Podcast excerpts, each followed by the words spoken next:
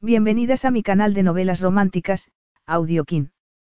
Antes de continuar, regálame un minuto de tu tiempo y comparte esta novela con familiares, amigas y conocidas. Me ayudarías a que otras personas conozcan este hermoso trabajo y cada día seguir creciendo.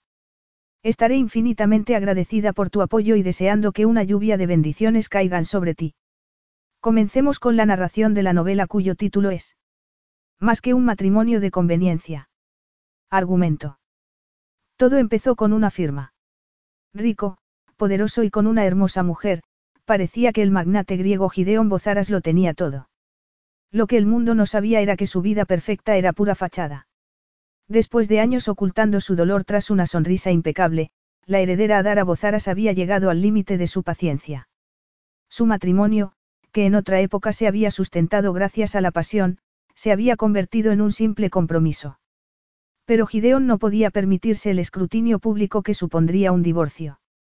Y, si algo le había enseñado su duro pasado, era a luchar por mantener lo que era suyo. Capítulo 1. Gideon Bozaras utilizó todo su autocontrol para no pisar con fuerza el acelerador mientras seguía al coche alquilado, y se obligó a sí mismo a mantener una velocidad relajada por la estrecha carretera de la isla. Cuando el otro vehículo aparcó frente a la entrada palaciega de una finca, él detuvo el suyo a un lado de la carretera y se quedó sentado tras el volante para ver si la otra conductora se daba cuenta. Al apagar el motor, el aire acondicionado se detuvo y le envolvió el calor. Bienvenido al infierno. Odiaba Grecia en cualquier época, pero habían dicho que aquel iba a ser uno de los días más calurosos del año. El aire brillaba bajo el sol implacable y ni siquiera eran las 10 de la mañana.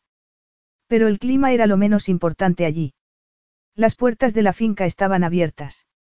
El otro coche podría haber entrado para subir hasta la casa, pero se quedó aparcado fuera.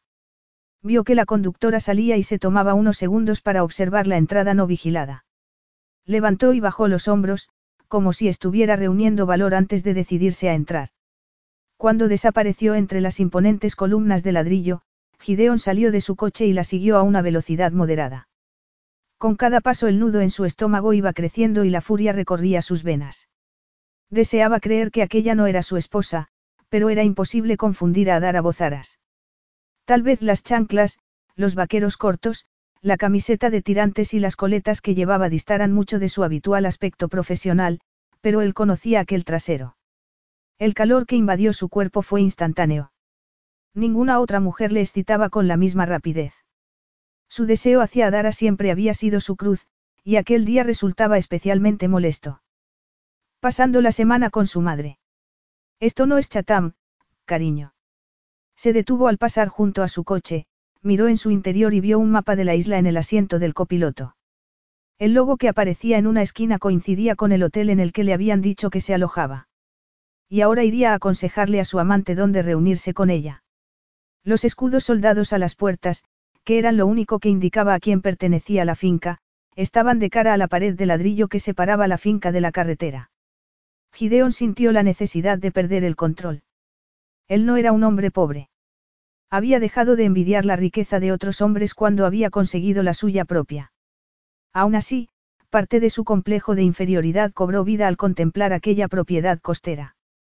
La casa de piedra, de tres plantas y con torrecillas en las esquinas, era más propia de una finca inglesa que de una isla griega. Tendría 20 dormitorios como mínimo. Si aquel era el refugio de fin de semana del dueño, debía de ser un hombre obscenamente rico. Aunque Adara no necesitaba un hombre rico. Había crecido rodeada de lujos. Tenía su propia fortuna y la mitad de la de él, así que ¿qué era lo que le atraía? El sexo. Sería esa la razón por la que llevaba semanas sin compartir su cuerpo con él. Apretó los puños e intentó controlar su enfado.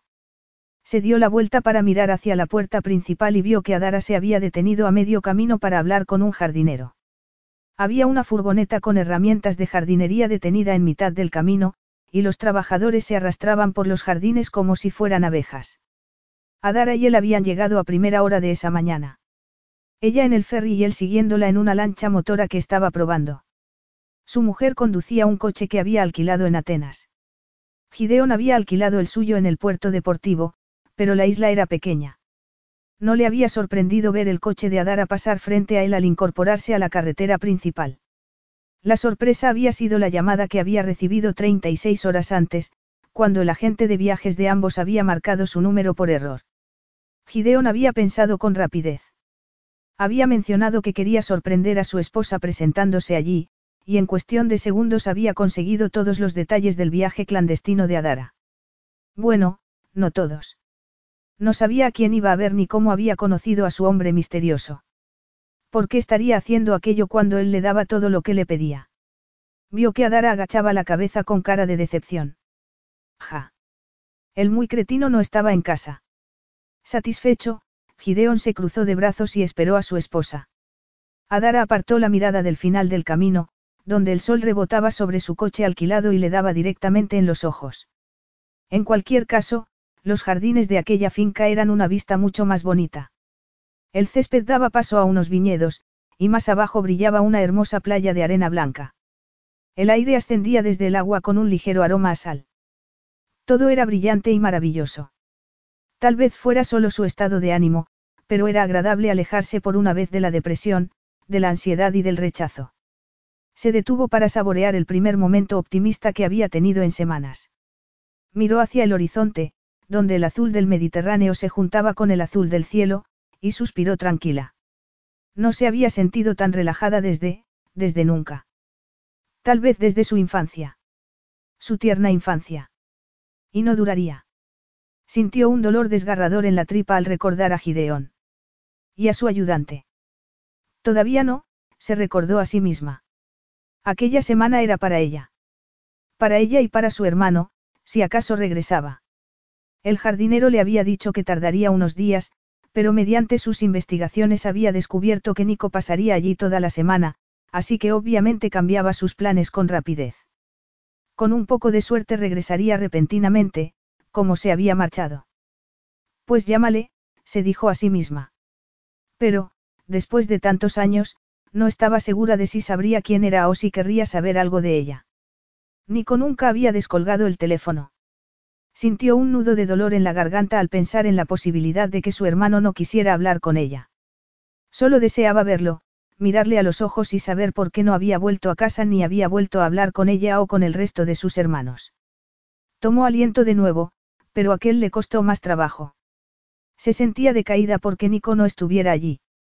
Tampoco era que hubiera planeado presentarse así en su casa, nada más llegar a la isla, pero en el hotel le habían dicho que su habitación no estaba lista. En un impulso había decidido al menos ir a buscar la finca, se había encontrado las puertas abiertas y no había podido contenerse. Ahora tendría que esperar. Tu amante no está en casa. Aquella voz de hombre tan familiar le produjo un vuelco en el estómago. Apartó la mirada del dibujo de los adoquines del suelo y se fijó en su marido. Sintió la atracción instantánea, afilada y cautivadora como siempre. No pasaba un día sin que se preguntara cómo había conseguido un hombre tan atractivo. Era increíblemente guapo, de rasgos proporcionados y lo suficientemente duro para resultar muy masculino. Apenas sonreía, pero no le hacía falta encandilar cuando su sofisticación y su inteligencia despertaban semejante respeto. Solo con su presencia, una habitación quedaba en silencio. Ella siempre lo consideraba un semental pura sangre, firme y disciplinado, pero con una energía y un poder invisibles que advertían de que podía explotar en cualquier momento. Y además es un hombre de recursos, pensó para sus adentros. Como si no habría recorrido medio mundo desde donde ella creía que se encontraba para presentarse allí cuando ella se había tomado muchas molestias para mantener su paradero en secreto. Por suerte, Adara tenía mucha experiencia a la hora de ocultar reacciones viscerales como la atracción animal y la alarma culpable. Se dejó puestas las gafas de sol, mantuvo las extremidades relajadas y un lenguaje corporal neutral. ¿Qué estás haciendo aquí? Le preguntó con la barbilla levantada. Lexi me dijo que estarías en Chile. Aún recordaba el tono de Lexi, compadeciéndose de ella por ser la esposa ignorante que no solo era imperfecta biológicamente como mujer, sino que además ya no interesaba sexualmente a su marido. Le habían entrado ganas de borrarle aquella sonrisa de superioridad con un buen arañazo. Vamos a darle la vuelta a la pregunta, de acuerdo. Dijo Gideon mientras bordeaba su coche.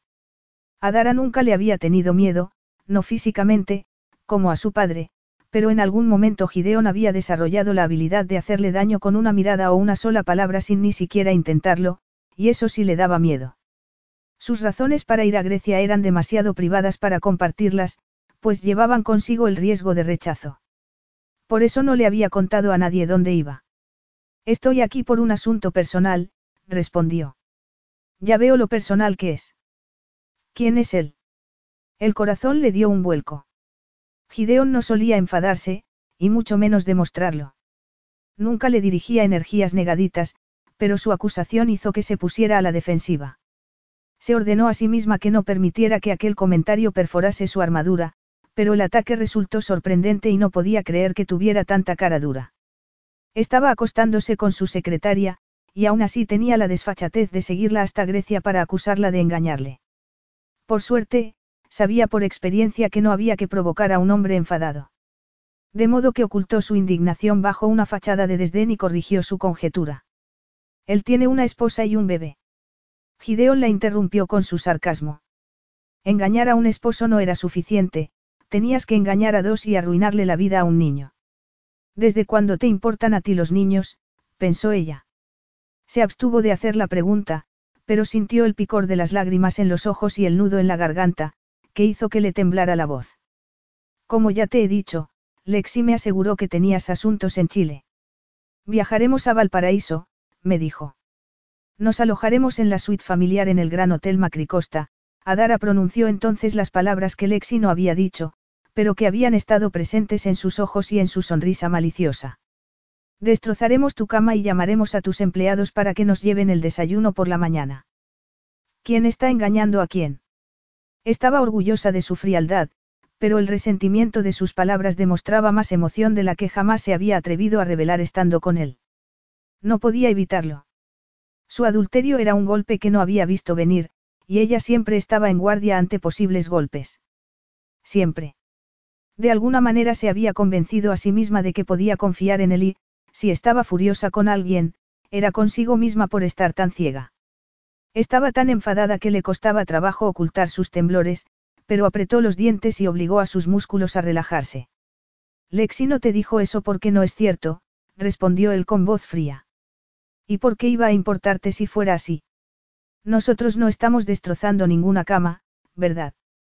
Pregúntame por qué, quiso decirle ella, pero las palabras y el motivo yacían tan ocultos en su interior que no podía hablar. Sintió que la pena amenazaba con abrumarla. Le invadió la desesperanza y la derrota. Un escalofrío recorrió su cuerpo y le ayudó a congelar el dolor y a ignorar la humillación. Quiero el divorcio, afirmó con el corazón en la garganta. Por un segundo el mundo se quedó quieto. No sabía si lo había dicho en voz alta y él no se movió, como si no la hubiese oído o no la entendiese. Después Gideon tomó aire y estiró los hombros. Ella agachó la cabeza y pasó a su lado con la intención de dirigirse hacia la puerta del coche. Gideon estiró una mano y su corazón traicionero dio un vuelco. Ni se te ocurra tocarme, le advirtió. Claro. Tocarte está prohibido. Siempre se me olvida. Adara experimentó entonces una puñalada de remordimientos, de tristeza y de anhelo porque pudiera entenderla. Gideón era un experto en apretarle las heridas más cercanas a su alma, y lo único que tenía que hacer para lograrlo era decir la verdad. Adiós, Gideón, sin volver a mirarlo, se metió en el coche y se alejó. Capítulo 2. El ferry se había ido, así que Adara no podía abandonar la isla. Condujo por colinas y por bulevares rodeados de árboles. Las ramas de los olivos proyectaban sombras sobre las flores amarillas y moradas de las fincas con mansiones blancas. Cuando se encontró con un mirador, aparcó e intentó caminar para calmar los temblores. Lo había hecho. Le había pedido el divorcio. La palabra le partía por la mitad. No quería que su matrimonio se acabase. No era solo el fracaso que representaba. Gideón era su marido. Ella no era una persona posesiva. Intentaba no aferrarse demasiado a nada ni a nadie, pero, hasta que la aventura de Gideon había salido a la luz, había estado convencida de que le era fiel. Eso significaba algo para ella. Nunca le habían permitido tener nada. Ni el trabajo que deseaba, ni el dinero de su fondo fiduciario, ni la familia que había tenido brevemente siendo una niña, o la familia que deseaba tener siendo adulta. Gideon era un premio que deseaban todas las mujeres a su alrededor. Ser su esposa le había otorgado un profundo sentimiento de orgullo, Pero él había actuado a sus espaldas y había logrado convencerla de que la culpa era suya. No había hecho el amor con él en semanas. Era cierto. Sin embargo, se había hecho cargo de sus necesidades. Cuando él estaba en casa, claro. Se daría cuenta de que no había pasado en casa más de una noche seguida en meses. Oscilando entre la culpa y la virtud, Adara no podía escapar de la situación en la que ella misma se había metido. Su matrimonio se había acabado. El matrimonio que ella había organizado para que su padre dejase de intentar casarla con abusones como él. Sintió un vuelco en el corazón al recordar que le había pedido a Gideon solo aquello que le parecía razonable esperar de un matrimonio, respeto y fidelidad. Nada más. No le había pedido amor. Apenas creía en eso, no cuando su madre aún quería al hombre que había abusado de ella y de sus hijos, levantándoles la mano con tanta frecuencia que Adara se estremecía solo de pensarlo. No, ella había sido tan práctica y realista como le era posible. Había encontrado a un hombre cuya riqueza estuviese a la altura de la fortuna de su padre. Había elegido a uno que tenía un gran control sobre sus emociones, pues intentaba evitar pasarse la vida esquivando ataques y minas sentimentales. Se había adaptado a Gideon en todos los aspectos, desde firmar el acuerdo prenupcial hasta aprender cómo complacerle en la cama. Nunca le había pedido romance ni muestras de afecto, ni siquiera flores cuando estaba en el hospital recuperándose de una interrupción de embarazo. Se llevó la mano instintivamente al vientre. Tras el primero, había intentado no molestarle mucho, informándole, pero sin involucrarle, y ni siquiera le había contado lo del último. Todo su ser vibraba como una herida abierta al recordar las semanas de espera, después de la primera mancha de sangre y de las dolorosas horas posteriores. Mientras Gideon estaba en Barcelona con la sinvergüenza de Lexi a su lado. Adara se dio cuenta de que no había aprendido nada de su madre. Siendo complaciente no se conseguía nada salvo un marido mentiroso. Su matrimonio se había acabado y eso le producía una intensa quemazón, como si tuviese dentro un rayo que intentara escapar. Sin embargo, le esperaba una nueva vida. Se obligó a plantarle cara y a aceptar el desafío con la cabeza bien alta. Buscaría una nueva casa mientras estuviera allí. En Grecia siempre había sido feliz y había tenido esperanza. Su nueva vida empezaba aquel mismo día. Tras descubrir que su habitación aún no estaba preparada, Gideon se fue al restaurante ubicado en el jardín del hotel y pidió una cerveza. Atendió una breve llamada de negocios antes de sentarse y pensar en lo ocurrido con Adara. Él nunca le había engañado. Pero a lo largo del último año había pasado más tiempo con su secretaria que con su esposa. Sin embargo, Adara sabía que aquel sería un año duro. Ambos lo sabían. Le habían llegado varios proyectos al mismo tiempo. En aquel momento debería estar en Valparaíso inaugurando su nueva terminal. Era otro de los pasos de su plan de cinco años, algo que habían elaborado juntos en los primeros meses de su matrimonio. Ese plan estaba alejándolos, y la muerte del padre de Adara el año anterior así como la salud deteriorada de su madre no ayudaban. Casi nunca estaban en la misma habitación, mucho menos en la misma cama, así que, siendo sincero, no era solo culpa de ella que no estuvieran destrozando las sábanas. Y además estaba Lexi, que le acompañaba a todas partes y le ayudaba a cumplir con su agenda. Lexi, que había mencionado que su última relación había salido mal porque viajaba demasiado, y después se había ofrecido inocentemente a alojarse en su suite con él para poder estar disponible a cualquier hora. Había estado ofreciéndoselo toda la noche, y tal vez él no la hubiese alentado directamente, pero tampoco se había negado. La abstinencia, o más bien la negativa de Adara a hacer el amor, había hecho que se sintiera insatisfecho e inquieto. Había empezado a pensar que a su esposa no le importaría que tuviese una aventura. Con aquel matrimonio ella tenía todo lo que deseaba, el puesto de presidenta ejecutiva de la cadena hotelera de su padre, un marido que cumplía con todas las fechas que le ponía en el calendario. El ático en Manhattan y, a finales de año, una nueva mansión en los Hamptons. Mientras que él había dejado de tener lo único que deseaba en aquel matrimonio, a ella. De modo que había contemplado sus alternativas. Sin embargo, por muy atractiva que fuese Lexi, no estaba interesado en ella. Su secretaria era demasiado oportunista. Y obviamente su respuesta de, lo pensaré, le había hecho imaginar que tenía posibilidades con él. Aún así, no podía ser aquello lo que había hecho que Adara se fuera a Grecia en busca de otro hombre. El asunto de Valparaíso había concluido recientemente. Adara no era tan impulsiva. Habría tenido que pensar en aquello detenidamente antes de pasar a la acción. Sintió un vuelco en el estómago. De joven había sido un matón y, con el tiempo, había encontrado otras maneras de canalizar esa agresividad al reinventarse como ejecutivo frío y racional, pero nunca había perdido el instinto callejero de luchar para mantener lo que era suyo. Ese instinto territorial había resurgido con la mentira de su esposa y con la amenaza que representaba para todo lo que había conseguido en la vida. El sonido de las pisadas y el grito ahogado le hicieron levantar la mirada. Sintió un golpe de energía sexual, como si se hubiera bebido un whisky de 200 grados, mientras que Adara palideció tras sus gafas de sol. Adara se preparó para huir, pero, antes de que pudiera darse la vuelta, él se puso en pie con actitud amenazante y sin dejar de mirarla a los ojos, para indicar que iría tras ella si decidía huir. Deseaba saberlo todo sobre el hombre que creía que podía robarle.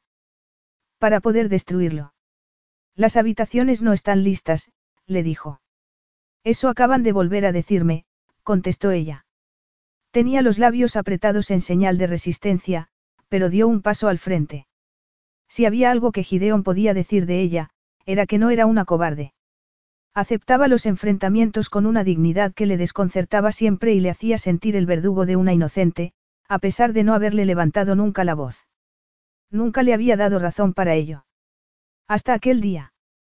Con una tranquilidad que le resultaba admirable y frustrante, Adara dejó el bolso a un lado y se sentó con elegancia en una de las sillas. Sin quitarse las gafas de sol y sin dirigirle la mirada mientras se sentaba, abrió la carta que le habían dado a él. No la bajó hasta que llegó el camarero. Entonces pidió un souvlaki con ensalada y una copa de vino blanco. Yo tomaré lo mismo, anunció él. No quieres hablar griego ni siquiera con un nativo en su propio país. Murmuró Adara cuando el camarero se alejó. He hablado en inglés. No me he dado cuenta, mintió Gideón, y sintió que ella se quedaba mirándolo a pesar de no desafiar sus palabras. Otra cosa con la que podía contar de su esposa, nunca le presionaría para que le diera respuestas que no quería darle.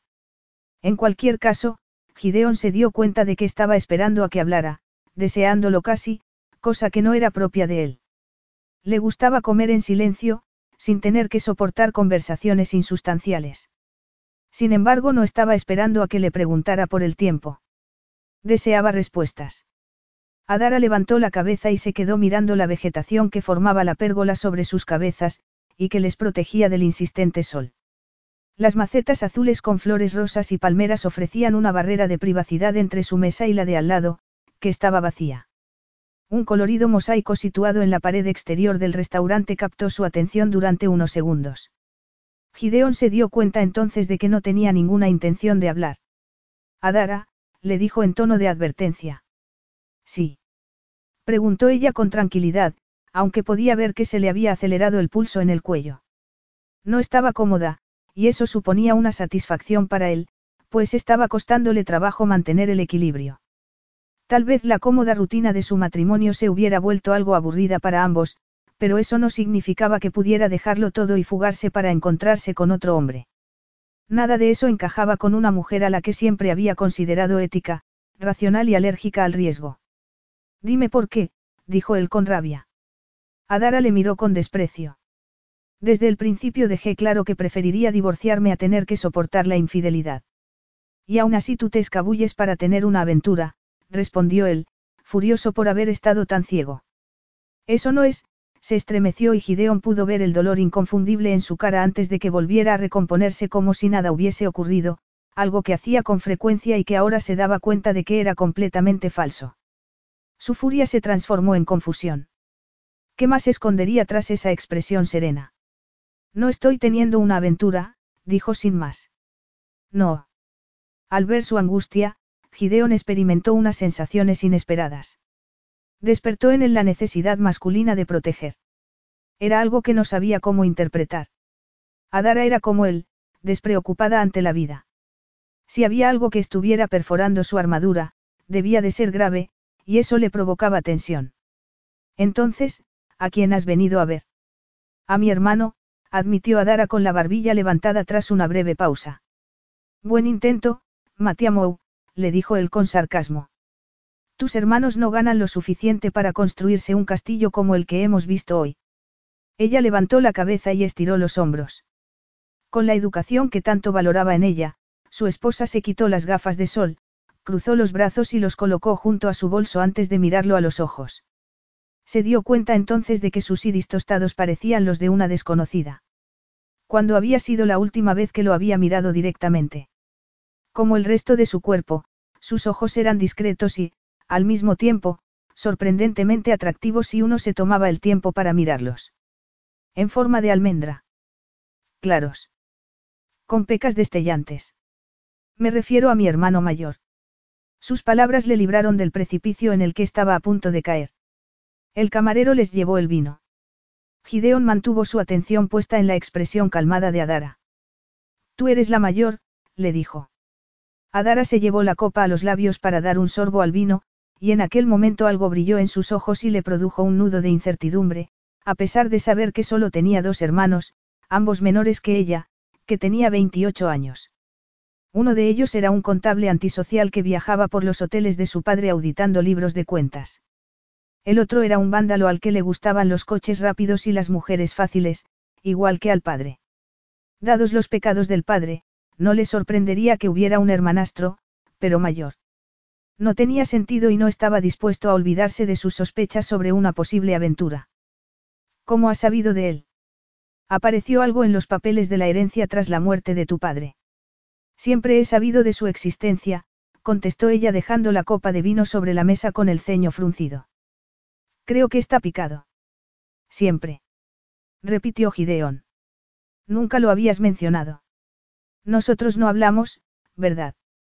Le acusó ella. No, no hablaban. Él lo prefería de ese modo. Llegó el camarero con los platos. Gideon pidió que le cambiaran el vino a Dara. Entre reverencias y disculpas, le sirvieron una nueva copa. Su esposa lo probó y afirmó que estaba bien. Cuando el camarero se alejó, Adara dejó la copa y volvió a fruncir el ceño. Sigue sin estar bueno. Preguntó él antes de probarlo. Estaba bien, tal vez menos seco de lo que solía gustarle a Dara. Lo vuelvo a cambiar. No, me siento idiota porque hayas devuelto el primero. Era muy propio de ella no querer montar un escándalo, pero Gideon pensó en volver a llamar al camarero de todas formas. Decir que ellos dos no hablaban era admitir lo evidente. Era el primer golpe en una puerta que no deseaba abrir. Al mismo tiempo, deseaba saber más sobre su supuesto hermano. Sin embargo, compartir confesiones era algo recíproco e, hipócrita como era, preferiría que solo ella hablara. Se quedó mirando el vino, dispuesto a usarlo como excusa para no entrar en detalles. Aún así, cuando Adara agarró el tenedor para empezar a comerse el arroz, le dio la impresión de estar desesperanzada. Triste. Se le erizó el vello de todo el cuerpo al captar las señales de una tristeza que jamás había advertido antes. ¿Quieres hablar de él? Le preguntó. Ella levantó un hombro.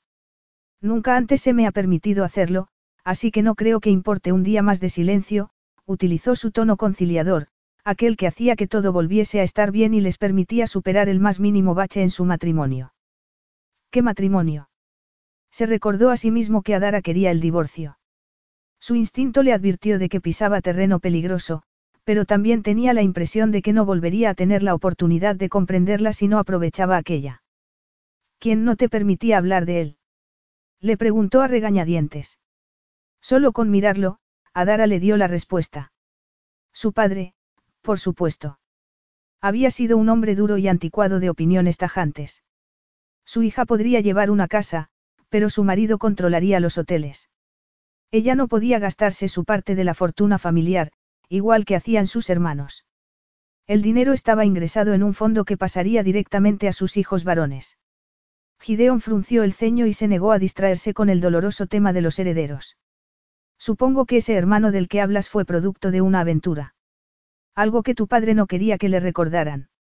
Fue una indiscreción de mi madre, contestó ella, y se quedó mirando su plato con el ceño fruncido y expresión de desconcierto. Vivió con nosotros hasta que se marchó a estudiar, entonces levantó la mirada y empezó a hablar sin parar, como si llevase décadas guardándose esas palabras.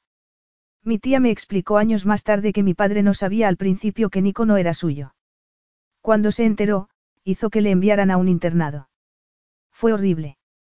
Eso era lo único que me decían, que se había ido a estudiar. Yo sabía que empezaría un año más tarde y me aterrorizaba que se olvidaran de mí como habían hecho con él.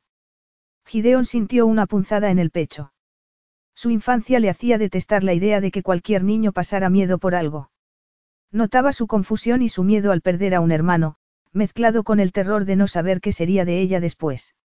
Le producía náuseas. Pero entonces le vimos en casa de mi tía en Catarini un verano. Estaba bien. Me habló de su escuela y entonces yo también deseé marcharme, alejarme del hombre furioso en que se había convertido mi padre, hacer nuevos amigos, pero me enviaron a una escuela normal en Nueva York y, después de eso, solo vimos a Nico unas pocas veces más. Un día pregunté si le veríamos y mi padre. Gideon no habría sabido qué era lo que había estado a punto de decir de no haber estado observándola atentamente, leyéndole los labios porque apenas podía oírla. Adara se llevó la lengua a la comisura del labio, donde tenía una pequeña cicatriz que a veces se le veía después de ducharse y antes de maquillarse. Le había dicho que era la consecuencia de un incidente de la infancia. Te pegó. Su silencio y la manera de morderse el labio fueron respuesta suficiente. Gideon apretó tanto los dientes que creía que iban a rompérsele. Le ardía la sangre en las venas. No volví a preguntarle, murmuró ella. No permitía que los chicos dijeran su nombre. Lo dejé pasar. Aprendí a dejar pasar muchas cosas. Como la igualdad de derechos. Como las malas decisiones relacionadas con la cadena hotelera que empezaban a enmendarse ahora que su padre había muerto. Como el hecho de que sus hermanos aún fueran unos críos porque les había educado una niña, ella. Gideon había advertido la disfunción. La madre alcohólica y el padre autoritario el hijo menor que se ganaba las críticas de su padre y los mayores, que también recibían parte de esas críticas. Adara siempre había encajado aquella inestabilidad con ecuanimidad, así que él nunca había intentado cambiarla. Si hubiera sospechado que la violencia física se escondía detrás de todo aquello. Deberías habérmelo dicho, le dijo. Ella le miró y con sus ojos repitió lo evidente, nosotros no hablamos. No, no hablaban y por eso la había decepcionado. Si había algo que su esposa nunca le había exigido, era que la protegiera. Adara tenía una estatura media y se mantenía en forma, pero seguía siendo una mujer. Sus huesos eran más pequeños y sus músculos más débiles que los de un hombre. Estaba destinada a ser vulnerable a la fuerza superior del hombre. Dado lo que le había ocurrido a su propia madre, daría su vida por cualquier mujer, sobre todo por una que dependía de él. Desde que te conozco, ¿alguna vez te? No, respondió ella. Aprendí, Gideón. No era ningún consuelo. Como no se había dado cuenta. Siempre había dado por hecho que era una mujer reservada porque había tenido unos padres estrictos. Era ambiciosa y materialista porque casi todas las familias inmigrantes en Estados Unidos lo eran. Él lo era. Y obediente. Bueno, esa sería su naturaleza. Pero no. Era porque habían abusado de ella. No pudo evitar quedarse mirándola con incredulidad. No le resultaba increíble que la hubiesen maltratado, sino que él no se hubiese dado cuenta. ¿Qué más cosas no sabría de ella? Adara se obligó a comer como si no ocurriera nada, incluso aunque la mirada fija de Gideon estuviera poniéndole nerviosa. ¿Por qué se lo habría contado? ¿Y por qué le disgustaba que supiera lo que ella se había esforzado tanto por ocultar ante el mundo? No tenía nada de lo que avergonzarse. El maltrato de su padre no era culpa suya. Aún así, compartir su pasado le producía escalofríos. Era un secreto muy oscuro. Vergonzoso porque nunca había hecho nada por enfrentarse a su padre y en su lugar había hecho todo lo que estaba en su poder por mantener intacto lo que quedaba de su familia. Nico se puso el apellido de su padre, le dijo a Gideon, pues el tema de su hermano le parecía el menos escabroso de todos. En algún momento encontré sus blogs, pero, como no había intentado ponerse en contacto con nosotros, no sabía si querría saber de mí. De todas formas no podía intentarlo mientras mi padre estuviese vivo, realmente había temido que pudiera llegar a matarla. Pero, en cuanto mi padre murió, empecé a pensar en venir aquí. Pero nunca me lo dijiste. Adara se estremeció, siempre sensible a la censura. No iba a repetir lo evidente, y tampoco era que estuviera culpándole a él. El hecho de que no hablaran era culpa de los dos. A ella le resultaba difícil hablar de cosas personales. Había crecido en silencio, sin admitir las cosas desagradables, evitando siempre el conflicto para no llegar a la violencia física. En defensa propia se había convertido en alguien que pensaba, pero que nunca revelaba lo que deseaba hasta no haber sopesado cuál era la mejor forma de abordarlo y estar segura de poder conseguirlo sin alteraciones. No le dije a nadie que iba a venir aquí, ni siquiera a mis hermanos. No quería que nadie me disuadiera.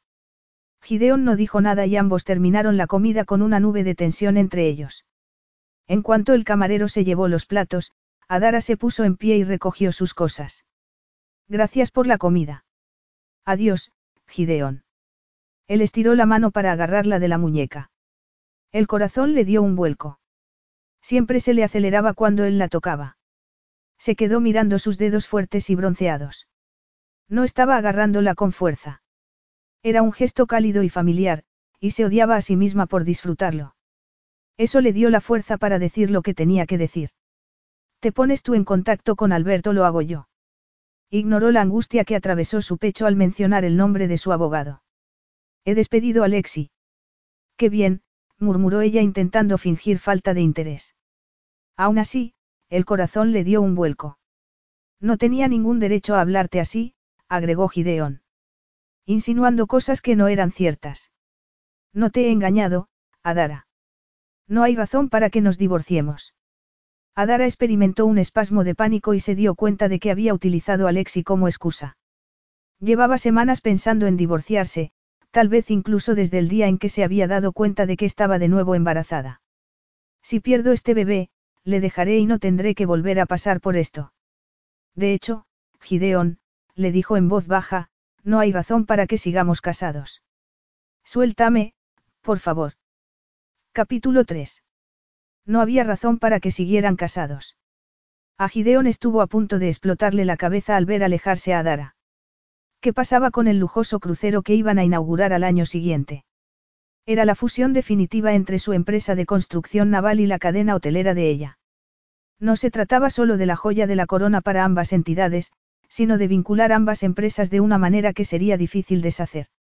No podían divorciarse en aquella fase del proyecto.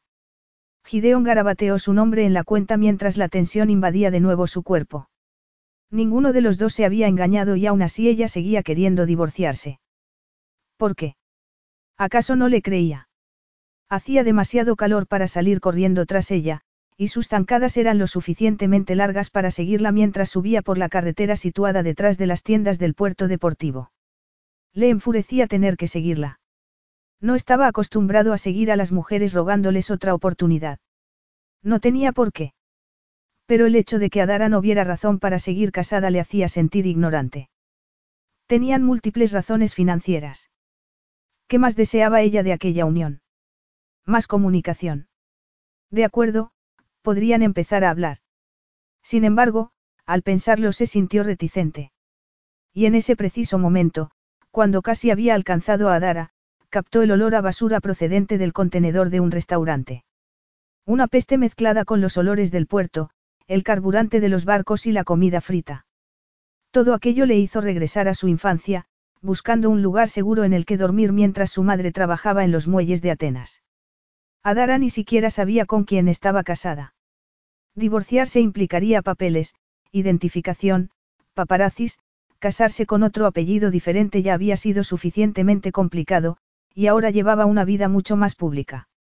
No podía arriesgarse con un divorcio. Pero, si no estaba legalmente casado con ella, tenía derecho a obligarla a seguir casada.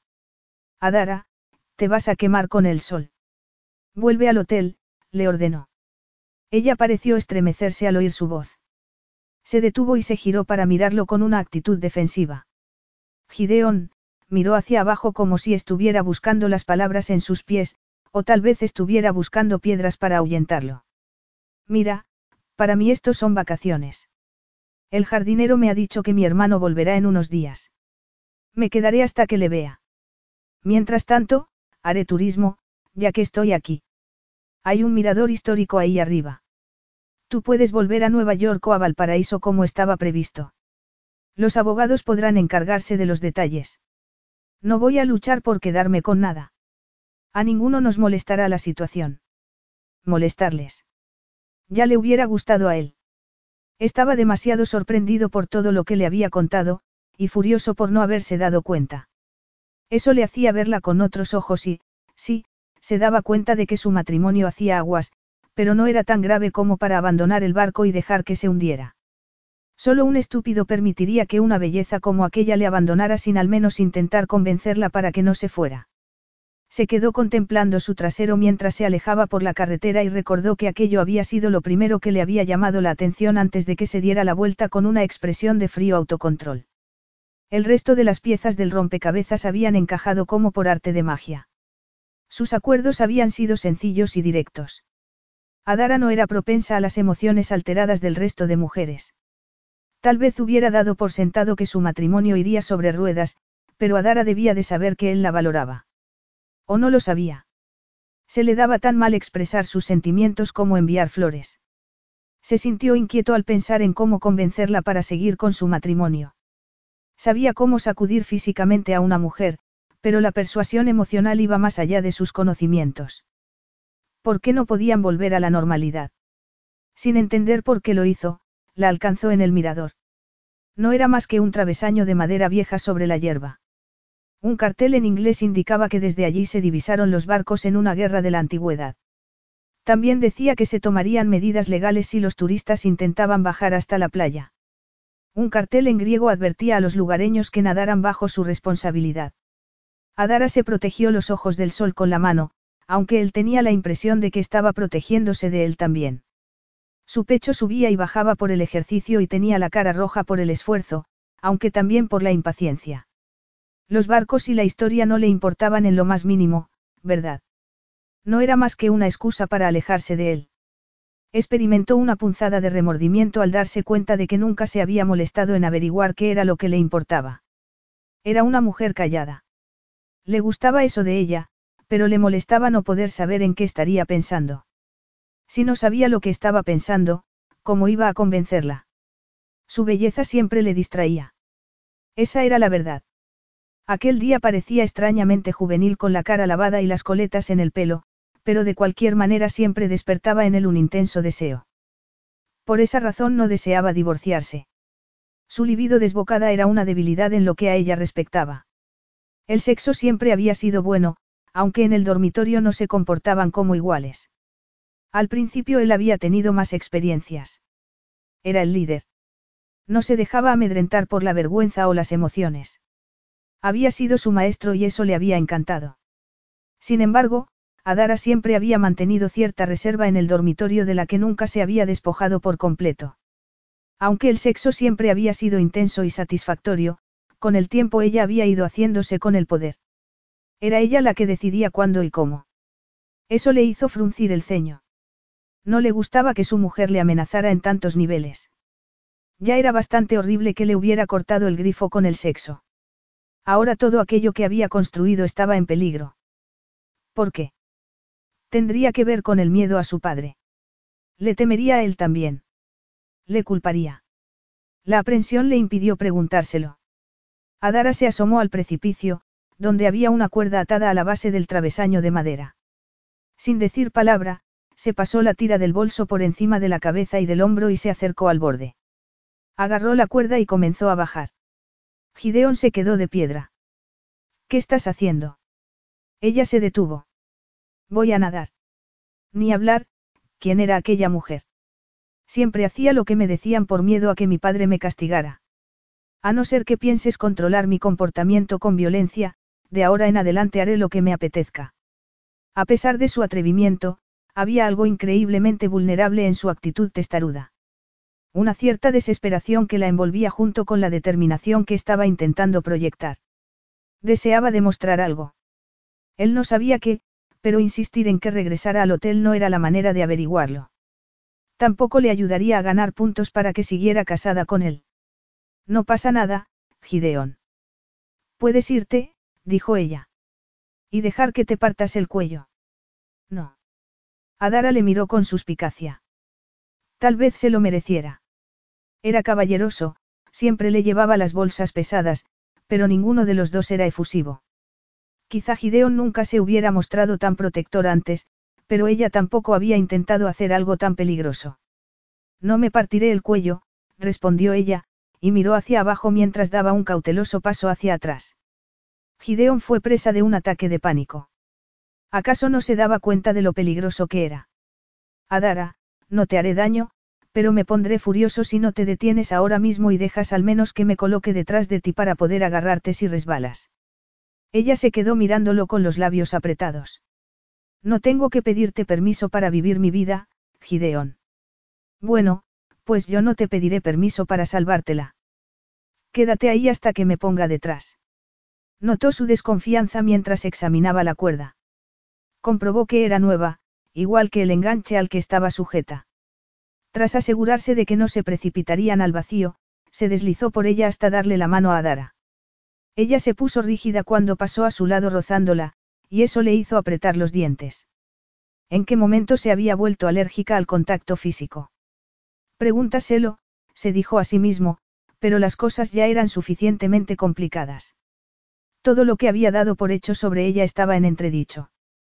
Ya no sabía qué decir ni qué esperar, así que bajó por la cuerda en silencio hasta llegar a la arena de la playa. Estaba bajando la marea, pero la cala era lo suficientemente escarpada para formar una pequeña playa. Era el típico lugar en el que los amantes jóvenes tendrían encuentros amorosos, e inmediatamente comenzó a pensar en eso. Adara, sin embargo, ni siquiera le miraba. Adara se encogió de hombros por el sudor y ante la molesta insistencia de Gideón.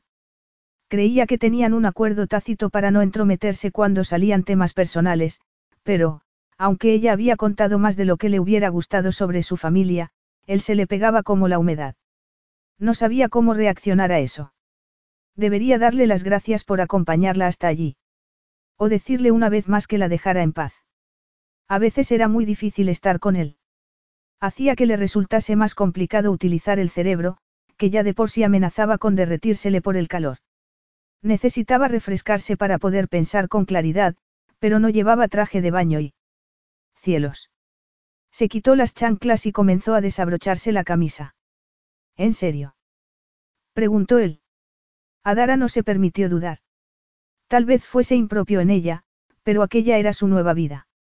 Iba a dejar a un lado el miedo a las represalias y a abrazar la libertad de seguir sus impulsos. Echo de menos Grecia. Mi tía nos dejaba correr libres cuando estábamos aquí. En Catarini, no en esta isla. Pero hacíamos justo esto. Corríamos por la playa hasta que nos entraba el calor, nos quedábamos en ropa interior y nos lanzábamos al agua. Tu tía era nudista. Un espíritu libre. Nunca se casó ni tuvo hijos. Yo pienso imitarla a partir de ahora. Se quitó los pantalones y corrió hacia el agua en ropa interior. El agua fría y transparente le llegó hasta la cintura en unos pocos pasos. Se lanzó y se sumergió en sus profundidades. Cuando empezaron a quemarle los pulmones, salió a la superficie, se quitó el agua de los ojos y saboreó la sal en sus labios. Se había rebautizado, y no pudo evitar pensar en esa frase tan teatral de, el primer día del resto de tu vida. La cabeza de Gideon apareció junto a ella, flexionando los músculos de los hombros mientras movía los brazos para mantenerse a flote. Nunca he intentado quitarte independencia, le aseguró. Casarte conmigo te dio libertad. Nunca habían hablado tan abiertamente sobre sus motivos. Al principio solo había dicho que quería seguir trabajando hasta que formaran una familia, pero la conocía mejor después de su confesión de aquel día. La miraba como si pudiera ver a través de ella. Y eso hacía que se sintiera incómoda.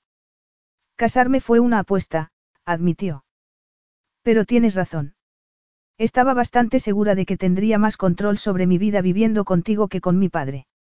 Entornó los párpados para protegerse del resplandor del agua y admitió para sus adentros que había aprendido a utilizar a Gideón en cierto modo, enfrentándolo a su padre cuando deseaba conseguir algo. No lo había hecho con frecuencia ni de manera agresiva, simplemente comentando que Gideon preferiría esto o aquello. Tú tenías a mujeres trabajando para ti en puestos elevados, señaló mientras recordaba los detalles que le habían hecho correr el riesgo. Te sorprendió que no supiera conducir. Despediste a aquel hombre por acosar a tu recepcionista. Estaba bastante segura de que mi vida sería mejor que con mi padre, así que me arriesgué. Entonces, ¿qué ha cambiado? Preguntó él. Te enseñé a conducir. Te puse al frente de los hoteles. ¿Quieres más responsabilidades? Menos. Dímelo. No estoy intentando acorralarte. No, Gideon no era un tirano. Se mostraba razonable. Siempre le había gustado eso de él, pero aquel día esa característica le ponía nerviosa. Lexi. No merece la pena hablar de ella, le aseguró. No ocurrió nada. ¿Sabes por qué? Porque pensaba que tú estabas teniendo una aventura, así que me subí a un avión y vine a buscarte. No me lo pensé dos veces. ¿Por qué no hiciste tú eso? ¿Por qué no te enfrentaste a mí? ¿Por qué no me preguntaste por qué iba a dejar que otra mujer se me echara encima? No hace falta que seas tan explícito. Adara se impulsó hacia atrás de manera instintiva para poner distancia entre ella y la idea de que Gideon se acostara con otra mujer. Ni siquiera había sido capaz de afrontarlo ella misma, como para preguntarle a él. Y menos después de todo lo que había sucedido. Has dicho que nosotros no hablamos, dijo él. Hagámoslo. Me habías dejado frustrado sexualmente. Tener una aventura empezaba a parecerme una opción viable. Si no querías que me fuera a ninguna parte, ¿por qué no satisfacías mis necesidades en casa? Si lo hacía. Yo. El sexo oral no es suficiente, Adara. Sonó casi como una crítica y a ella le molestó. Intentaba complacerle y sabía que le gustaba lo que hacía. ¿Por qué entonces tenía que mostrarse tan despreciativo? Increíblemente herida, nadó hacia la orilla y apenas giró la cabeza para anunciar. Estaba embarazada. ¿Qué otra cosa podía hacer? No le importaba cómo reaccionara Gideon a la noticia. Solo quería alejarse de él, pero, cuando sus dedos tocaron la arena fría, se detuvo. Abandonar el agua de pronto le daba vergüenza. Qué estúpido pensar que podía convertirse en una nueva persona quitándose unas pocas prendas de ropa. Era la misma Adara de siempre que ni siquiera podía mantener a un bebé en su vientre. El sol le quemaba sobre los hombros. El pelo mojado se le metía en los ojos y ella se quedó con los brazos cruzados sobre el pecho para intentar contener la agonía. Se sentía ridícula por bajar a aquella playa de la que era imposible salir, por revelar cosas que eran muy personales para ella y que a él no le importarían en absoluto. ¿Qué has dicho? Gideon estaba demasiado cerca. Ella se estremeció al notar lo afilado de su voz como si fuera el golpe de un látigo. Ya me has oído, respondió. Cerró los ojos y rezó para que su marido hiciera lo que siempre hacía. No decir nada y dejarle espacio. No deseaba hacer aquello. No quería volver a hacerlo nunca. Estabas embarazada. Oyó su voz frente a ella. Giró la cabeza hacia un lado y le odió por cortarle el camino hacia la playa. Mantuvo los ojos cerrados y se clavó los dedos en los brazos. Le dolía todo el cuerpo por la tensión. No importa, insistió con los dientes apretados. Se ha acabado y quiero el divorcio. Gideon fue consciente en ese momento de cómo el mar intentaba empujarle con las corrientes. Sentía el cuerpo tan entumecido que tuvo que concentrarse en clavar los pies en la arena mientras miraba a Dara. Era la viva expresión del tormento. Por primera vez pudo ver su sufrimiento y eso le produjo un vuelco en el corazón. Cuando habían empezado a importarle las pérdidas. Del último, él se había enterado estando al otro lado del planeta, y ella había rechazado su ofrecimiento de volver a casa. Cuéntamelo. ¿Qué hay que contar, Gideón? Fue igual que los demás. Me hice la prueba y aguanté la respiración, con miedo hasta de golpearme la cadera con el borde de la mesa. Y, justo cuando empezaba a creer que esta sería diferente, empezaron el dolor de espalda y las manchas de sangre, y fueron 24 horas de tortura medieval hasta que salí de ese infierno sin nada. Al menos en esa ocasión no tuve que soportar la humillación de que me asaltara la gente de las batas blancas. Adara dio un paso hacia un lado con la intención de rodearle para salir del agua, pero él se puso de nuevo en su camino y estiró una mano para detenerla. ¿Qué quieres decir con que te asaltaron? Ella se estremeció al sentir el contacto, y aquel rechazo fue como un rodillazo en su estómago. Gideon tensó los músculos del abdomen y apretó los puños. Dejó caer la mano bajo el agua, a pesar de querer agarrarla y zarandearla para obtener respuestas. No podía estar diciendo lo que creía que estaba diciendo. ¿Qué gente de bata blanca? preguntó. Estás diciéndome que no fuiste al hospital. ¿Sabes lo que te hacen después de tener una pérdida? Preguntó ella con la barbilla levantada. No, no lo sabes. Pero yo sí lo sé y estoy harta. Así que no, no fui, declaró con una rebeldía amarga. Gideon sintió el horror envolviéndole como las olas del mar. Tenemos que llevarte a ver a un médico, miró aterrorizado hacia el acantilado. ¿En qué estaba pensando al dejarla bajar a aquel lugar imposible? Fue hace tres semanas, Gideon. Si fuese a matarme, ya lo habría hecho. Podría haberlo hecho, respondió él. Podrías haberte desangrado. Adara se encogió de hombros con una falsa valentía. En su momento me pareció una, ¿cuál es la expresión que has utilizado tú? Una opción viable.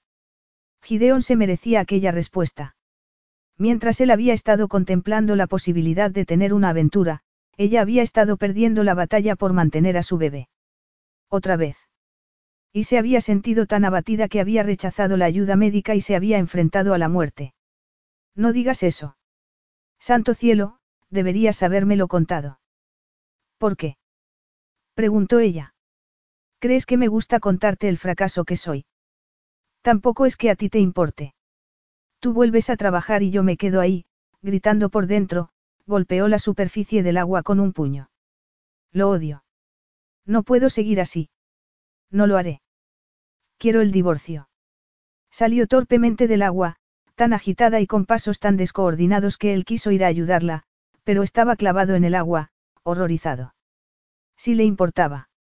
Tal vez nunca se lo hubiera dicho, pero cada pérdida le había llegado al corazón. Aquel último, sabiendo que podría haber llegado a casa y haberla encontrado muerta, le provocaba un terror tan profundo que apenas podía creerlo. Era ella a la que había parecido no importarle. El hecho de que no hubiera buscado atención médica indicaba que estaba desesperanzada, pero a Dara nunca le había permitido ver aquello. La siguió hasta la orilla y se detuvo donde habían dejado la ropa. Ella lo miró y su mirada se llenó de aprensión al darse cuenta de que estaba completamente desnudo. Se apresuró a abrocharse la camisa. Dios. No iba a intentar nada con ella. Adara, se acercó para colocarle una mano en el cuello. Ella se puso rígida, pero Gideon no dejó que se apartara. La agarró del hombro con la otra mano e hizo que le mirase. Lo siento, le dijo con gran sinceridad. Siento que hayamos perdido otro bebé, siento que pensaras que no podías decírmelo. Sí que me importa. Siempre has sido estoica al respecto y yo te he seguido el juego. ¿Cómo podía saber que te estaba destrozando por dentro si no me lo decías? Ella se estremeció a pesar del calor. Parpadeó y le cayó una lágrima por el rabillo del ojo. El temblor de su boca revelaba su vulnerabilidad y Gideon experimentó un intenso deseo de consolarla. La abrazó y la besó en los labios. No estaba destinado a ser algo sexual, pero resultó muy agradable. El beso fue como un bocado de fruta madura en la boca de un hombre muerto de hambre. No pudo evitar abrir los labios y deslizar la lengua por los de ella para disfrutar de su sabor. Involuntariamente tensó los brazos a su alrededor y su erección cobró vida con un torrente de calor, alimentada por el erótico aroma de su esposa. El suave roce de sus manos fue como un susurro que iba desde sus costillas hasta sus hombros. Ella emitió un leve gemido de deseo que le animó. Aquí. Ahora. Su cerebro había recurrido a los pensamientos más básicos y poco a poco iba cayendo presa de su instinto carnal. Deslizó las manos hasta sus bragas mojadas y comenzó a bajárselas mientras la besaba e intentaba tumbarla en la arena. Adara flexionó las rodillas por un momento, como si fuese a sucumbir, pero entonces se apartó con un gemido y se tambaleó hacia atrás. Se quedó mirándolo con una mezcla de acusación y traición. Sin decir una sola palabra, y con la cara pálida, recogió sus cosas y se dirigió hacia el comienzo de la cuerda, donde intentó ponerse los vaqueros a pesar de tener las piernas mojadas. Gideón se pellizcó el puente de la nariz. Los oídos le palpitaban con la sangre que recorría sus venas. Era consciente de que había logrado salvar la distancia entre ellos durante unos segundos, hasta que se había olvidado de que lo que intentaba hacer era consolarla, no seducirla. Pero la atracción sexual entre ellos era algo que no podía evitar. Deseaba poder hacerlo. El hecho de que no pudiera controlar por completo su deseo hacia ella le enfurecía sin remedio. Le asaltaban pensamientos oscuros mientras regresaban al hotel sin decirse una sola palabra. Empezó a sudar al cruzar las puertas. La vida que había creado con Adara, tan fácil en la superficie, estaba llena de corrientes submarinas. Su esposa había despertado en él más emociones con aquel viaje a Grecia de las que había sufrido durante años, y eso no le gustaba. Una parte de él quería salir corriendo, pero era imposible hacerlo ahora que comprendía el motivo de que Adara quisiera el divorcio, la pena. Comprendía aquel sentimiento mejor de lo que ella creía. Él también había cruzado el océano en más de una ocasión, pero ahora era capaz de pensar con más claridad. Perder al bebé era doloroso, pero no estaba solo. Aún la tenía a ella. Necesitaban mantenerse juntos. Si tenían cuidado, volverían a recuperar el control de su matrimonio. Cuando todo eso terminara, Adara agradecería que no le hubiera permitido hacer nada impulsivo. O eso esperaba. Adara parpadeó cuando entraron en el recibidor del hotel. Sintió el cambio de temperatura entre los ojos como un puñetazo. Era el alojamiento de la isla, pero nada como el servicio de lujo del que disfrutaba en sus hoteles de mil habitaciones. Aún así, disfrutaba de lo acogedor del lugar. Decidió que tendría que pensar en diseñar algunos hoteles acogedores como aquel. En otra ocasión. En ese momento se sentía como una ampolla gigante, en carne viva, con la piel tan fina que podría explotar a la más mínima palabra desagradable. Había estado a punto de dejarse llevar por el deseo en la playa. El beso de Gideon había sido como un oasis en un desierto con demasiadas noches vacías. Había recuperado por un momento la esperanza al sentir sus brazos rodeándola, como si todo volviese a estar bien. Durante unos segundos se había sentido amada, incluso cuando el beso había dado paso a la pasión. Había sido un bálsamo para su alma herida, hasta que Gideon había intentado tumbarla en la arena. El miedo al embarazo había superado a su excitación. Después había pensado en al menos darle placer a él. Le gustaba hacerle perder el control, pero entonces recordó sus palabras. No era suficiente. Se había visto abrumada por un sinfín de emociones confusas, su seguridad en sí misma hecha pedazos, la rabia por su propia debilidad y la sensación de que se estaba dejando engañar por una promesa vacía. Si hubiera estado con otros hombres, tal vez no se mostraría tan susceptible a él, pero era neófita en lo referente a los hombres, incluso tras cinco años de matrimonio. Necesitaba distanciarse de él, despejarse la cabeza y recomponerse el corazón. A Gideon le dieron una llave al mismo tiempo que a ella. No te has registrado en mi habitación, le dijo mientras se dirigían hacia los ascensores. Podrían compartir una suite, pero nunca una habitación. Se moriría. He reservado la mía propia, respondió él, y la reticencia de su voz le hizo sentir como si hubiera hecho algo malo. Y no era cierto. ¿O sí? Debería haberse mostrado más abierta con el tema de las pérdidas. Ignoró aquella culpa que no deseaba sentir. Gideon, intentó protestar. ¿Qué? Tú puedes tener unas vacaciones, pero yo no. Ella ladeó la cabeza contrariada. No era aquello lo que quería decir. Deseaba distanciarse de él. ¿Quieres cenar aquí esta noche o vamos a algún sitio? Preguntó él. Su manera de dar las cosas por hecho estaba volviéndole loca. Han sido muchas horas de viaje y el día ha sido muy largo. Voy a ducharme y a descansar. Posiblemente me duerma antes de cenar. Entonces te enviaré un correo electrónico cuando tenga hambre. Si estás despierta, puedes cenar conmigo. Si no, no te molestaré. Ella le miró con desconfianza ante aquella muestra de consideración, sobre todo cuando la acompañó hasta su habitación. En el último momento, Gideon se dio la vuelta para meter su llave en la puerta de enfrente. Adara sintió un vuelco en el corazón. Demasiado cerca. Se encerró en su habitación. Temía que insistiera para que pasara tiempo con él. No podía hacerlo. No deseaba arriesgarse a quedarse embarazada y volver a perderlo. A pesar de que deseaba sentir su cuerpo desnudo moviéndose encima y dentro de ella. El deseo y la humillación la acompañaron durante la ducha y se quedaron a su lado cuando se metió en la cama. Lo deseaba desesperadamente. Eso le hizo enterrar la cabeza bajo la almohada. No podía vivir con un hombre contra el que no tenía defensas. Fiel a su palabra, Gideón no la molestó. Adara se despertó cuando empezaba a anochecer. Le sorprendía haber podido dormir algo y tenía la cabeza embotada tras cuatro horas de sueño. Como una adolescente desesperada por ser popular, miró su correo electrónico antes de salir de la cama. Ignoró los correos del trabajo y se centró en el de Gideón. Breve y ambiguo, como solían ser todos sus mensajes, con sus palabras consiguió hacer que se vistiera y cruzara el pasillo. Ha llamado tu hermano. Cenamos. Capítulo 4. Adara estaba tan nerviosa que empezó a preguntar antes de que Gideon terminara de abrir la puerta. ¿Qué ha dicho? Va a venir. Sin embargo, el vuelco que sintió en el corazón no tuvo tanto que ver con la idea de ver a su hermano como con el hecho de que Gideon llevara el pecho descubierto bajo la camisa desabrochada. Porque había tenido que llevarse aquellos vaqueros gastados que eran más blancos que azules, tan antiguos que se aferraban a sus caderas y a sus muslos como una segunda piel. Advirtió que tampoco llevaba zapatos. Era tan sexy que no podía afrontarlo. Nunca había podido. Tampoco ayudó el hecho de que la mirase como si pudiera ver a través de su alma. No volverá a la isla hasta dentro de un par de días, le informó. He hecho que preparen una mesa en mi terraza.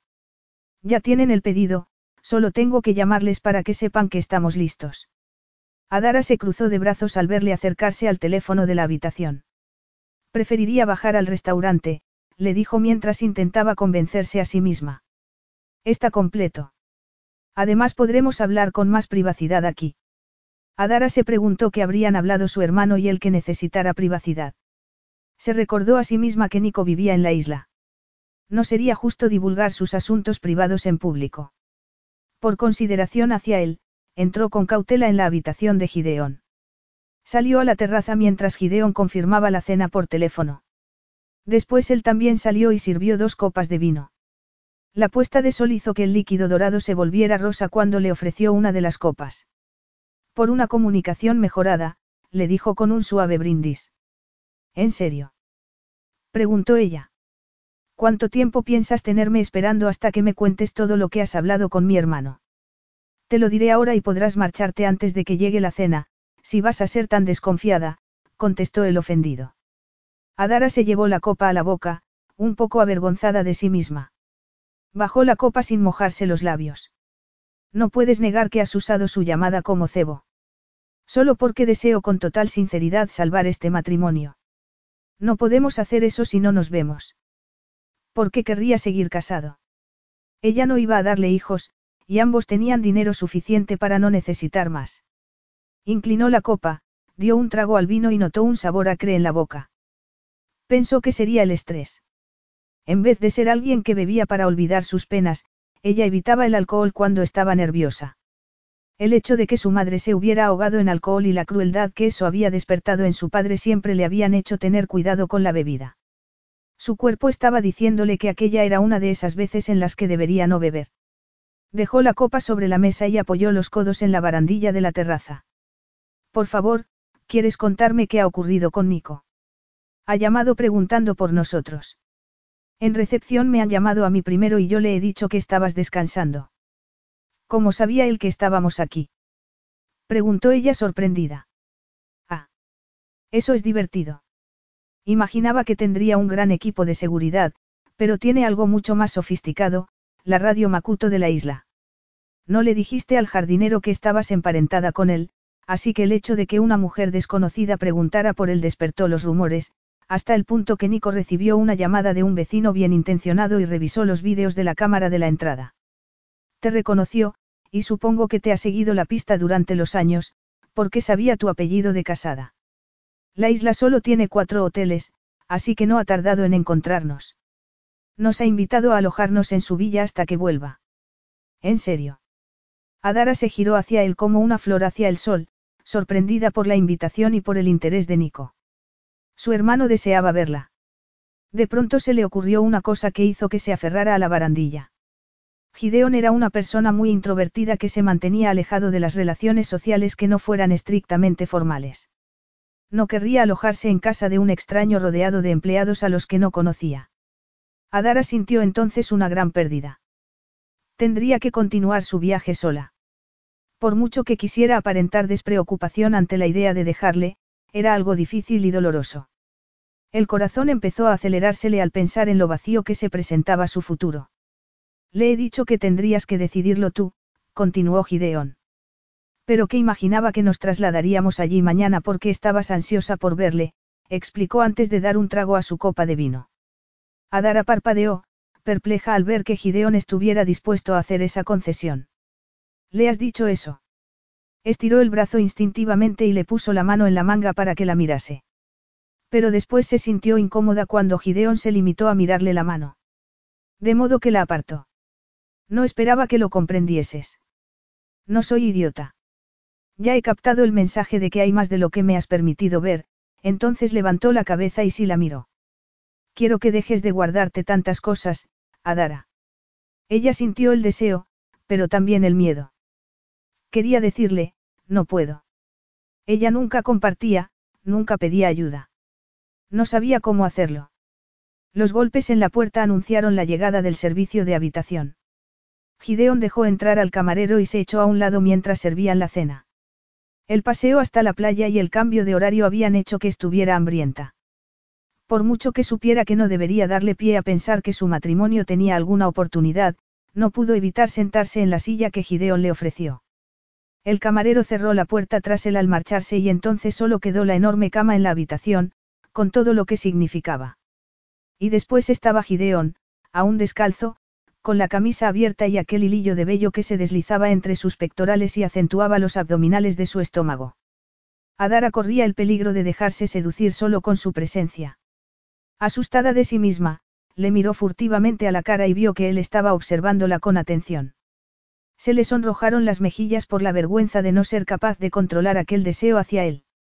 Gideón no recordaba haberse sentido nunca tan conectado a una mujer, al menos fuera de la cama, e incluso en eso Adara y él habían adquirido determinados patrones. Ahora que empezaba a ver que su esposa se ocultaba tras una aparente actitud de calma, estaba decidido a seguir todas las pistas. El hecho de que acabase de pillarla devorándole con la mirada le complacía inmensamente, pero su reticencia a dejarse llevar le confundía. Te he sido fiel, Adara. Espero que me creas. Ella dejó de masticar por un momento y frunció el ceño de un modo que Gideon no supo interpretar. Preocupación. Tristeza. Derrota. Te creo, dijo finalmente. Pero. No cambia el hecho de que una de las principales razones por las que nos casamos, volvió a fruncir el ceño y, en esa ocasión, fue por puro dolor, como si la estuvieran retorciendo por dentro. Obviamente no soy capaz de darte hijos. Ni siquiera lo intentaré. Ya no más. La amarga resignación que vio en su cara era tan tangible que Gideon estiró el brazo para cubrirle la mano con la suya. Haría cualquier cosa por librarle de aquella angustia. Tener hijos fue una condición que pusiste tú, le aseguró. Para mí no es motivo de divorcio. ¿Nunca has querido tener hijos? Preguntó ella, más alterada que antes. No es que nunca los haya querido. Si eso fuera cierto, sería un auténtico monstruo por haberte hecho pasar por todo este sufrimiento. Estoy muy, decepcionado, no era una palabra suficientemente fuerte. Estoy triste, admitió. En una ocasión se había encontrado perdido en una tormenta en el mar y no se había sentido tan indefenso y vulnerable como cuando ella tenía las pérdidas. La última pérdida, del que se había enterado aquel mismo día, era el peor de todos, pues sabía que podía habérsela encontrado muerta. Era algo demasiado horrible, y a él ya le había pasado dos veces. No podía imaginarse encontrarla blanca y sin vida. Después experimentó la sensación de no haber sabido nada del bebé antes de perderlo. Odiaba no tener el control de la situación, no ser capaz de darle algo que deseaba.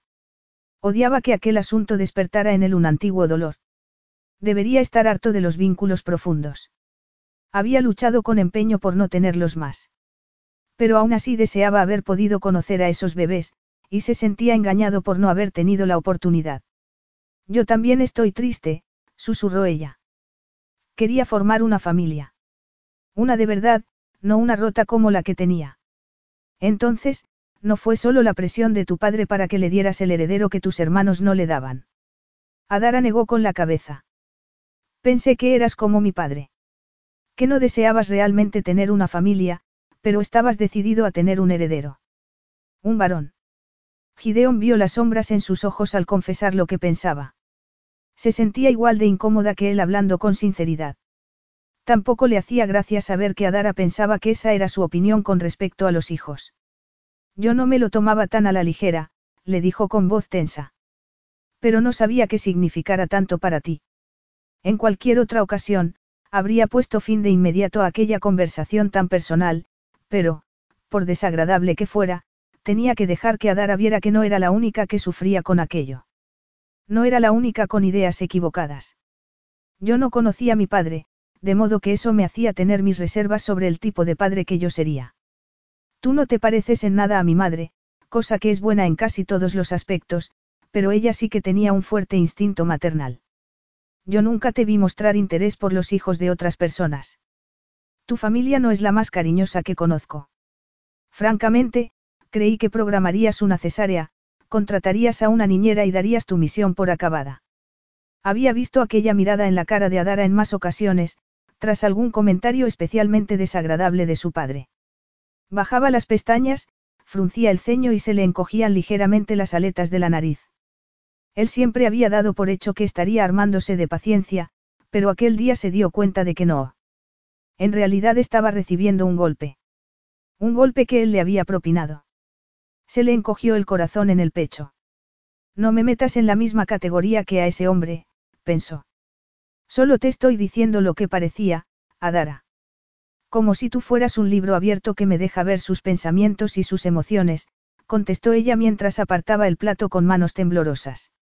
Hoy te he contado más cosas sobre mí de las que he compartido jamás con nadie, y lo único que te he oído decir a ti es que te entristece que haya sufrido las pérdidas. Bueno, es lo mínimo que esperaba. También eran tus bebés. Se puso en pie e intentó escapar, pero él fue más rápido. Tiró la silla al levantarse y la agarró con fuerza para obligarla a detenerse frente a él. ¿Qué quieres que diga? Que no creía en Dios, pero que, cuando te llevé al hospital aquella primera vez, intenté rezar y me sentí completamente traicionado cuando él te arrebató a ese bebé. Que me emborrachaba para no llorar. Cada vez. Santo cielo, desde que hemos estado en la playa no he podido cerrar los ojos sin imaginarme que entraba en tu cuarto de baño y te encontraba muerta, tendida en un charco de sangre, la zarandeó ligeramente. Ese es el tipo de comentario que necesitas oír. Fue muy doloroso y, aunque no quería causarle más sufrimiento, se sintió aliviado cuando ella se derrumbó angustiada y se llevó las manos a la cara. Gideon la abrazó contra su pecho. Adara se tensó cuando la agarró, pero él simplemente hundió los dedos en su pelo, le dio un beso en la coronilla y forzó el abrazo porque lo necesitaba tanto como ella. No pasa nada. No voy a fastidiarla esta vez, le dijo. Siento que sigamos perdiendo a nuestros bebés, Adara. Siento no haberte dejado ver que a mí también me afecta. No puedo seguir intentándolo, Gideón, contestó ella en voz baja y decidida contra su pecho. Lo sé, Gideón le frotó el pelo con la barbilla y se dio cuenta de lo extraño que era abrazarla así, no como un preludio al sexo, no porque estuvieran bailando, sino porque quería tranquilizarla. No espero que lo intentes. Eso es lo que te estoy diciendo. No tenemos que divorciarnos por esto. Podemos seguir casados. Ella levantó la cara. Tenía una expresión devastada más allá de las lágrimas. Ni siquiera sé por qué lo deseas, murmuró. Bajo el escrutinio de su mirada, Gideon sintió que regresaban sus defensas. Pensó en hechos y en razones prácticas para no dar lugar a motivaciones más profundas que no comprendía. Llevamos cinco años fusionando nuestras fortunas, señaló. Adara agachó la barbilla e intentó zafarse. Su respuesta no había sido suficientemente buena. Gideon flexionó los músculos, reticente a dejarla marchar, pero tenía que hacerlo. Sentimientos, pensó. ¿Qué estaba buscando su mujer? Una declaración de amor. Eso nunca había sido parte del trato y no era un paso que estuviera dispuesto a dar. Ya era suficientemente horrible perder bebés de los que no sabía nada. Tener sentimientos demasiado profundos por ella le volvería demasiado vulnerable. La soltó, levantó su silla del suelo y señaló hacia su asiento cuando ella se quedó mirándolo sin más. Siéntate. Sigamos hablando de esto. ¿De qué va a servir? preguntó ella. No se rescata un acuerdo dándole la espalda. Has de quedarte en la misma habitación y enfrentarte a ello, le dijo. ¿Qué hay que rescatar? Preguntó a Dara con un sollozo de dolor en la voz. Sentía el corazón alojado tras su clavícula como si fuera una piedra afilada. ¿Acaso no lo entendía? Todo lo que ella había aportado se había esfumado. Gideon se limitó a señalar con la cabeza hacia su silla, con expresión cautelosa, pero insistente. Adara se dejó caer sobre la silla por puro cansancio emocional. Se quedó allí sentada durante unos segundos, con las manos unidas frente a su cara y los ojos cerrados, ahogándose en su desesperación. ¿Qué es lo que deseas, Adara? Ella abrió los ojos y vio su expresión poco receptiva, a pesar de haberle dicho que debía compartir con él sus emociones. Se dio cuenta entonces de que Gideon tenía miedo a que fuera algo que no podía darle. Como amor. Adara nunca había sido tan tonta como para soñar con que un hombre podría corresponder a su amor, así que no, no le pediría amor. Se conformó con parte de la verdad. Quiero dejar de sentirme tan inútil, confesó. Estoy predispuesta a sentirme insegura por mi educación, ya lo sé. No soy una inútil, pero así me siento en este matrimonio. Ahora ni siquiera puedo aportar hijos. No puedo vivir sintiéndome tan deficiente, Gideón. Él se quedó mirándola durante unos segundos antes de resoplar como si aquello le resultara divertido. Adara absorbió el golpe e intentó levantarse. Pero él la agarró del brazo. No, escucha. Dios, Adara, negó con la cabeza y frunció el ceño con frustración. Cuando te pedí que te casaras conmigo. Oh, no, por favor. exclamó ella, y sintió cómo se sonrojaba. Gideón le agarró la muñeca con más fuerza e hizo que siguiera sentada a la mesa. ¿Por qué te avergüenza esto? Es la verdad. Fuiste tú la que me hizo la oferta. Lo sé. Lo cual solo me recuerda lo desesperada que debía de parecerte que estaba. No me deseabas y no me habrías elegido si no te hubiera sobornado. Desesperada. Repitió él con incredulidad. Yo era el desesperado. Me presenté ante tu padre con una proposición que sabía que él rechazaría. Lo único que jugaba a mi favor era mi coraje. Cualquier otro habría aprovechado la oportunidad de invertir contigo, Gideón. Era una gran oportunidad y mi padre se dio cuenta cuando dejó de ser testarudo y corto de miras. Después de que tú le convencieras. Ella se encogió de hombros para quitarle importancia. De pronto se sentía insegura por el modo en que había defendido a un hombre al que apenas conocía solo porque le intrigaba. No finjas que no tuviste nada que ver con eso, dijo él. Porque eso es lo que intento decirte. Viniste a mí con cosas que yo no tenía. La asociación con tu padre. La entrada en las empresas griegas más influyentes de Nueva York y de Atenas. Necesitaba eso, lo deseaba, y no creía que pudiera conseguirlo. Bueno, yo no tenía mucho más que ofrecer, no. Señaló ella.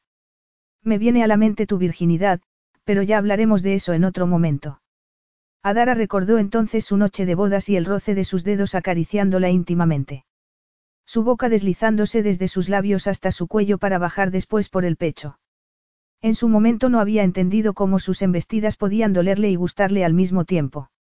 En vez de dejarse intimidar por su fuerza y por su peso, había disfrutado de aquella sensación de pertenencia mientras él se movía encima y dentro de ella. La había rodeado con sus brazos y había hecho que se sintiera más segura que en toda su vida. Su cuerpo se estremeció al recordar el éxtasis. Apenas era consciente de que Gideón la tenía agarrada por la muñeca. Empezó a acariciarle el antebrazo y utilizó la misma voz suave que había usado para decirle lo mucho que le había gustado. Ardiente y dulce, había dicho. Intenta comprender lo que significó para mí formar un vínculo contigo. Sus facultades mentales dispersas no le permitían saber si estaba hablando de la pérdida de su virginidad o del matrimonio en general. Se estremeció de nuevo y se apartó de su mano para regresar al presente. La gente sabía que yo no tenía nada, continuó él.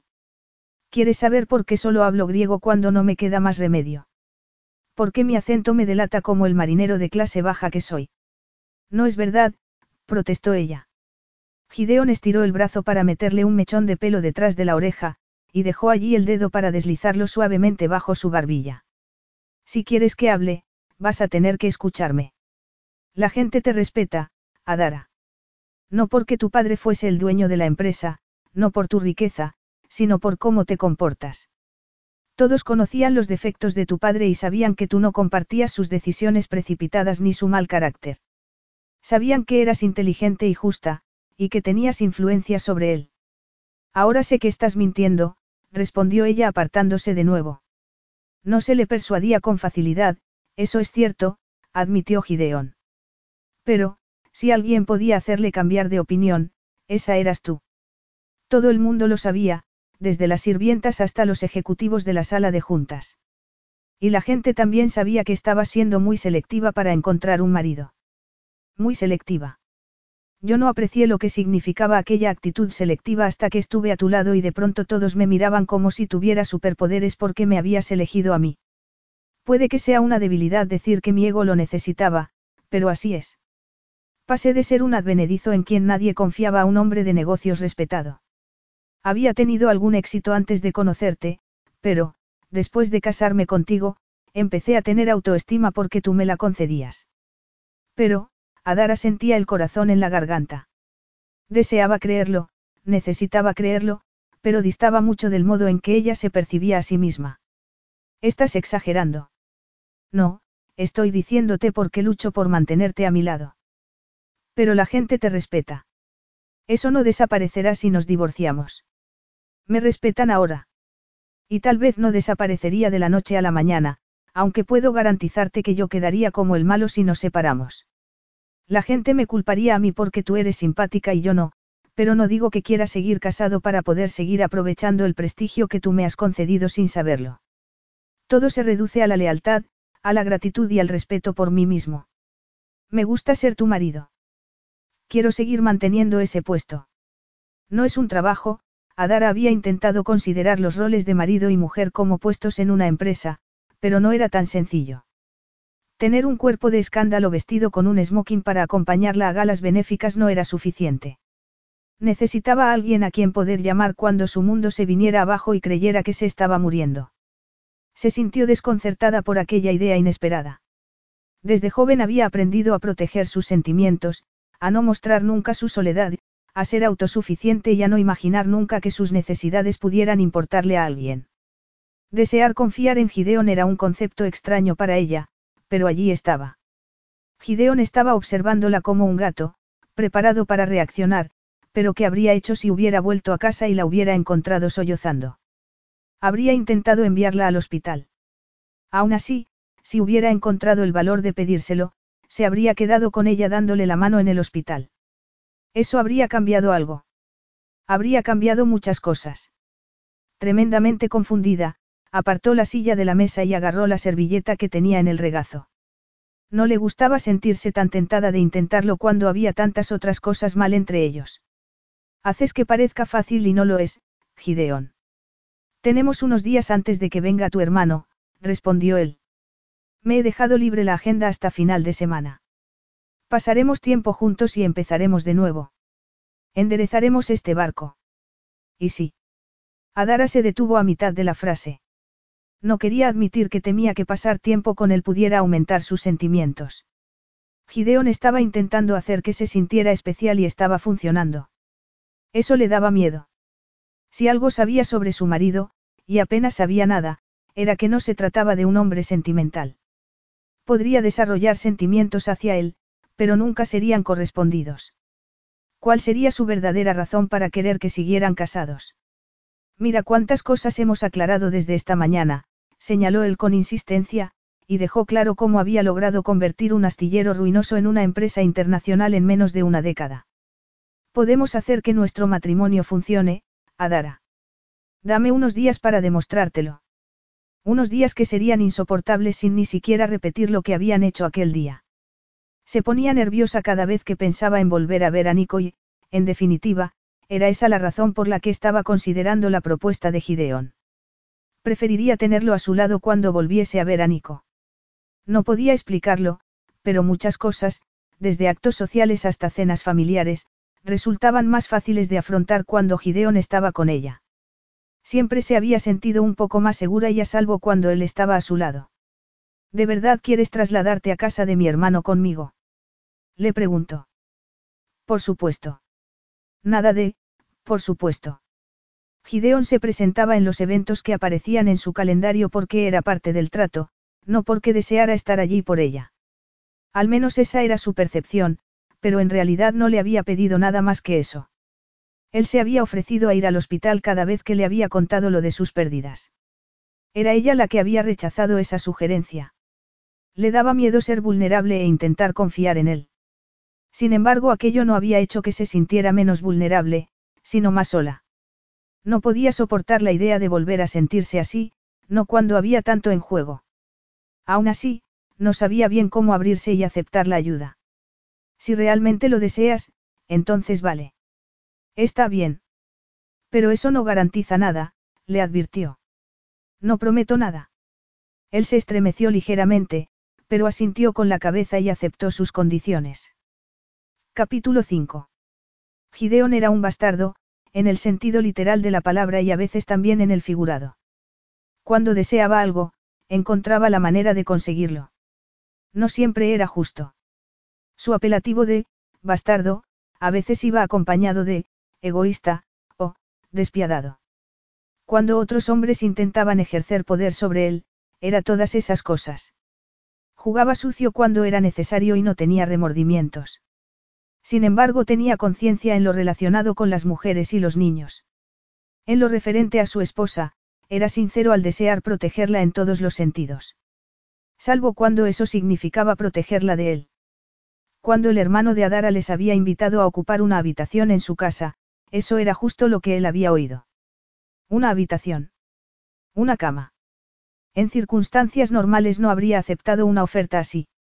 Dado los desagradables acontecimientos de su pasado, le gustaba estar solo en la medida de lo posible. Le gustaba tener privacidad. Incluso en casa, en Nueva York, Adara y él dormían en habitaciones separadas. Él visitaba la de ella, ella nunca iba a la suya. Cuando su esposa se levantaba de la cama para ducharse después de hacer el amor, él captaba la indirecta y se marchaba. Eso siempre le había molestado, que ella desapareciera antes de que se le hubiera secado el sudor de la piel, pero era el precio de la autonomía, así que lo pagaba. Pero ya no. Empezaba a desear tener acceso al espacio que Adara ocupaba, estaba dispuesto a hacer lo que fuera para invadirlo, incluso hasta llegar al punto de aceptar el favor de un desconocido.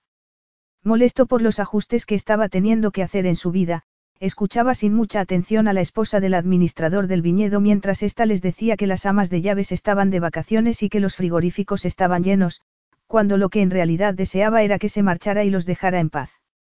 La contraseña para el wifi de invitados está en el escritorio que hay aquí, continuó la mujer mientras abría unas puertas dobles situadas en el piso de arriba. Se trataba de un despacho elegante con todas las comodidades y una barra para bebidas. Tras la barra había una pared acristalada con un escudo grabado. Gideon recordó de nuevo la voz masculina que se había identificado al llamar al hotel para preguntar por Adara, una voz que le resultaba vagamente familiar. Soy Nick, Macricosta. Estoy buscando a mi hermana, Adara. Gideon había achacado aquella breve vacilación a los nervios o a la distracción. Pero, al reconocer el escudo, sumó dos y dos y blasfemó en voz alta. Ambas mujeres se dieron la vuelta y le miraron sorprendidas. Me dijiste que tu hermano se había cambiado el apellido. Pero no sabía cuál se había puesto, le dijo a Dara. Ah, respondió su mujer. Es verdad, no llegué a decirte que, sonrió con orgullo. Es un pez gordo, ¿verdad? Esa es una de las razones por las que no sabía si ponerme en contacto con él.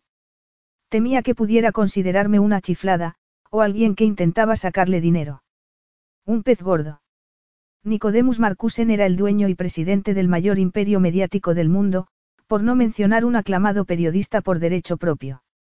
En la actualidad su trabajo se centraba en los análisis en profundidad sobre golpes de Estado en el tercer mundo, aunque tenía experiencia con asuntos de investigación. No le costaría ningún trabajo llevar a cabo una investigación minuciosa. Gideon se aseguró a sí mismo que Nick no tendría razón para hacer tal cosa, pero no pudo evitar sentir la tensión mientras continuaban con la ruta por la casa. Mi número está en el marcado rápido, le dijo la mujer a Adara. Llámeme si necesita algo. El señor insistió en que cuidáramos de usted. Está acelerando sus asuntos en Atenas todo lo que puede, pero no podrá venir hasta dentro de un par de días, anunció mientras le conducía a una imponente habitación de invitados con flores frescas, vino, una cesta de fruta, una terraza privada y una cama enorme con una colcha blanca. Confío en que se encuentren cómodos.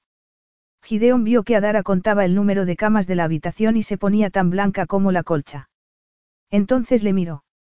Obviamente esperaba que pidiera otra habitación para él. Pero guardó silencio. La mujer se marchó. A los pocos segundos, se oyó cerrarse la puerta principal y Adara lo miró como si la hubiera decepcionado. Buscamos otra habitación. Le preguntó. ¿Por qué? No vamos a compartir cama, Gideón. ¿Por qué no? ¿No has escuchado nada de lo que te he dicho en las últimas 24 horas? Preguntó ella con rabia. No quiero quedarme embarazada. A la gente le ha pasado eso desde hace siglos. Por eso inventaron los preservativos, respondió él. Compré algunos antes de abandonar el hotel. ¿Tienes alergia al látex? Adara dio un paso atrás y su enfado desapareció tan deprisa que él se quedó desconcertado.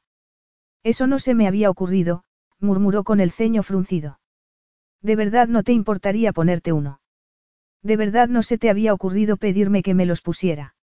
Bueno, durante el tiempo que hemos estado casados no los has usado. Yo no había estado con nadie antes. No es algo que tenga en la cabeza, se encogió de hombros y apartó la mirada cuando empezó a sonrojarse. Inocente, pensó él, y recordó otra ocasión en la que habían estado juntos en un dormitorio. Ella estaba visiblemente nerviosa y él consumido por el deseo sexual. La anticipación era como una cama de clavos en su espalda que le empujaba hacia ella. Aquella primera vez ella llevaba un negligé rosa y una reticencia que había disfrutado quitándole muy lentamente. No la fastidies, se había dicho a sí mismo entonces, y volvió a repetírselo aquel día. La primera noche de su matrimonio había tenido la oportunidad de hacer que sus relaciones íntimas empezaran con buen pie.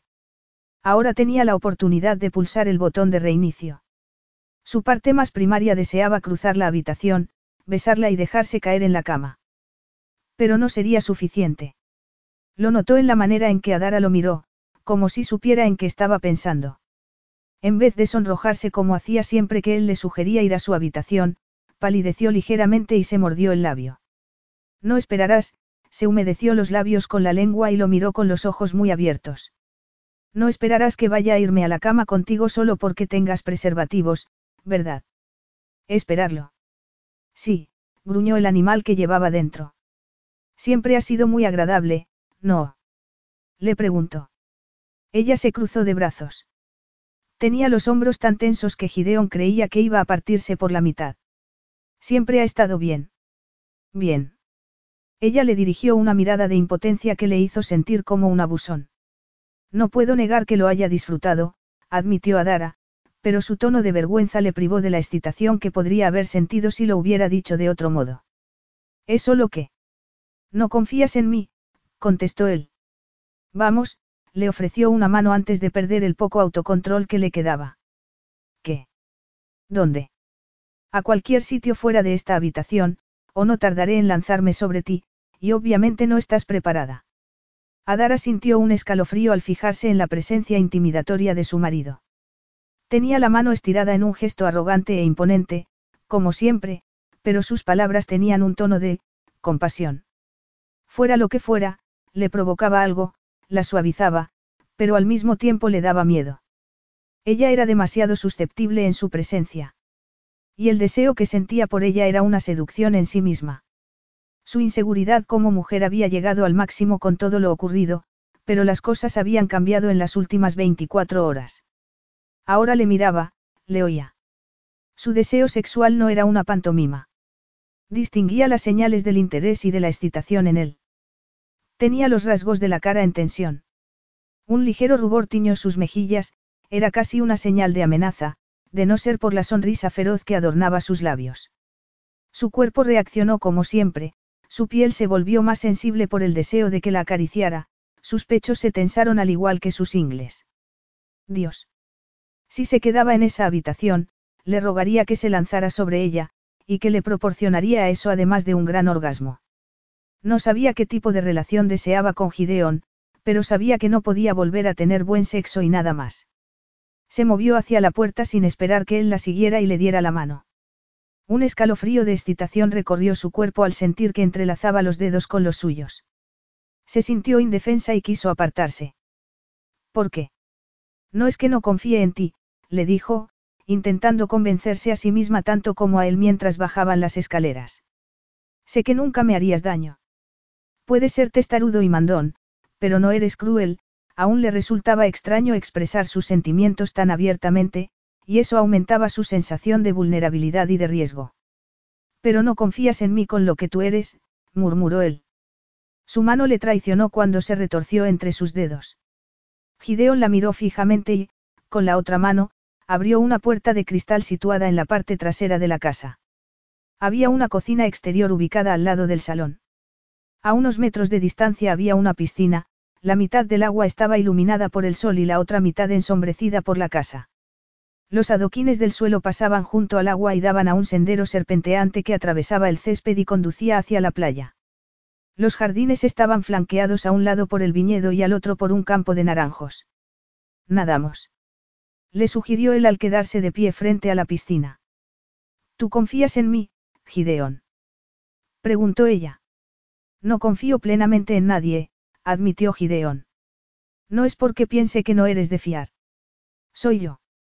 Es así como funciono. El típico rechazo de, no eres tú, soy yo.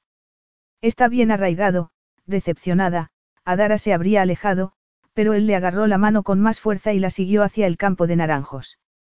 Te ayudaría a saber que he sido más abierto contigo que con nadie en toda mi vida. Jamás. Tal vez tú aprendieras a guardarte tus sentimientos porque tenías miedo de la reacción de tu padre, pero, después de que mi madre muriera, nadie respondía a lo que yo deseaba o necesitaba. Incluso cuando ella estaba viva, normalmente no estaba conmigo.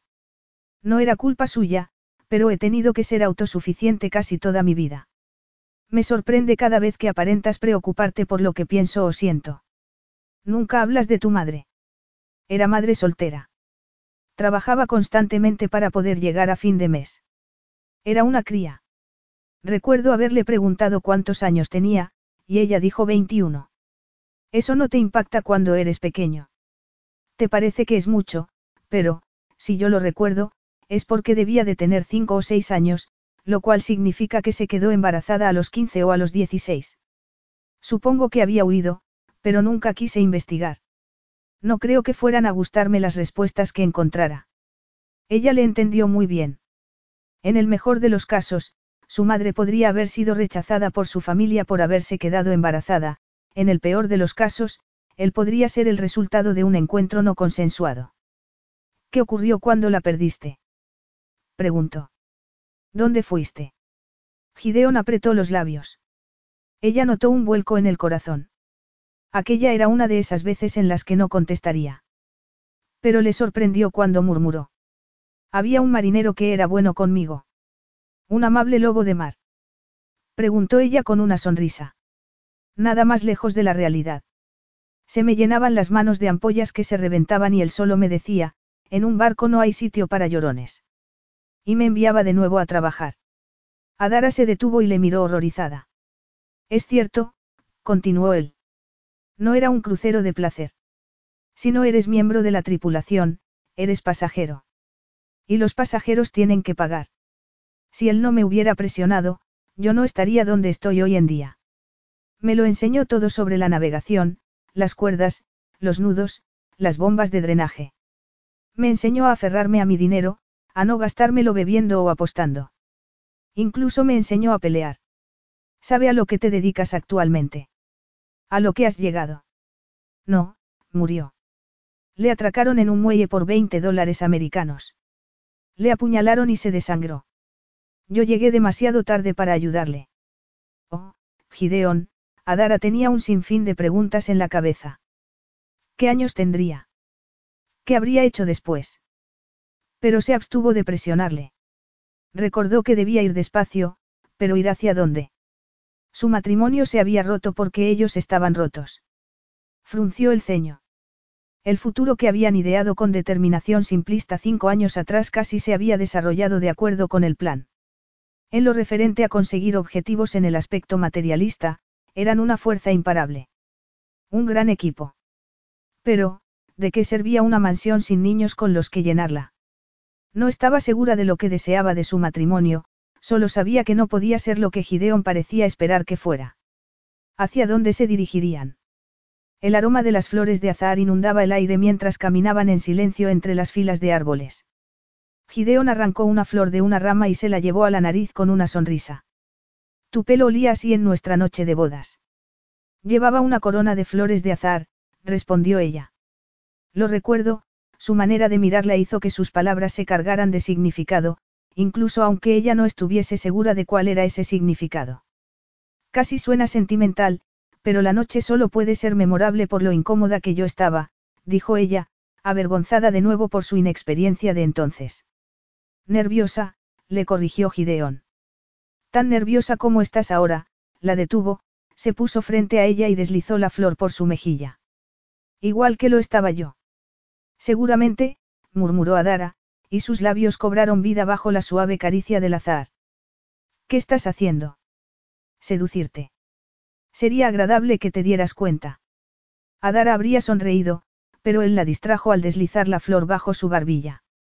Ella estiró el cuello para escapar de las cosquillas y Gideon le robó un beso. Fue un beso tierno y ligero, no exigente ni posesivo, que era a lo que estaba acostumbrada.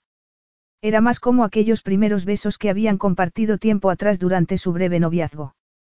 Besos breves y curiosos. Pacientes. Dulces, pero frustrantes. Ahora sabía demasiado bien lo delicioso que era entregarse a la pasión como para regresar a la castidad prenupcial. Gideón se apartó y la miró con ojos oscuros. Lo recuerdo todo de aquella noche. Lo suave que era tu piel, dejó caer la flor al suelo mientras le acariciaba la mejilla y el cuello con los dedos. Después fue bajando. Recuerdo que tuve que aprender a tener cuidado con tus pezones porque eran muy sensibles. Lo eran. Sensibles y receptivos. En ese momento se pusieron erectos y Gideon le rodeó uno de ellos con el dedo. Ella dejó escapar un suave gemido. Pero recuerdo sobre todo eso, continuó él con voz suave y profunda. Los pequeños gemidos de placer que hacías, que me excitaban enormemente porque significaba que te gustaba lo que estaba haciéndote. Estuve a punto de perder el control la primera vez que llegaste al orgasmo. Pero después tuviste otro cuando te penetré. Gideón, para. Adara le agarró la mano, que había bajado hasta el botón de la cinturilla de sus pantalones. Sentía como si no le quedase aire en los pulmones y notaba una palpitación entre los muslos. No quiero parar, murmuró él con ferocidad masculina. Si ha habido algo más ardiente que aquella primera vez juntos, han sido todas las noches que hemos compartido desde entonces. Adara deseaba creerlo, pero el día anterior. Gideon vio que su esposa se apartaba y supo que estaba perdiéndola. Había sido demasiado intenso, pero el deseo que sentía por ella era como un lobo en su interior. ¿Qué sucede? Le preguntó, y se vociferó a sí mismo al ver que su tono áspero había hecho que se estremeciera. Adara le dirigió una mirada desconfiada, dio un paso atrás y se cruzó de brazos. Se mordió el labio inferior durante unos segundos antes de volver a mirarlo con recelo. Ayer dijiste que, tal vez esté siendo demasiado susceptible, pero lo que dijiste mientras nadábamos me hizo mucho daño, Gideón. Sobre lo de no ser suficiente. Yo intento darte tanto placer como tú me das a mí. Ayer era una época completamente diferente de nuestra relación. Lo que te dije, cómo podía explicarle que su deseo por ella iba más allá de lo imaginable. Ahora entendía por qué había restringido sus relaciones al sexo oral, pero eso no cambiaba el hecho de que quisiera penetrarla. Me sentía manipulado, Adara. No te lo digo para que te sientas culpable. Solo te digo lo que a mí me parecía entonces.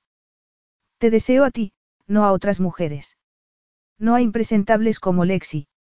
A ti. Me volvía loco al ver que te alejabas de mí. Necesito que estés tan entregada como yo. Que me desees. Es la única manera en la que podré asumir la intensidad de mi deseo. Ella parpadeó sorprendida. Si eso te asusta, entonces lo siento, continuó él. Probablemente no debería habértelo contado. No, murmuró ella. Pero me cuesta trabajo creer que sientas eso. No soy una sirena. Eres tú el que tiene experiencia, el que piensa en usar preservativos porque ya los has usado antes. Sí, así es, admitió él con franqueza. No le gustaba sentirse a la defensiva por tener un pasado sexual cuando ella se había entregado virgen al matrimonio. Pero ¿sabes cuándo fue la última vez que utilicé uno? La noche antes de conocernos. No recuerdo gran cosa de la mujer con la que salía por entonces, solo recuerdo que al día siguiente me dejó porque le pregunté si sabía algo sobre ti. Bastante grosero, lo sé. Pero no podía dejar de pensar en ti. La mirada intensa de Adara le hizo sentir extremadamente incómodo. Sigamos caminando, le dijo. Y hablando.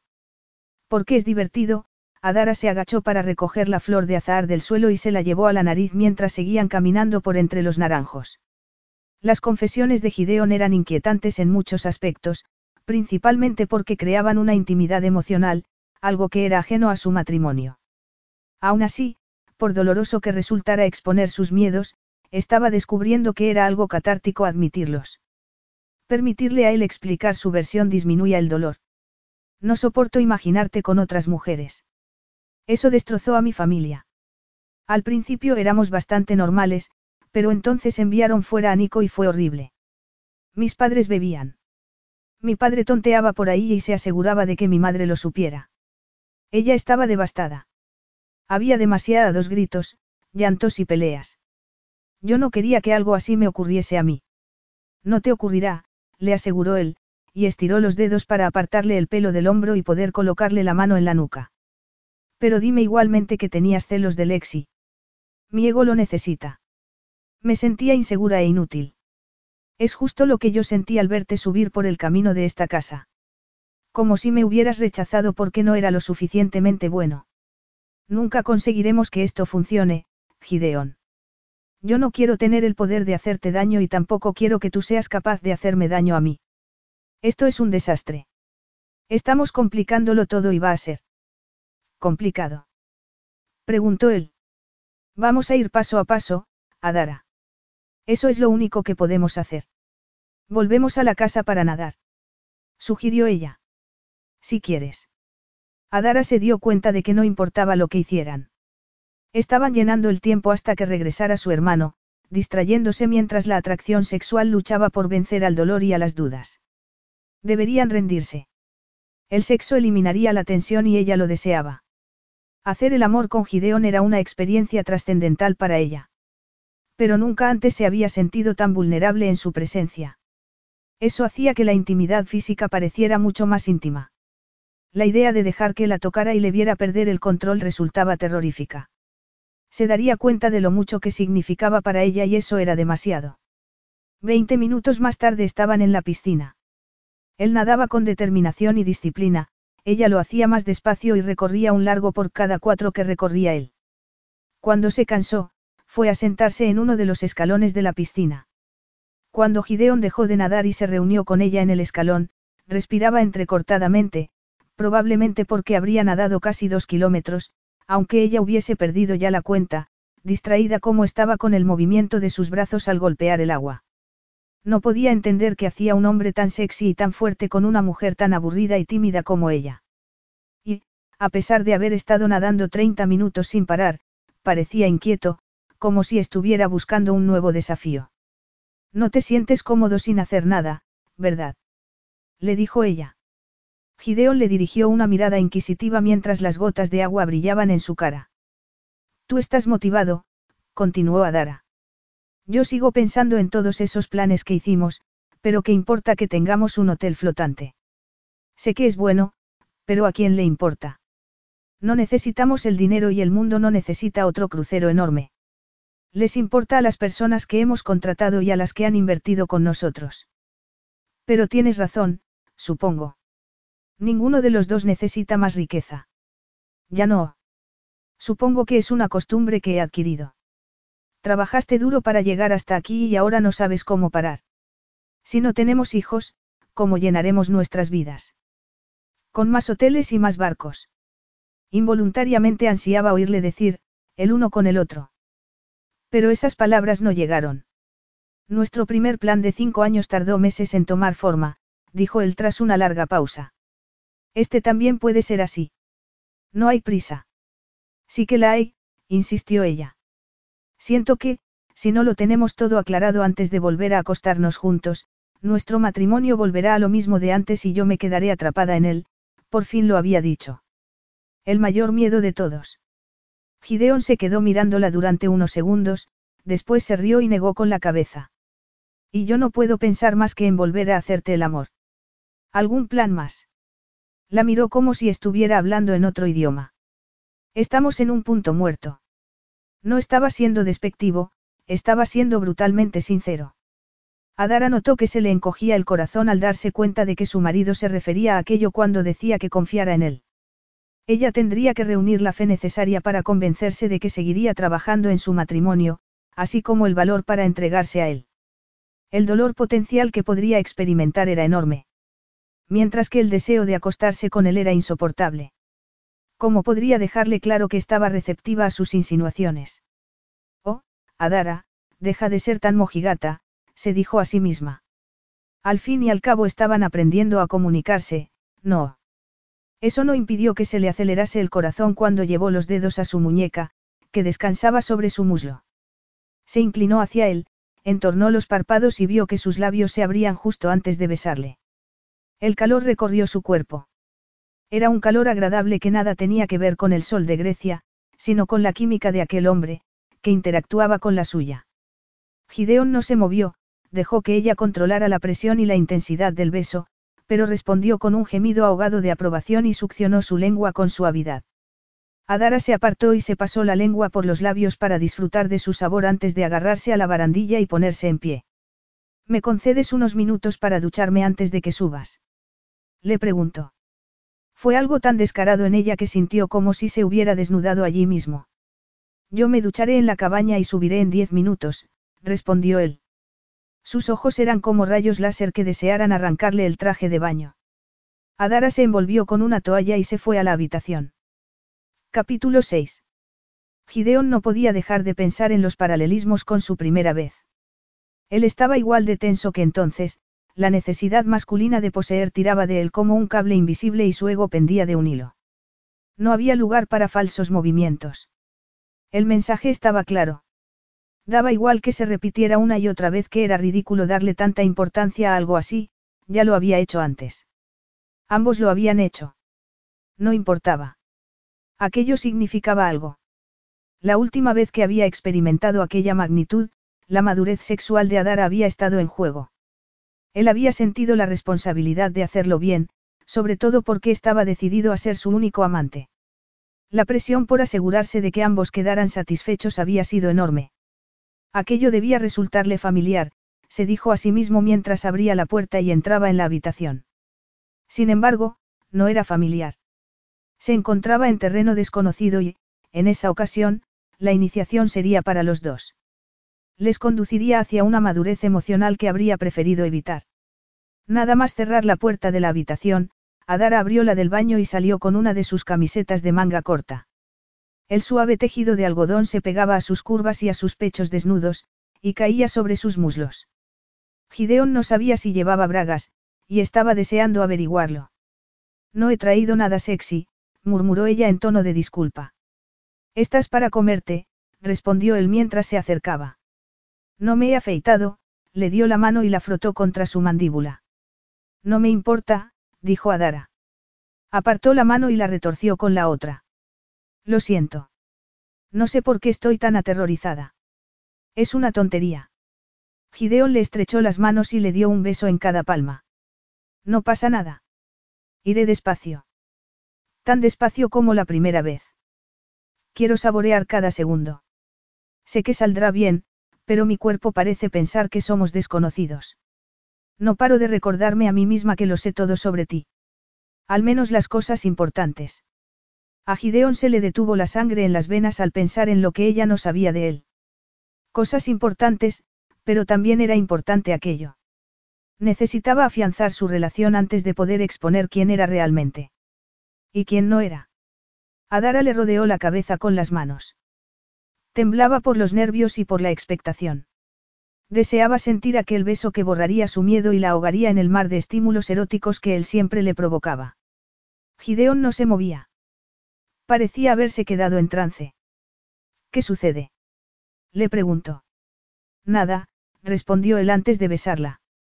El primer contacto fue solo eso, contacto. Cómo encontrar el borde de la piscina con los ojos cerrados, la cabeza sumergida y los pulmones a punto de estallar. Entonces, él abrió la boca para indicarle que debía hacer lo mismo, y Adara estuvo a punto de derretirse de felicidad. La rodeó con los brazos y la abrazó contra su pecho desnudo. Sus músculos estaban tan duros que casi resultaban incómodos contra sus pechos sensibles, pero aún así era agradable. Adara le rodeó el cuello con los brazos y siguió besándolo mientras sus sentidos absorbían cada pequeño detalle de su cuerpo. Sentía el vello de sus piernas rozando la suavidad de sus muslos. Se restregó contra él para sentir el músculo duro que indicaba que le gustaba tenerla cerca. Su cuerpo anhelaba el contacto con aquella maravillosa erección, y Adara se arqueó hacia él para poder sentirla tras la cremallera de sus pantalones.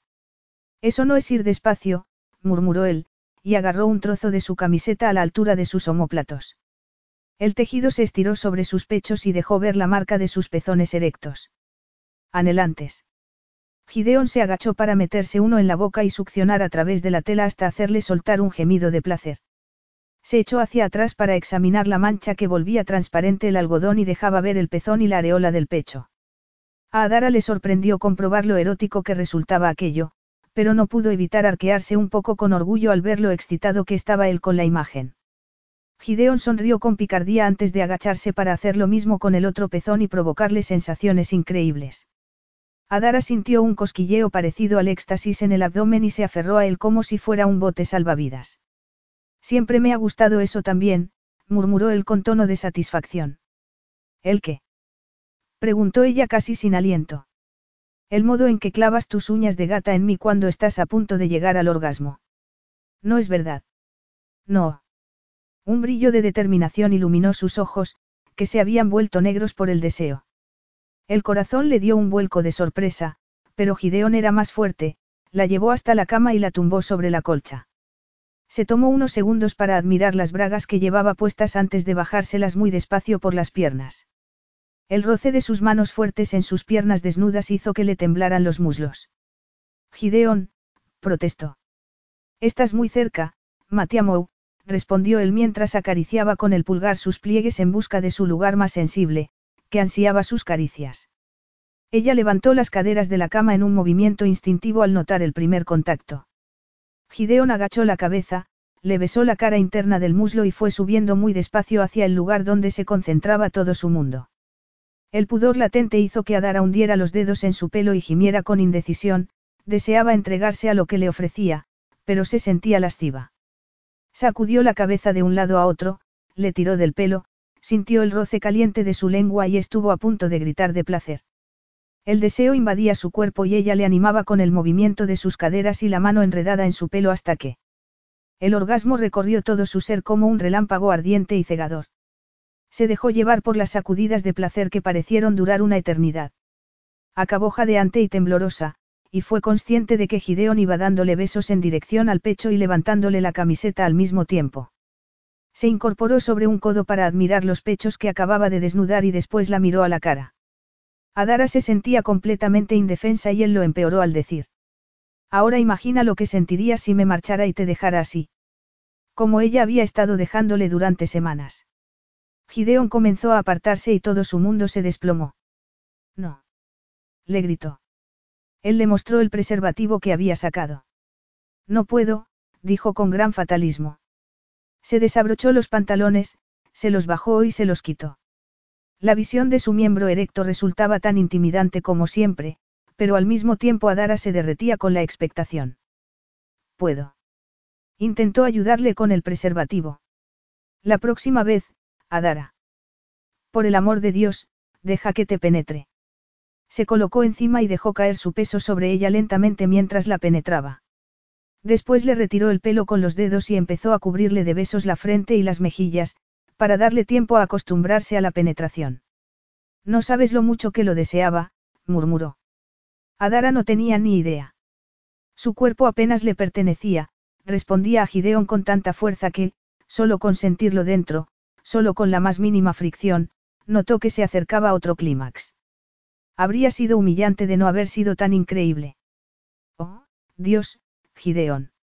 Lo siento, dijo ella entre gemidos, y le arañó el pecho mientras levantaba las caderas y se entregaba a las sacudidas de placer bajo su cuerpo. Oh, cariño, murmuró él contra sus labios, meciéndose suavemente para aumentar sus sensaciones y prolongar su orgasmo. También echaba de menos esto. No seas arrogante, le advirtió ella un minuto más tarde mientras intentaba recuperar el aliento. No lo soy. Te juro que no. Adara sintió su aliento caliente en la oreja antes de que empezara a lamerle el cuello con la lengua. No pareces tan abrumado como yo, le dijo ella. Apenas me aguanto. No notas cómo tiemblo. Estar dentro de ti es maravilloso, cariño. No quiero dejarte. Siempre es así, como si estuviera en el cielo. El corazón de Adara pareció florecer bajo sus palabras, y sus manos se movieron con voluntad propia para comprobar que, en efecto, él estaba temblando. Creí que era yo la que temblaba, confesó. Vivo por esto, Adara. Por tenerte debajo, por poder olerte, por el calor y el placer absoluto que experimento dentro de ti, presionó con su erección mientras hablaba y despertó en ella otro torrente de deseo. No pares, le rogó ella mientras la embestía una y otra vez. Es maravilloso.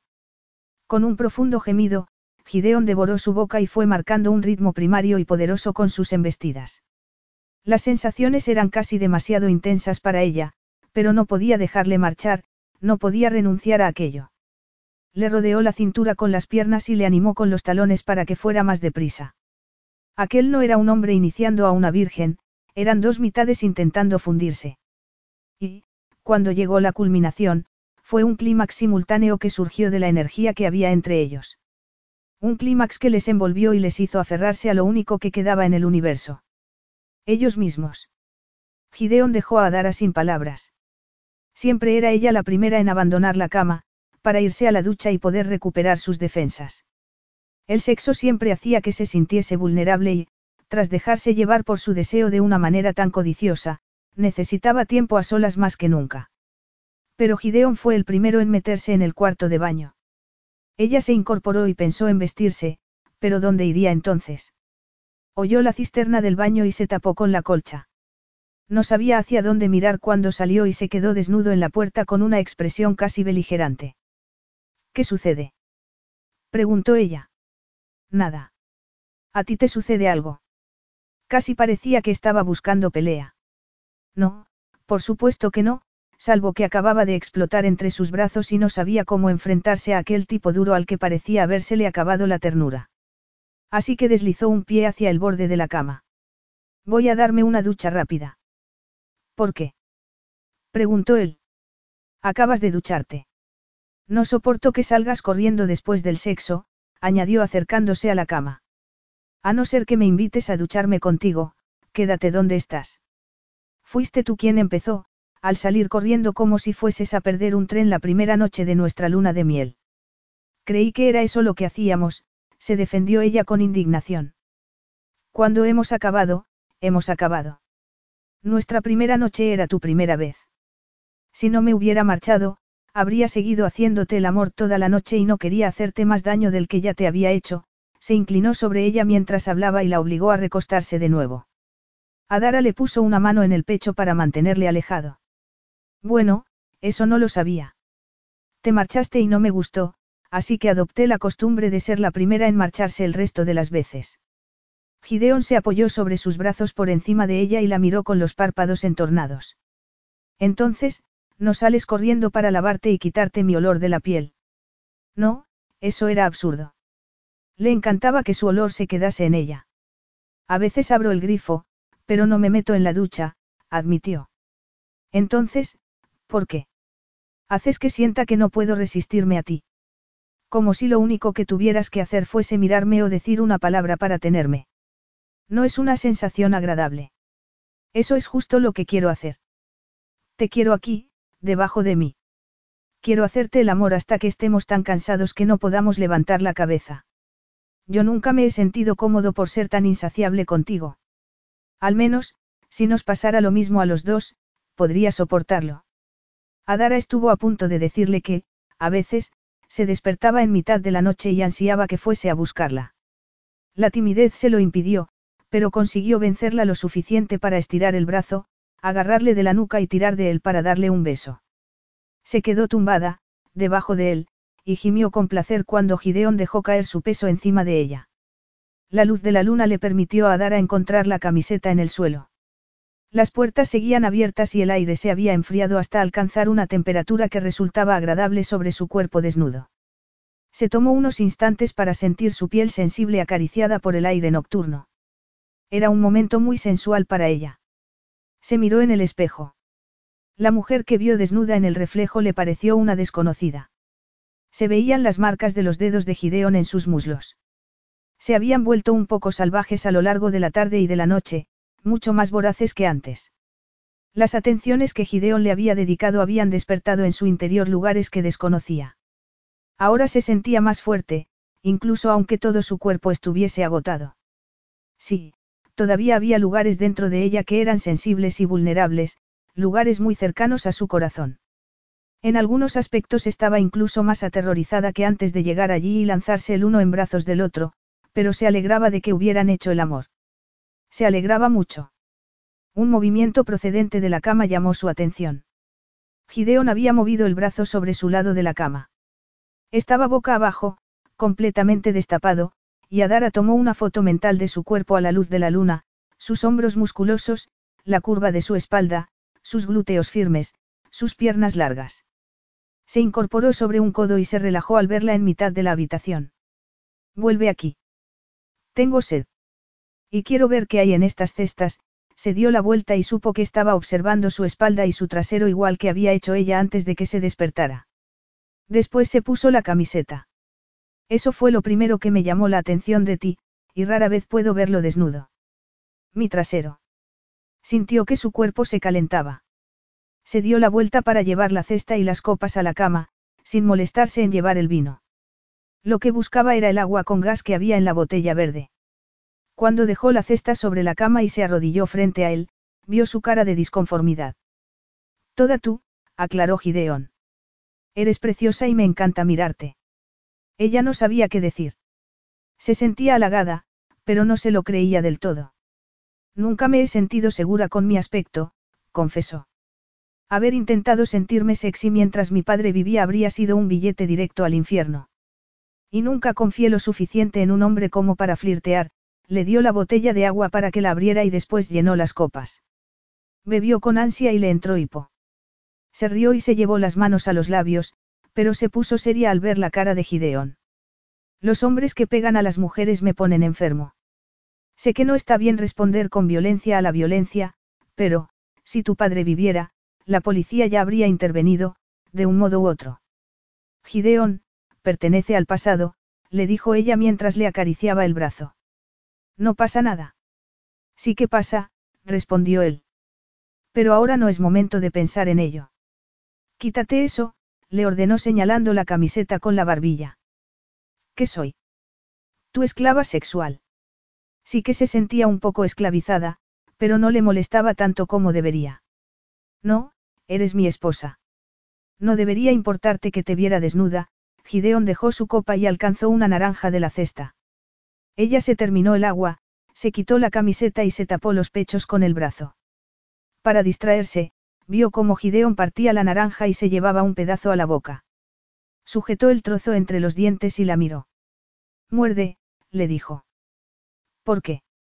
Preguntó automáticamente, pero después pensó, hazlo, y se inclinó para morder la fruta. La mordieron al mismo tiempo y el zumo de la naranja inundó su boca. Al mismo tiempo, Gideon devoró sus labios con un beso apasionado. Cuando ella quiso apartarse sorprendida, él le colocó una mano detrás de la cabeza y la mantuvo ahí para hacerle disfrutar de aquel dulce acto de perversión pecaminosa. Cuando finalmente se apartó para terminar de masticar y tragar, sonrió. Flirtea usted muy bien, señora Bozaras. Hazlo otra vez, le ordenó ella. Se obligó a ser asertiva para que la inhibición no le impidiese conseguir lo que deseaba. Gideon pareció sorprendido. Por el rabillo del ojo ella vio que su miembro se ponía erecto de nuevo y se le hizo la boca agua, pero sujetó otro pedazo de naranja con los dientes, le puso una mano en el pecho y se inclinó hacia él para disfrutar de otro beso dulce y jugoso. Los últimos retazos de sus inhibiciones se esfumaron y no volvieron a probar la naranja hasta mucho tiempo después. Te vas a quemar, dijo Gideon cuando regresó de nadar y vio que Adara estaba tumbada boca abajo con las piernas expuestas a los rayos del sol. Estaba tumbada en una manta sin moverse, y solo parpadeó somnolienta, como si no le quedara una pizca de energía. 48 horas de sexo desenfrenado, siestas y pereza empezaban a pasarles factura a los dos. Él también había empezado a relajarse. Había dejado su teléfono y su tablet en la casa, y se había ido a la playa solo con su mujer y con sus gafas de sol. Me gusta estar de vacaciones, le dijo ella sin moverse. Gideon recolocó la sombrilla para que ella quedara bajo su protección y se tumbó después a su lado. A mí también. Deberíamos hacerlo más a menudo. La mirada de Adara se ensombreció.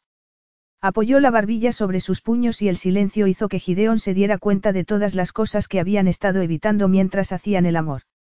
De pronto era como estar de nuevo en la piscina, él no podía pensar más allá de su deseo sexual y ella estaba diciéndole que necesitaba saber hacia dónde iba esa relación. Se sintió frustrado. No sabía qué decirle. Aquella situación era perfecta. No creía que necesitaran más que la arena caliente, el murmullo del mar y sus cuerpos mientras hacían. Un sonido lejano le hizo levantar la cabeza y un escalofrío recorrió su cuerpo al divisar una manchita en el cielo. Ambos habían perdido la noción del tiempo, ninguno de ellos estaba particularmente interesado en volver a la realidad, pero al parecer iban a volver lo quisieran o no. Cariño, creo que tu hermano está aquí. Capítulo 7. Teniendo en cuenta cómo había comenzado su viaje a Grecia, Gideon imaginó que no debería sorprenderle la reacción de Adara, pero le sobresaltó ver su cara pálida y aterrorizada. Regresó a la casa como si huyera de un incendio. Una vez en la habitación, se puso un vestido y mostró una agitación que él nunca le había visto a medida que el helicóptero se acercaba. Él se puso unos pantalones cortos y una camisa, y se preocupó al ver lo mucho que le temblaba la mano mientras intentaba maquillarse.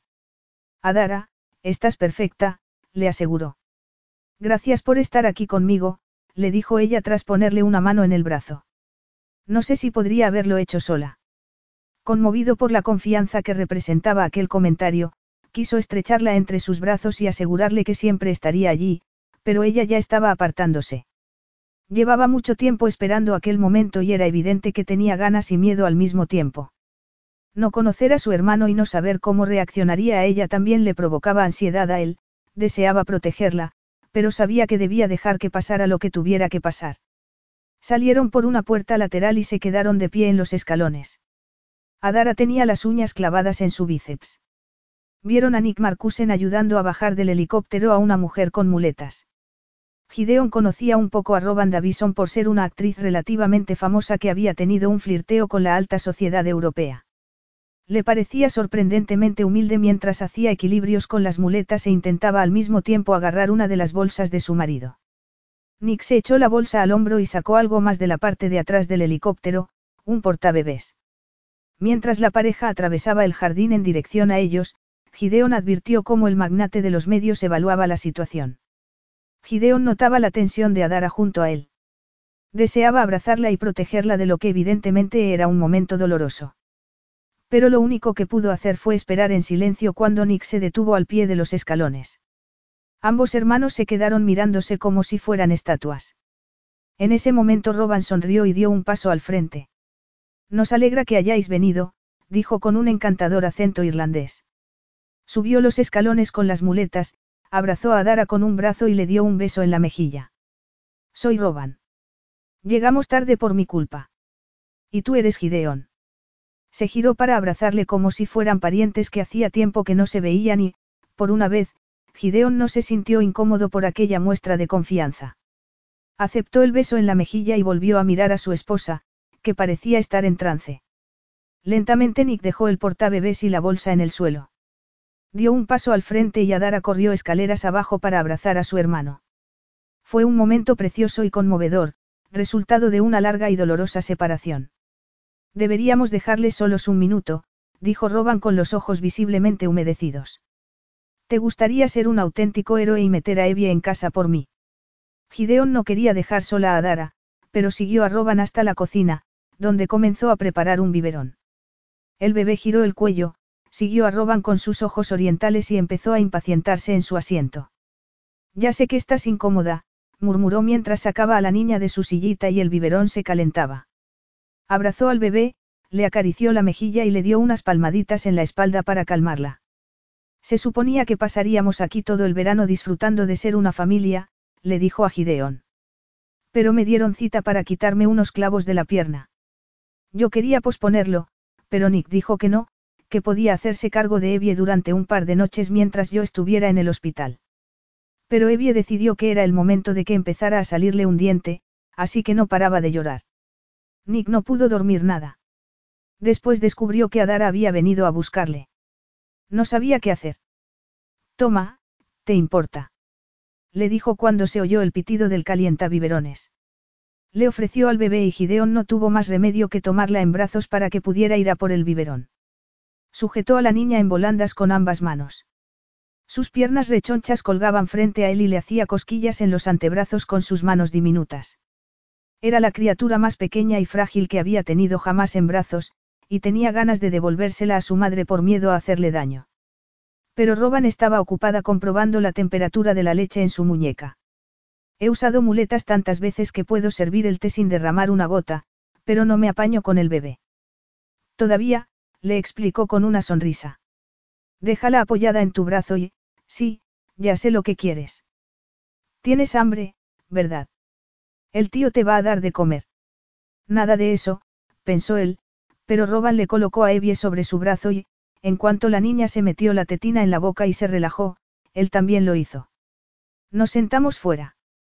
Espero que hayas estado cómodo aquí, dijo Roban mientras le conducía hacia el patio. Mucho, le aseguró él con sinceridad. Tendréis que dejar que os devolvamos el favor el año que viene cuando inauguremos nuestro nuevo crucero. ¿Cómo lo hacemos? ¿Quieres sentarte y yo te la doy? Se oyó un ruido en el interior de la casa y Roban levantó la cabeza como si fuera un perro guardián al oír pisadas. Adara ha entrado al cuarto de baño. Voy a, ¿te importa? Quiero asegurarme de que Nick, sí que se le daba bien andar con muletas. En cuestión de segundos desapareció en el interior de la casa dando saltos como una gaviota. Gideon resopló sorprendido. Le parecía que Nick Marcusen era el último hombre sobre el planeta que pudiera necesitar una mamá gallina como esposa, pero al parecer tenía una. Y Gideon se quedó solo sujetando al bebé. Miró a la niña y le sorprendió ver que ya se había bebido medio biberón. Cuando Evie le miró, apartó la boca de la tetina y le dedicó una sonrisa de alegría, de gratitud y de confianza.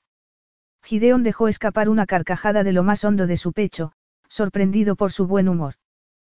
Pequeña diablilla. Aprendían desde pequeñas a cautivar a un hombre.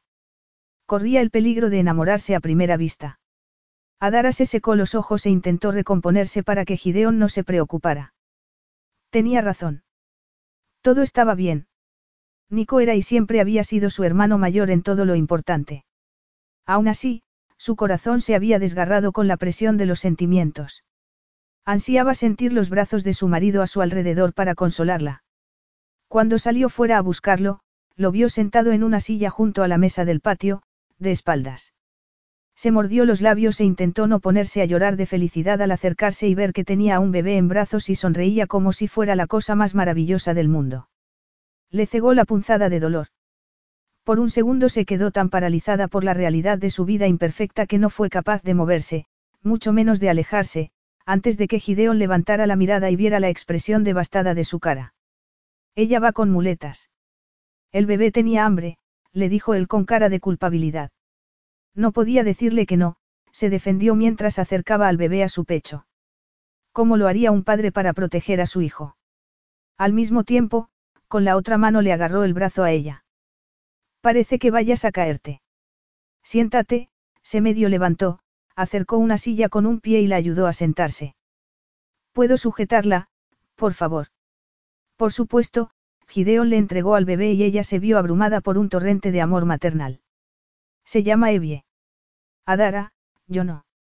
Adara negó con la cabeza. Gideon le puso una mano en el cuello, le retiró el pelo de la cara y le obligó a mirarlo. No estaba intentando hacerte daño, le susurró. Lo sé. No pasa nada, le aseguró ella, frotando la mejilla contra su muñeca. Es solo que no me lo esperaba, nada más. No estoy enfadada. Gideon le puso la mano en la cara y se inclinó para darle un beso. Me has asustado. Creí que iba a perderte. Cada vez que Adara pensaba que no podrían salvar su matrimonio, él decía algo así y la encandilaba. Se quedaron mirándose el uno al otro hasta que oyeron voces aproximándose.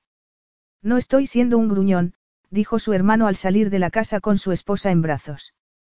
Pero te han dado el alta antes de tiempo porque has prometido tener la pierna en alto, así que creo que eso es lo que deberías hacer, ¿no te parece? Gideon se movió para sacar una silla en la que Roban pudiera sentarse y después le ofreció la mano a Nico. Gideón. Nick, respondió su hermano, que parecía completamente recompuesto tras las confesiones de hacía unos minutos. Le había dicho que nunca había dejado de preocuparse por ella en todo ese tiempo, igual que le había pasado a ella. La quería, era digna de su amor. Resultaba una idea sobrecogedora, como descubrir que no era un patito feo, sino un hermoso cisne. Se daría cuenta Gideón de ese cambio. Su expresión parecía tensa cuando se sentó. Nadie más pareció darse cuenta. Nick abrió una botella de vino, Roban le quitó el biberón vacío al bebé y le entregó a dar a un babero para que echara los gases.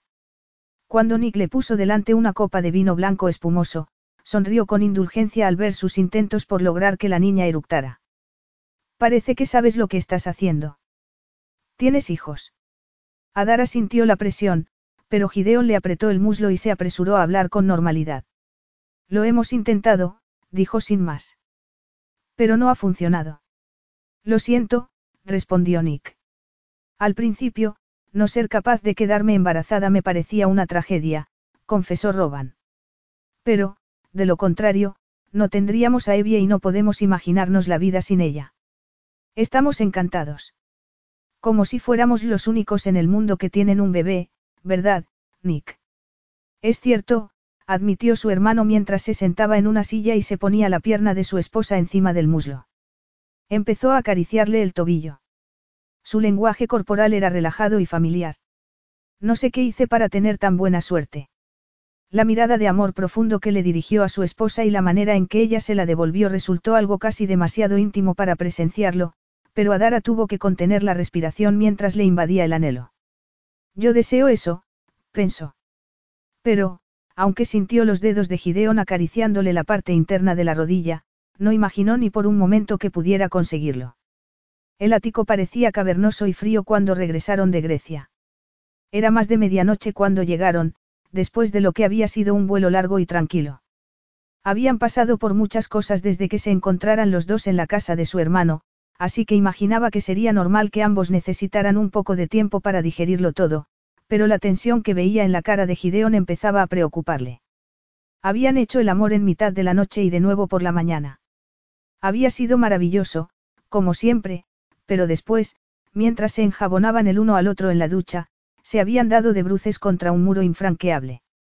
Incapaz de quitarse de la cabeza la cara de Gideón mientras sujetaba al bebé, ella había comentado que su hermano y su esposa hacían que la adopción pareciese lo más natural del mundo.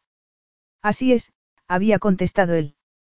Es algo en lo que pensar, había insistido ella. ¿No crees? Puede ser. Tan evasivo. Adara se mordió el labio. Ella estaba abierta a la idea, pero eso significaba seguir casada. Para siempre. Con un hombre que no parecía tan entusiasmado como ella con la idea de tener hijos. Era todo un enigma. Regresar a Nueva York significaba zambullirse de nuevo en su antiguo matrimonio con un adicto al trabajo al que le gustaba tener su espacio y que solo se comunicaba cuando era necesario, a juzgar por la escena con la que se encontró cuando salió del cuarto de baño. Paul, su chofer, salía en ese momento de la habitación de Adara, donde había dejado su equipaje. Gideon regresaba al salón tras haber salido de su propia habitación, donde habría dejado también sus pertenencias. Deslizó el pulgar por la pantalla de su teléfono móvil y le dio instrucciones a Paul sobre la agenda de los próximos días. ¿Vas a salir mañana temprano conmigo para ir a la oficina o quieres que Paul vuelva a buscarte? Le preguntó a ella. Parecía que hubiesen vuelto a sus vidas separadas que giraban en torno al trabajo. Así que se cruzó de brazos y preguntó. ¿A qué te refieres con, temprano? Las seis. Sugirió él tras mirar el reloj. De todas formas, tampoco podré dormir con el cambio horario. Está bien, respondió ella. Paul les dio las buenas noches y se marchó. Gideon conectó la alarma y la miró cuando ella bostezó. Te vas directa a la cama. Aquella pregunta era una de las señales que habían desarrollado a lo largo de su matrimonio. Estaba diciendo que no le apetecía sexo. Ella estaba agotada. No debería importarle, pero se sintió abandonada y sin la esperanza de tener una familia o un amor como el que había encontrado su hermano. Sí, respondió ella. Ha sido un día muy largo y mañana será más largo. ¿En tu habitación o en la mía? Perdón. Le miró sorprendida e intentó calmar el cosquilleo que se había despertado en su interior. Estoy verdaderamente cansada. Aún así, estaba indecisa. Deseaba sentir la cercanía que experimentaba en sus brazos, pero le daba miedo sentirse abandonada cuando él se encerrara en sí mismo, como hacía desde que había conocido a su hermano. Yo también estoy agotado, admitió Gideón, pero no vamos a volver a dormir en habitaciones separadas. En la mía, dijo con decisión mientras le agarraba la mano para llevarla allí. No te molestes en llevar tu ropa. Cuanto más lejos esté, mejor.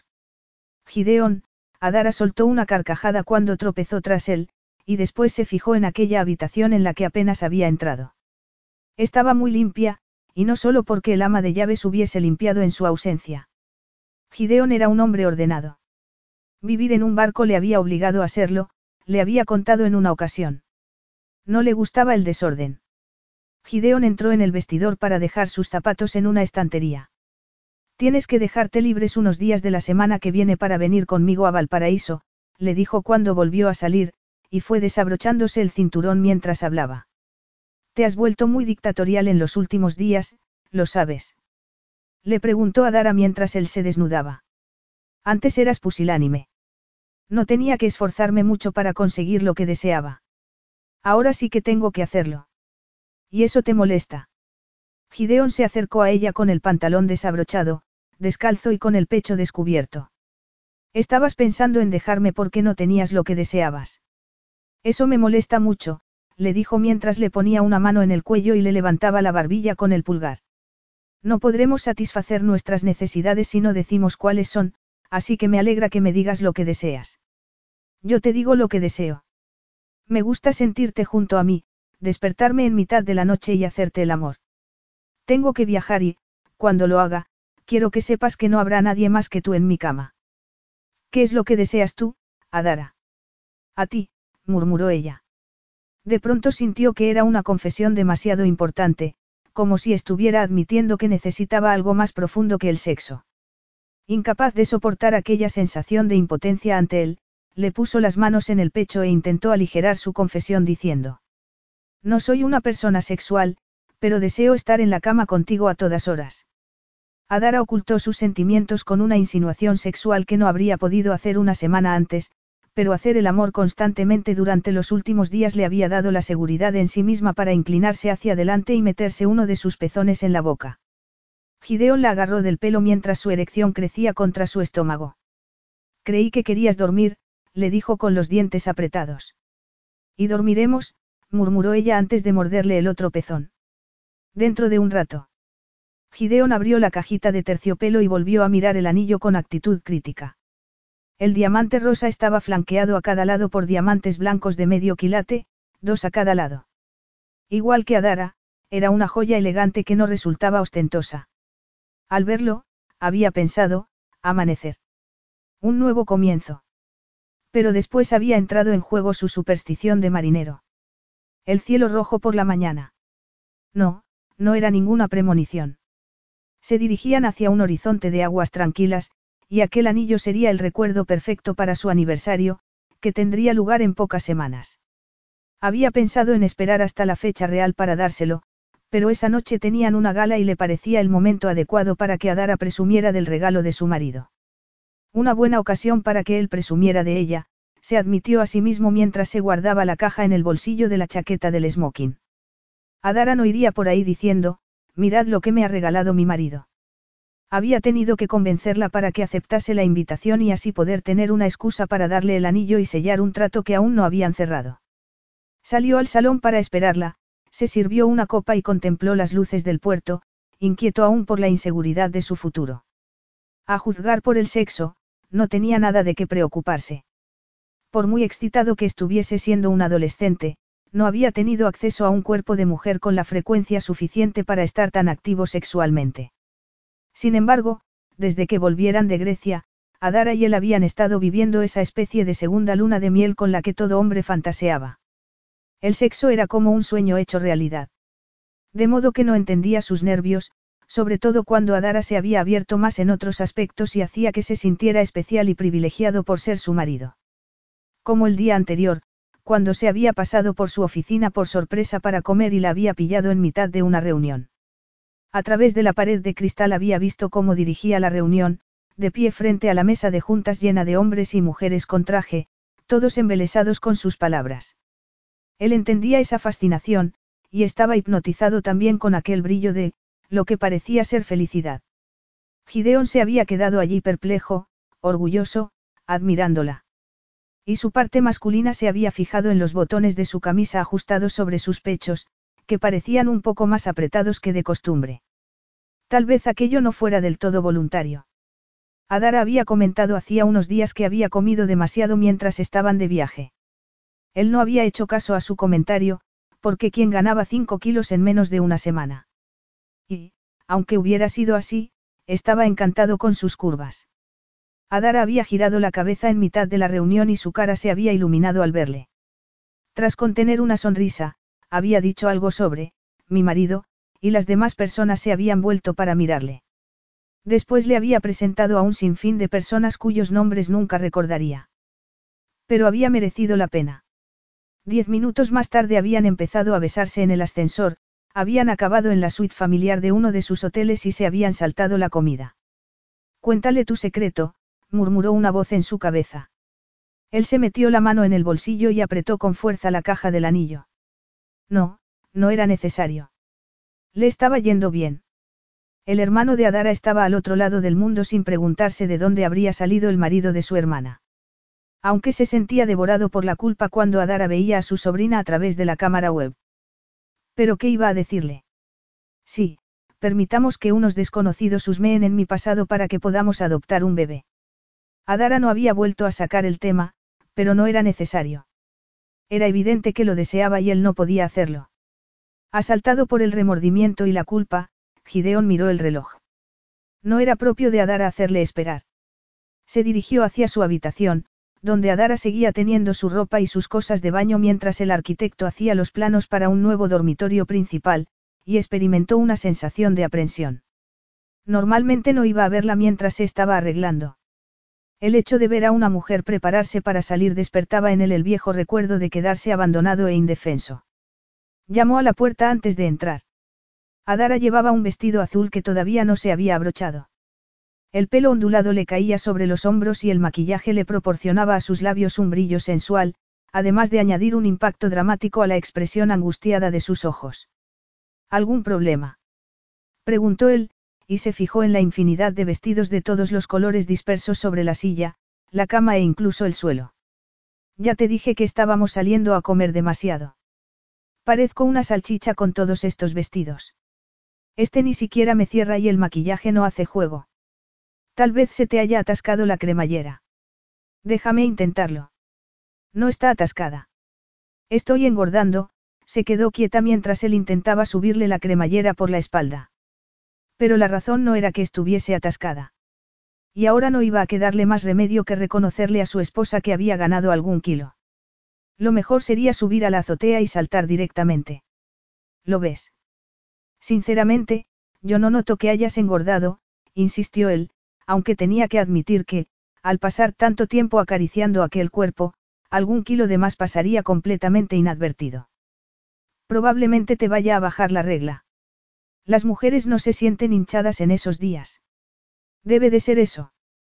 Mientras lo decía fue consciente de que Adara no había tenido la regla desde, bueno, habría sido antes de acostarse juntos en Grecia. Al menos un mes. Un pensamiento desagradable pasó por su cabeza, pero lo desechó antes de que tomara forma. Pero Adara se quedó muy quieta y empezó a palidecer por momentos. Gideon la agarró del brazo. Yo, eh, Nunca vuelvo a tener un ciclo normal de inmediato después de una pérdida, murmuró ella con el ceño fruncido sin mirarle a los ojos. Probablemente tengas razón. Será el síndrome premenstrual. Salvo que también había mencionado hacía unos días que le dolían los pechos porque llevaba el sujetador demasiado apretado. O sería por otra cosa. Se dio cuenta de lo que estaba pensando y le dio miedo, porque sabía que la perdería si volvía a quedarse embarazada. Uso preservativo siempre, Adara. Siempre, había pensado en hacerse la vasectomía a modo de protección permanente, pero no estaba preparado para la abstinencia necesaria durante la recuperación. Lo sé, dijo ella muy deprisa, casi como si estuviera intentando poner fin a la conversación. Entonces no entiendo cómo. Estoy segura de que es imposible. Y aún así solo estaría de un par de semanas. No habría empezado a engordar todavía, pero no podré pensar con claridad hasta no estar segura, dejó caer el vestido al suelo y se dirigió hacia el cuarto de baño. Creo que quedaba un test de embarazo en el armario. Cerró la puerta del baño y aquel sonido fue como un puñetazo en su corazón. Gideon se frotó las manos húmedas en los pantalones y se dijo a sí mismo que era imposible. Aunque Adara pensara que fuese posible. Y no le hacía ilusión. ¿Cómo iba a hacérsela? Apoyó las manos en el marco de la puerta del baño y oyó el ruido de la cisterna y del grifo. Después, silencio. Apretó los dientes y esperó. Hasta que se hartó y abrió la puerta. Adara se había puesto una bata color marfil y estaba frente al lavabo, con el palito de plástico en la mano temblorosa. Gideon se acercó para mirar por encima de su hombro y vio el símbolo de color azul. Positivo. Capítulo 8. Las emociones que Adara sentía en su interior amenazaban con sobrepasarla. Tal vez el test sea antiguo y esté defectuoso, dijo Gideon desde atrás. Era el segundo de la caja de cuando me hice la prueba hace unos meses, tiró el palito a la papelera, se lavó las manos y salió corriendo del cuarto de baño, que era amplio, pero demasiado pequeño cuando su marido estaba allí con ella. Estaba embarazada. Otra vez. La sorpresa estaba dando paso a todas esas emociones desconocidas que presionaban sus ojos, sus costillas y su corazón. No quería que él estuviera allí cuando se apoderasen de ella, y tenía que aceptar que estaba volviendo a ocurrir. Deberías irte, le dijo sin girarse hacia él. Excúsame. Dile a la gente que tengo gripe o algo así.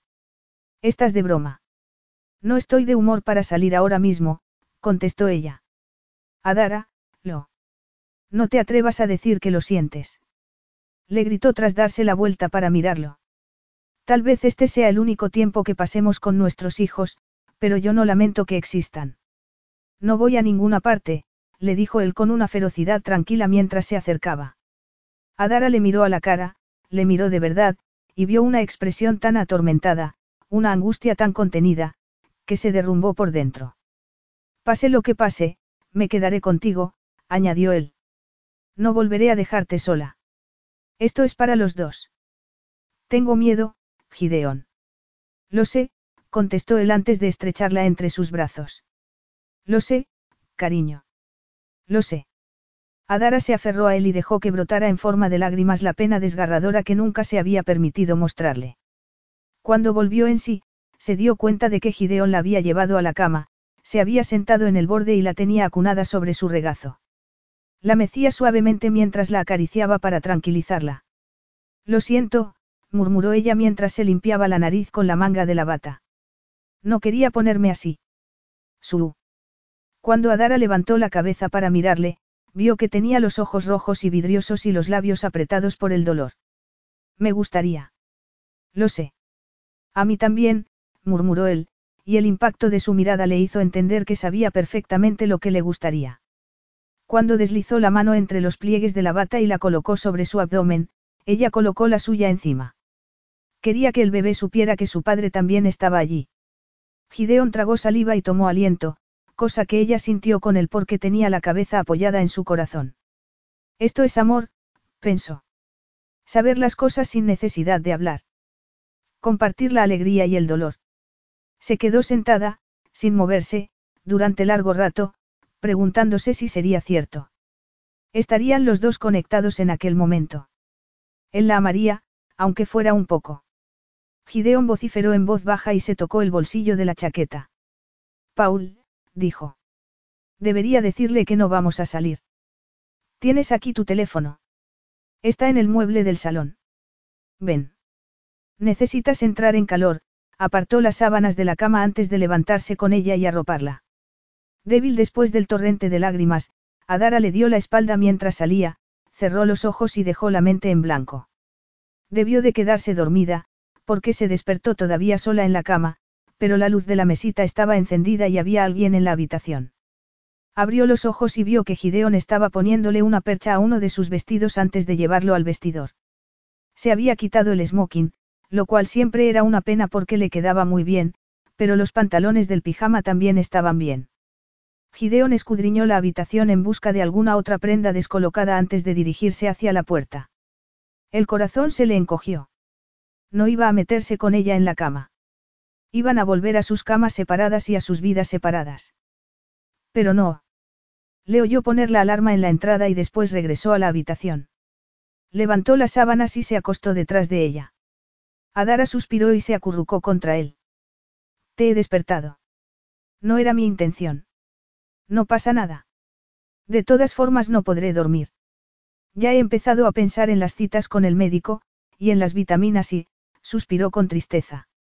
Todo le parecía un esfuerzo inútil, todo. He llamado a Karen para decirle que queremos cita mañana, dijo él, refiriéndose a su ginecóloga. Ah, gracias, le sorprendió su consideración. Jamás habría pensado que supiera cómo se llamaba su doctora. Una cosa menos de la que preocuparme. Sobre todo porque es posible que te den la cita. Yo me conformaría con cualquier día que me ofrecieran, incluso la semana que viene, si es lo único que tienen. Pero a ti nadie te dice que no, ¿verdad? No, a no ser que sea la respuesta que quiero escuchar. Ella se rió y se dio la vuelta entre sus brazos. ¿Por qué eres así? Le preguntó con curiosidad. ¿Qué te hizo tan abusón? No tener nada y odiarlo todo. Deberías dormir un poco, Gideon se giró para apagar la luz. En serio, si intento dormir, me quedaré aquí tumbada preocupándome. Cuéntame algo para distraerme. ¿Cómo eras de niño? Antes de que muriera tu madre. Era un niño asustado, admitió antes de apagar la luz y pegar su cuerpo al de ella. ¿Por qué estabas asustado? No me gusta hablar de eso, Adara. Um, murmuró ella. Pero yo te he hablado de mi infancia, por infeliz que fuera, y por eso ahora estamos más unidos, ¿verdad? Él suspiró y se quedó tumbado boca arriba. Mi historia es mucho más horrible que la tuya. No sé mucho más sobre mi madre, salvo lo que ya te he contado. Le agradezco que al menos consiguiera meternos en una habitación de alquiler antes de morir, pero, antes de eso, recuerdo que me dejaba en los agujeros de la pared, literalmente. Me decía que me quedase ahí hasta que ella regresara. Puedes imaginarte a una mujer joven intentando mantener con vida a un bebé y viviendo en la calle. Nunca me sentía seguro. Oh, Gideón, susurró ella, y le puso una mano en el pecho. Él le agarró la mano con cuidado de no hacerle daño, pero no sabía si rechazar sus caricias o aferrarse a ellas. Sentía haber dado pie a aquello, pero deseaba preparar el terreno. Si su pasado alguna vez salía a la luz, quería que Adara entendiera por qué se había convertido en esa persona. No me gusta recordar lo indefenso que me sentía. Así que, cuando me preguntas por qué persigo lo que deseo sin importar lo que tenga que hacer, ese es el porqué. ¿Cómo murió? Recordó los ojos sin vida de su madre en su cara magullada. Le dieron una paliza. Oh, Dios mío. ¿Qué ocurrió? La policía descubrió al culpable. ¿Dónde estabas tú? Fuiste a un hogar de acogida después o. No me quedé allí para los interrogatorios de la policía. Estaba tan aterrorizado que huí, hasta meterse en un barco con destino de América. Apenas tenía edad para ir al colegio. ¿La viste? Ya te he dicho que no era una historia agradable. Lo siento mucho, Gideón. Y también viste al otro hombre. A tu mentor. Cristor, respondió él. Cristor Bozaras, pero aquel no era el momento para explicar cómo habían acabado con el mismo apellido. Sabía que no podía vivir así, en los muelles, donde el crimen es una profesión y la vida humana no vale nada. Fuera como fuera, tenía que ascender en la vida y dejar de llevar todas mis posesiones en una bolsa al hombro. Tenía que amasar una fortuna y recuperar el control sobre mi destino. Me alegra que no te limitaras a ti mismo, dijo ella. Siempre te he admirado por correr riesgos. Yo nunca he tenido el valor de salir de mi zona de confort. Oh, Adara, murmuró él mientras entrelazaba los dedos con los suyos. Eres la mujer más valiente que conozco, como si no podría enfrentarse a la posibilidad de una pérdida de nuevo con un amor feroz por el bebé que crecía en su interior.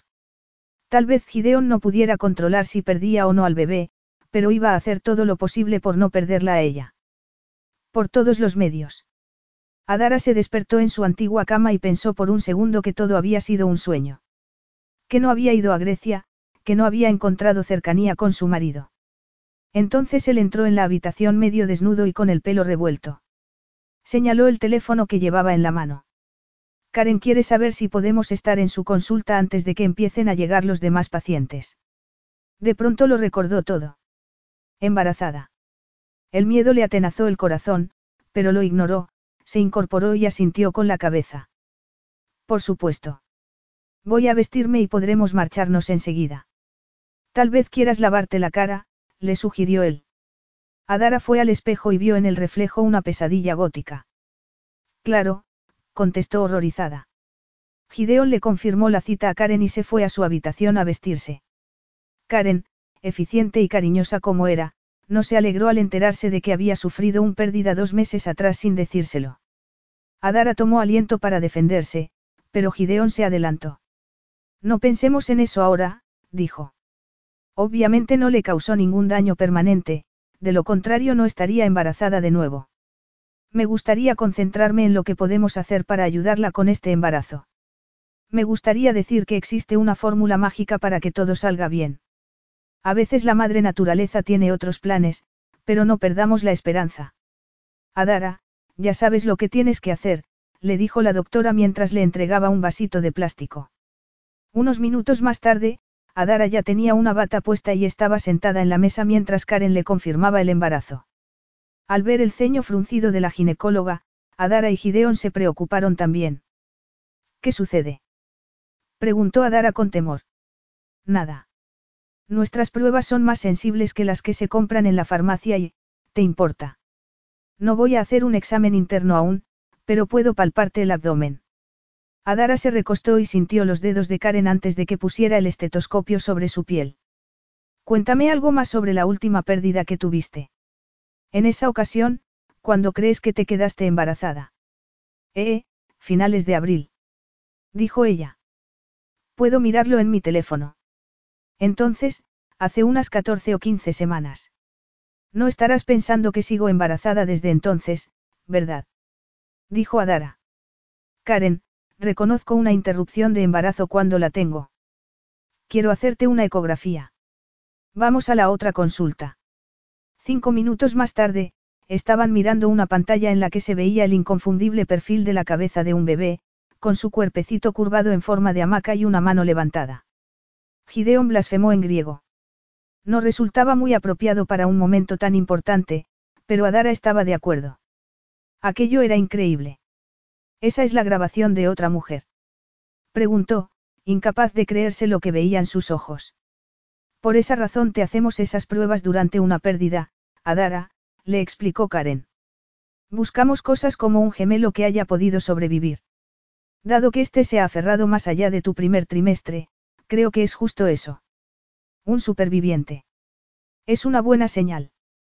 Probablemente llegue hasta el final. Capítulo 9. Si la noche anterior se habían dejado llevar por la incredulidad y la sorpresa, aquello no era nada comparado con el silencio absoluto en el que regresaron a casa. Adara se dejó caer en el sofá sin quitarse la chaqueta ni los zapatos, totalmente a la deriva en un mar de incredulidad. Le daba miedo creérselo. Tal vez pudieran tener un bebé en esa ocasión. Una familia. La alegría de aquel acontecimiento fue sofocada por la antigua Adara cautelosa, que nunca creía que pudiera ocurrirle algo bueno. Tal vez tuviera un marido solícito que quisiera protegerlos a ella y al bebé, pero no estaba enamorado de ella. Confusa, miró hacia donde Gideón se encontraba, de pie con las manos en los bolsillos, la espalda muy tensa y las piernas separadas como buen marinero que buscaba el equilibrio. ¿En qué estás pensando? Le preguntó. ¿En qué no puedo creer que te dejara bajar a esa playa en Grecia? Te he hecho el amor como si fuera un cavernícola, se pasó la mano por el pelo y se dio la vuelta con cara de arrepentimiento. Ojalá lo hubiera sabido, Adara. A Adara no le gustó aquel tono acusador. No pienso disculparme por negarme a ir al médico hasta hoy, dijo, a pesar de que muchas cosas habrían sido diferentes si lo hubiera hecho. Pero habrían llegado tan lejos como pareja. Y sería esa distancia suficiente. En cualquier caso, ya está hecho, dijo él. Pero, de ahora en adelante, vamos a cuidar más de ti. De los dos. Empezaré diciéndoles a tus hermanos que vas a delegar tus responsabilidades. Quiero que trabajes cuatro horas al día, no doce. Tendremos que limitar nuestros viajes. Chile tendrá que esperar y Tokio queda suspendido indefinidamente. El arquitecto tiene que empezar de cero y no puedes estar aquí durante las obras, así que tendremos que darnos prisa con la casa de los Amptons. Karen ha dicho que todo es normal, que no es un embarazo de alto riesgo, le recordó ella. Todavía puedo trabajar. ¿Quieres arriesgarte? Claro que no. Pero tampoco quiero que me presiones. Actúas como si. Como si que. Como si realmente fuese a ocurrir, contestó en voz baja. Tú misma acabas de decir que no es un embarazo de alto riesgo. Es solo que, decírselo a la gente, hacer todos los cambios, y si ocurre algo. Gideon dejó caer los hombros y se acercó al sofá para sentarse a su lado. Moveré montañas si hace falta para asegurarme de que no ocurra nada. Vamos a tener este bebé, Adara. Adara no parecía convencida. Tenía el ceño fruncido y le temblaban los labios. Seguía teniendo un rayo de esperanza en la mirada, pero se negaba a permitir que creciera. Gideon apretó los dientes con frustración porque la voluntad no fuese suficiente. Sé que estás asustada. Puede que no sea de alto riesgo, pero sigue habiendo riesgo, insistió ella. No le quito importancia. Pero mi estrategia es reducir los riesgos para que obtener el resultado que deseo. Y el resultado que deseas es, un bebé. ¿Acaso lo dudas? Gideon se recostó en el sofá, incapaz de entender que ella pudiera pensar otra cosa. Te he preguntado en qué estabas pensando y has empezado a hablar de arquitectos y de Tokio, como si esto fuera un gran contratiempo en tus planes. Soy un hombre. Mis pensamientos son ante todo prácticos, asegurar la comida y el cobijo. No voy a exponer mi corazón ni a admitir que me siento inseguro porque no sé cómo ser padre, ni a decir que me muero de orgullo. Ni a confesar si preferirías un niño o una niña, dijo ella con una sonrisa. Siempre he querido una niña, admitió él. Para poder llamarla del pi, como mi madre. Adara palideció un poco y él supo que había cometido un error. Prácticamente pudo ver cómo se responsabilizaba a sí misma por no haberle dado nunca una hija. Cariño. Es un nombre precioso, dijo ella con una sonrisa dulce. Me encantaría si pudiéramos. Pero Adara no era como él, no estaba dispuesta a apostar a largo plazo y sin duda se preguntaría si podría estar a la altura. Él no sabía cómo decirle que no era culpa suya. ¿Quieres esperar aquí un minuto? Le preguntó. Le dio un beso en la frente, se puso en pie y se marchó para ir a buscar el anillo que había querido darle la noche anterior. Cuando regresó, se sentó de nuevo en el sofá, pero después lo pensó mejor y se arrodilló en el suelo. Había comprado esto para nuestro quinto aniversario, pero... Adara no pudo evitar soltar un grito ahogado cuando Gideon le enseñó el anillo de diamantes. Pase lo que pase, nos tenemos el uno al otro, añadió él mientras se lo ponía en la mano derecha. Ella encogió los dedos ligeramente, no porque rechazara el regalo, sino porque aquello parecía la renovación de los votos. Hacía unas semanas estaba dispuesta a tirar su matrimonio por la borda y no sabía si estaba del todo preparada para volver a comprometerse, pero no podía expresar aquellas dudas cuando aún resonaban en sus oídos las palabras que Gideon había dicho sobre su madre. Cada vez que ella había perdido un bebé, su madre había vuelto a morir. Gideon le dio un beso en los nudillos y, cuando ella levantó la cabeza, vio su mirada autoritaria, como si ya considerase aquello como algo seguro. El impacto fue más de lo que podía soportar. Se quedó mirándole la boca y se inclinó hacia adelante para darle un beso. Gracias. Intentaré ser menos cobarde si tú me dejas decírselo a mi madre antes de llamar al arquitecto. Vio algo en sus ojos que podía ser decepción o dolor, pero adoptó un tono ligero cuando le dijo. Soy capaz de ceder. No te demores. Para una mujer que estaba recibiendo un agresivo tratamiento contra el cáncer, como era el caso de Ellice, la madre de Adara, la tranquilidad de Chatham, al norte de Nueva York, probablemente fuese perfecta. Para un hombre acostumbrado al ritmo frenético de las jornadas laborales de 16 horas, aquel lugar era como una cárcel. Solo es una tarde, se dijo a sí mismo. Adara había intentado ir sola, pero había insistido en ir con ella. Le había resultado difícil separarse de ella al llegar allí, pero respetaba su deseo de hablar con su madre a solas. Aún tenía que contarle lo de Nick. Ellice había estado muy enferma para soportar esa conversación, pero los informes de los médicos no eran muy alentadores, y probablemente Adara no pudiera tener muchas más conversaciones con su madre. Gideon frunció el ceño al pensar en eso mientras recorría el jardín de la propiedad que el padre de Adara había comprado como inversión. En realidad el viejo había querido alejar a su esposa de la gran ciudad, aislarla como castigo, porque era ese tipo de hombre. Gideon se daba cuenta de eso ahora. Aunque tampoco había sido una completa pérdida de dinero. El terreno en sí era bonito. Se detuvo al ver un conejo comiendo lechuga en el jardín. El zumbido de las abejas en las flores era lo único que se oía en el aire aquel día de finales de verano. La casa se alzaba frente a él sobre una loma, rodeada por una barandilla blanca. Era la imagen del sueño americano y el justo igual que aquel conejo invasor, alimentándose de lo que no era suyo. La conciencia ya había empezado a torturarle antes de que Adara resultara estar embarazada. Ahora lo único en lo que podía pensar era que estaría mintiendo a su hijo o hija además de a su esposa. Pero no podía volver atrás y deshacer todas las cosas que había hecho para llegar hasta allí. Apenas había escarbado en la superficie de su pasado al decirle a Adara que había empezado a trabajar siendo muy joven. En realidad había sido trabajo infantil, pero le habían descubierto como polizón cuando el barco ya había zarpado, y podrían haberle tirado por la borda. Cristor le había puesto a trabajar haciendo lo que un niño de seis o siete años podía hacer. Se había dedicado a fregar y frotar la cubierta. Había aprendido a destripar un pez y a pelar patatas. En ocasiones los demás marineros le gritaban y le daban patadas como si fuera un perro, pero había sobrevivido a todo aquello y se había convertido en un joven preparado. Para cuando fue lo suficientemente alto para servir como marinero, Cristor aceptaba trabajos en barcos sospechosos, decidido a asegurarse la jubilación.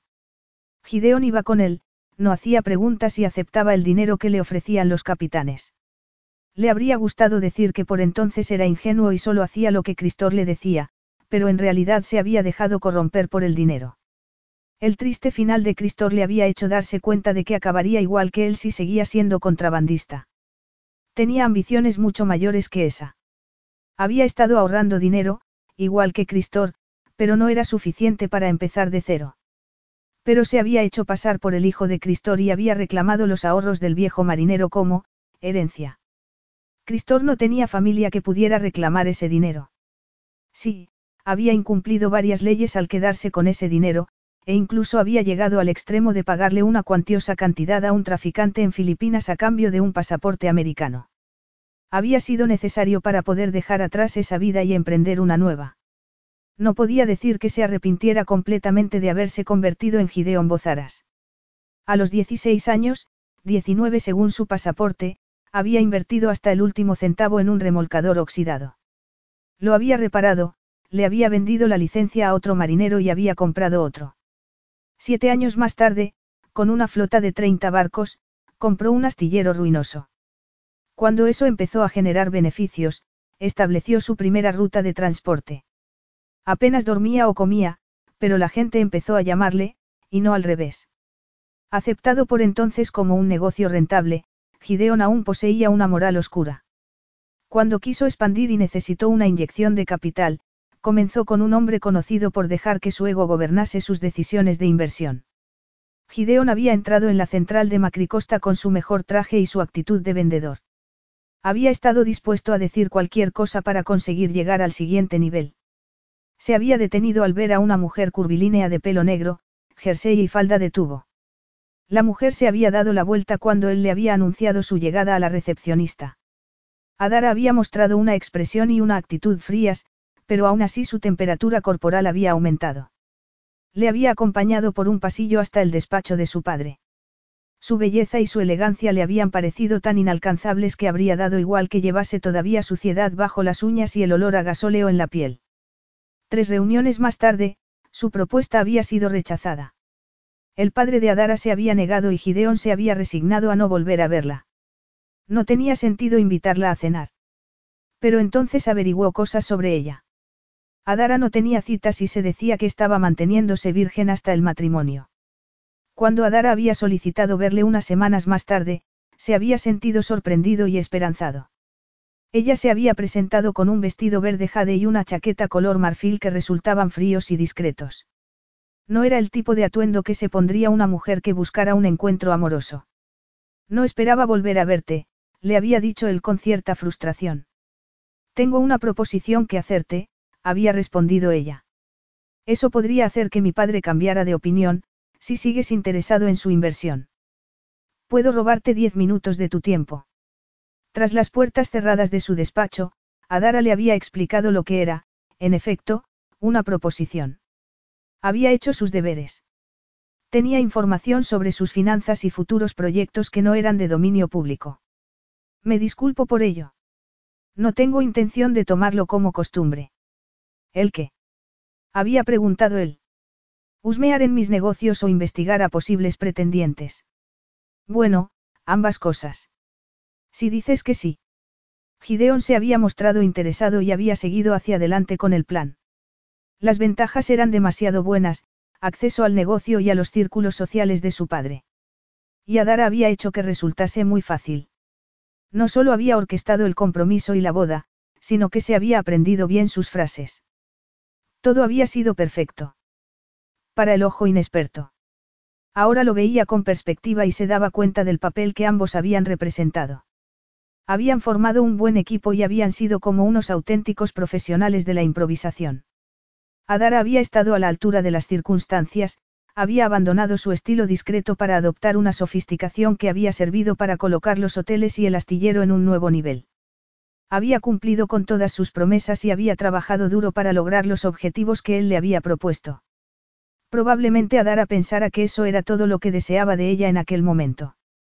Al principio había sido así, pero en algún momento había empezado a importarle, en muchos aspectos. Era una excelente cocinera y le compraba camisas que le gustaban. Siempre que iban a salir para irse a trabajar o a un evento, le alisaba el pelo o le recolocaba la corbata. Y entonces le decía, estás muy guapo. Una parte de él había considerado su comportamiento condescendiente, pero otra parte, más necesitada, había agradecido la aprobación. Y esa aprobación resultaba aún más poderosa por el hecho de que él la admirase tanto. Con el tiempo, aquel orgullo que sentía por poseerla había evolucionado hacia algo tan profundo que, al creer que Adara estaba engañándole a principios de verano, se había quedado totalmente abatido. No era agradable estar tan comprometido. Cierto, le gustaba correr riesgos, pero no con sus sentimientos. Le ponía nervioso que su corazón se hubiese ablandado tanto, sobre todo en las últimas semanas, pero no podía evitar que se le hinchara el pecho con orgullo cada vez que pensaba en su esposa. Oyó abrirse una puerta de malla metálica y miró hacia allí. Sintió una presión en el pecho al ver aparecer en el porche a Dara, que levantó una mano para saludarle. Gideón no se la merecía, no se merecía nada de aquello, pero haría cualquier cosa por mantenerlo. Adara tenía los sentimientos a flor de piel y, al ver la mirada de determinación de Gideón, sintió un escalofrío que casi le llegó al corazón. Parecía tan despiadado en aquel momento, justo como su madre acababa de decirle. Veía claramente al hombre que había dicho, tenía que amasar una fortuna y recuperar el control sobre mi destino. Pero tal vez su visión estuviese influida por todo lo que estaba pasando. Empezó a bajar los escalones del porche y él la recibió abajo. Frunció el ceño al ver sus ojos rojos y la rodeó con un brazo. Ha sido duro, ¿verdad? Ella empezó a temblar. Hasta hacía unas semanas, había tenido que guardarse sus penas y sus preocupaciones. Pero ahora tenía a Gideón. Podemos quedarnos aquí fuera unos minutos. Siento como si no hubiera tomado el aire en semanas, tampoco era que el calor del verano llevase mucho oxígeno, pero Gideón obedeció y se mantuvo a su lado mientras ella daba una vuelta al estanque del jardín. Este habría sido un lugar magnífico para crecer si mi padre lo hubiese comprado antes. ¿Y si las cosas hubieran sido diferentes? Si Nick hubiera sido hijo de tu padre, quieres decir. Adara soltó una carcajada ahogada y le tembló la voz cuando dijo. Mi madre me ha preguntado si el bebé era tuyo. ¿Qué futura abuela reacciona así ante la noticia? A mí no me cabe duda de que es mío, respondió Gideon con determinación.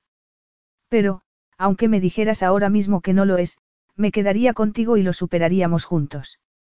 ¿No te enfadarías? Me enfadaría mucho, pero no la tomaría contigo ni con el bebé como hizo tu padre con tu madre y contigo. Tampoco te echaría de mi vida. Eres mucho mejor persona que yo. Tal vez sean las pérdidas y el miedo a la infidelidad los que hablan, pero yo no sé si podría seguir casada si tuvieras un bebé con otra mujer. Tal como están las cosas, no estás segura de querer seguir casada, y la única mujer que va a tener un bebé mío eres tú. Mi madre ha dicho que entendería que no fuese tuyo, dijo ella, recordando cómo la conversación había ido en una dirección inesperada. Le había resultado casi imposible mantener la compostura mientras su madre intentaba buscar paralelismos entre sus vidas. Mis padres habían discutido y se había roto el compromiso. Por eso ella se acostó con el padre de Nick. Olief era un periodista que regresaba a Europa en avión. Tuvieron una escala. Fue una cosa por despecho. El tipo de aventura que tenían sus otras amigas auxiliares de vuelo. Pero entonces mi padre llamó y la boda siguió en pie. A pesar de que ella supiese que estaba embarazada. Supongo que el padre podría haber sido cualquiera de los dos. Ella quería a mi padre, así que se casó con él y se engañó a sí misma pensando que ni que era de él. Al menos tú no estás enamorada de tu marido. Siempre he estado orgullosa de ti por tener sentido común, pero los hijos son un error, Adara. No tienes idea del poder que un hombre ejerce sobre ti cuando aparecen en escena los bebés. Adara había rechazado las palabras de su madre. Le resultaba ofensivo que la acusara de no sentir nada por Gideón, a pesar de que ese hubiese sido su objetivo durante gran parte de su matrimonio. Yo quería que se alegrara por nosotros, pero se ha puesto a despotricar contra mi padre. Está enferma, le recordó Gideón. Lo sé, pero, pero le mentiste, quería haberle dicho a su madre. Tal vez su padre no se hubiera convertido en un hombre tan cruel si su esposa hubiese sido sincera desde el principio. Pero no tenía sentido intentar cambiar a su madre a esas alturas. Desafiarla y discutir con ella estaba fuera de lugar. No solo estaba enferma, se estaba muriendo. Nosotros lo haremos mejor con nuestro hijo, dijo él, le estrechó la mano y le dio un beso en los dedos.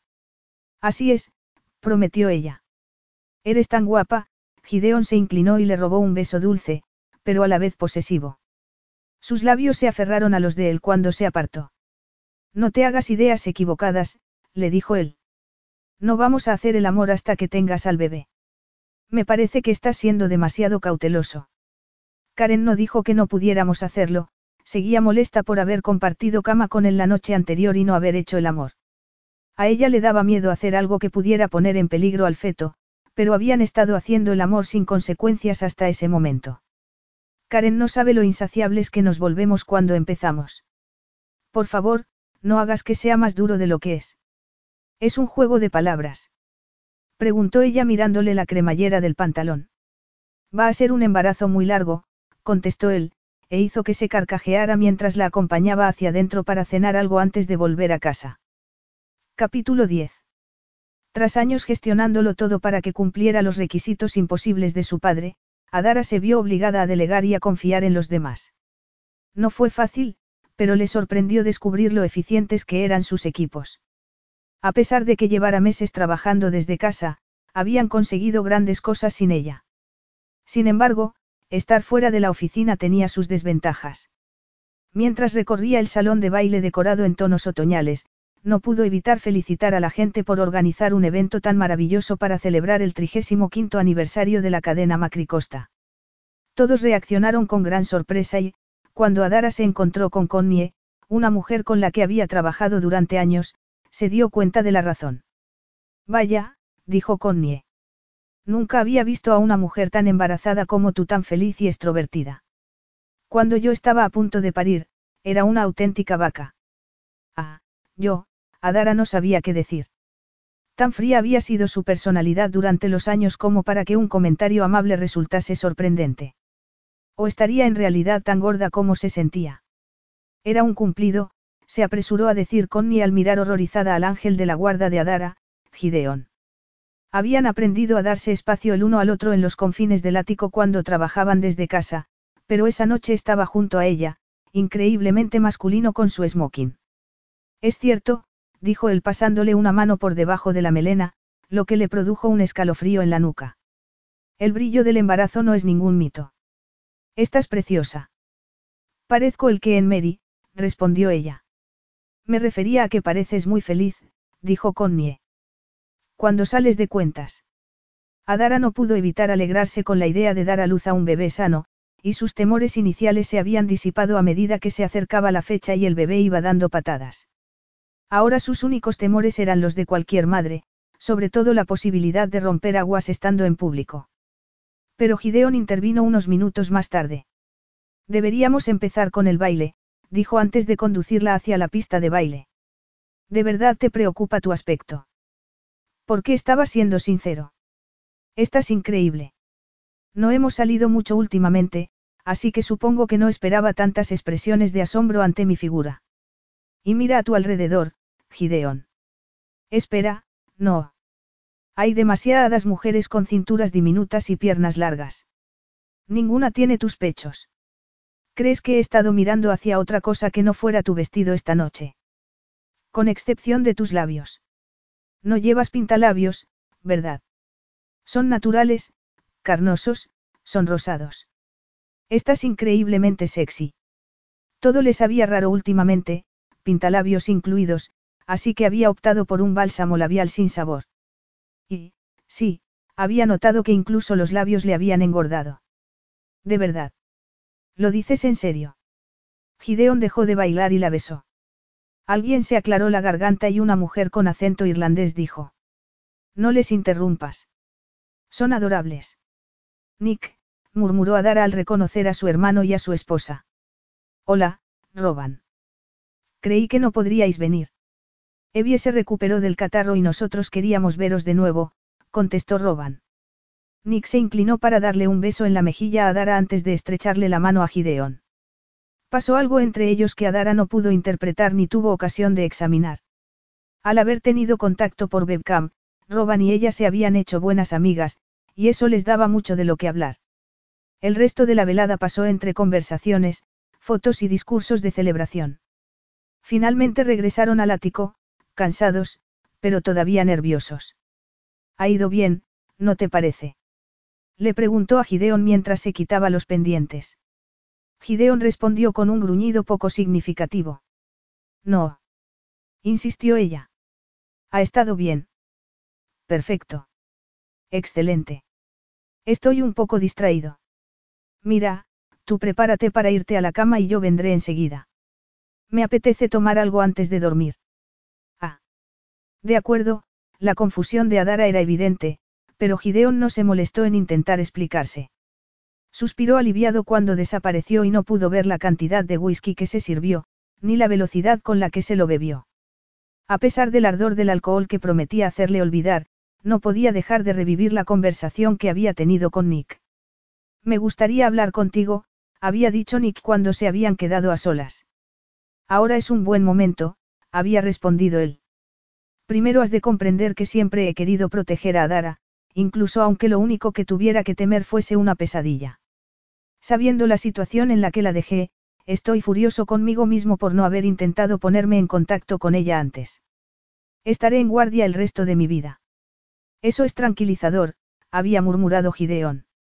La manera en que discutíais frente a mi casa no era tranquilizadora. Cuando llegasteis a Grecia, quiero decir. Creí que iba a encontrarse con otro hombre. Dime cómo reaccionarías tú si pensaras que tu esposa estuviera engañándote. Ella no lo haría. Pero, Nick se encogió de hombros y pareció aceptar la explicación. En cualquier caso, me gusta tener todos los hechos antes de reaccionar. ¿Quieres decir que has hecho que me investigaran? supuso Gideón. No tengo que contratar a gente para que haga mi trabajo. No, Gideón resopló y deseó poder tomar una copa en ese punto. Había sabido desde el principio que Nick podría suponer una amenaza, pero no se había esperado aquello. Y menos cuando Adara y él habían encontrado la felicidad. ¿Qué has descubierto? ¿Qué crees tú que he descubierto? Preguntó Nick con los párpados entornados. Nada. Lo cual no te sorprende, ¿verdad? Claro que me sorprende, mintió él. Hay información sobre mí en Internet. Hay información sobre Gideon Bozaras, convino Nick. Él nunca ha hecho un movimiento en falso. Algunos de sus acuerdos económicos iniciales no fueron tan limpios como habrían podido serlo, pero eso es lo que hace cualquier joven ambicioso que intenta triunfar. Sin embargo, esos hombres no aparecen de la nada. Ya sabes que yo también quiero proteger a Adara. Me doy cuenta de que las cosas entre vosotros no son como parecían en un principio, admitió Nick. Pero los secretos destruyeron mi vida. No permitiré que eso le suceda a Dara. No son los secretos los que destruyen. Es exponer esos secretos. ¿De verdad quieres hacerle eso cuando por fin ha encontrado un poco de felicidad por primera vez desde que erais niños? Piensa en lo que estás haciendo, Nick. No, piénsalo tú. ¿Quieres ponérmelo fácil y darme un nombre? Decírselo tú antes de que yo lo descubra. ¿Por qué lo haré? ¿Quieres un nombre? Empieza con del Piparnasus y que tengas feliz lectura, le había dicho antes de sacar a su esposa de la fiesta con la excusa de que tenía que descansar. Gideón, ¿estás bien? Le preguntó a Dara, de pie en la puerta del dormitorio y con la cara lavada. Llevaba el pelo suelto y una de sus camisas de seda. ¿Por qué llevas eso puesto? Los camisones ya no me entran, respondió ella con pesar. ¿Te importa? Es un crimen, Adara, admitió él antes de apurar la bebida. Prometimos no provocarnos. Deja que te ponga una bata. No estaba intentando provocarte. Pero sé sincero. Mis piernas están bien. Porque parecen hinchadas. No me extraña que se quedaran todos horrorizados. Ha sido una noche larga. Deberías dormir, le dijo mientras ella le seguía al dormitorio. Me eché una siesta antes de irnos, le recordó a Dara, y frunció el ceño al verle sacar una bata y ofrecérsela. Te das cuenta de que últimamente más que un matrimonio parecemos una niñera y el niño al que cuida. No tienes que vestirme. Él siguió sujetando la bata por los hombros para que se la pusiera.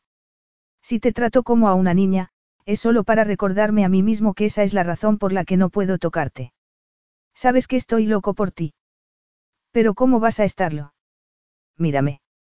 Exclamó ella mientras se abría la camisa que llevaba puesta.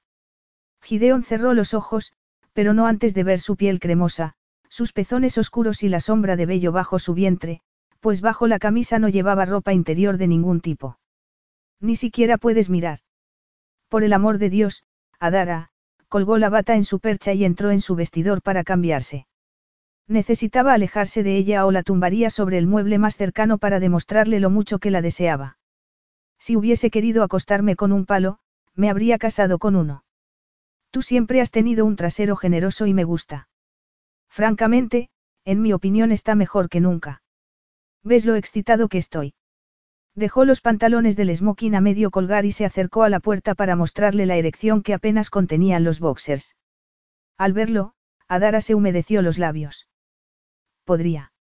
Ya te lo dije. Estamos juntos en esto, murmuró él. Terminó de colgar su ropa, se puso el pantalón del pijama, regresó al dormitorio y la encontró abrochándose la camisa, sin mirarlo. Suspiró, pero ¿qué podía decir? Segundos más tarde apagaron las luces y Gideon sintió su trasero presionado contra su regazo en la cama. ¿Puedes pasarme el brazo? preguntó ella levantando la cabeza. Él obedeció y le pasó el brazo por debajo del cuello, como le gustaba. Después le apartó el pelo, le dio un beso en el cuello y dejó la mano sobre su vientre.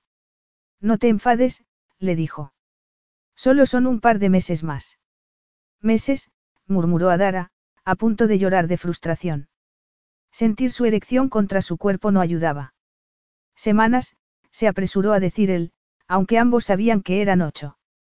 Me estoy muriendo, le agarró la mano e hizo que sus dedos tocaran el valle situado entre sus muslos. ¿Ves? Era algo que no se habría creído capaz de hacer seis meses atrás, pero ahora estaban más unidos y eran más sinceros y sexuales. Imaginaba que Gideon apartaría la mano y la reprendería, pero le sorprendió oírle gemir contra su cuello antes de que empezara a acariciarla con más presión. La exploró con esa habilidad tan familiar que siempre la llevaba directa al éxtasis. Movía las caderas instintivamente contra sus dedos y contra su erección. Con el otro brazo, Gideon le agarró un pecho y la pegó a su cuerpo mientras le mordía el cuello. Empujó con las caderas y presionó con dos dedos en la zona que más le gustaba.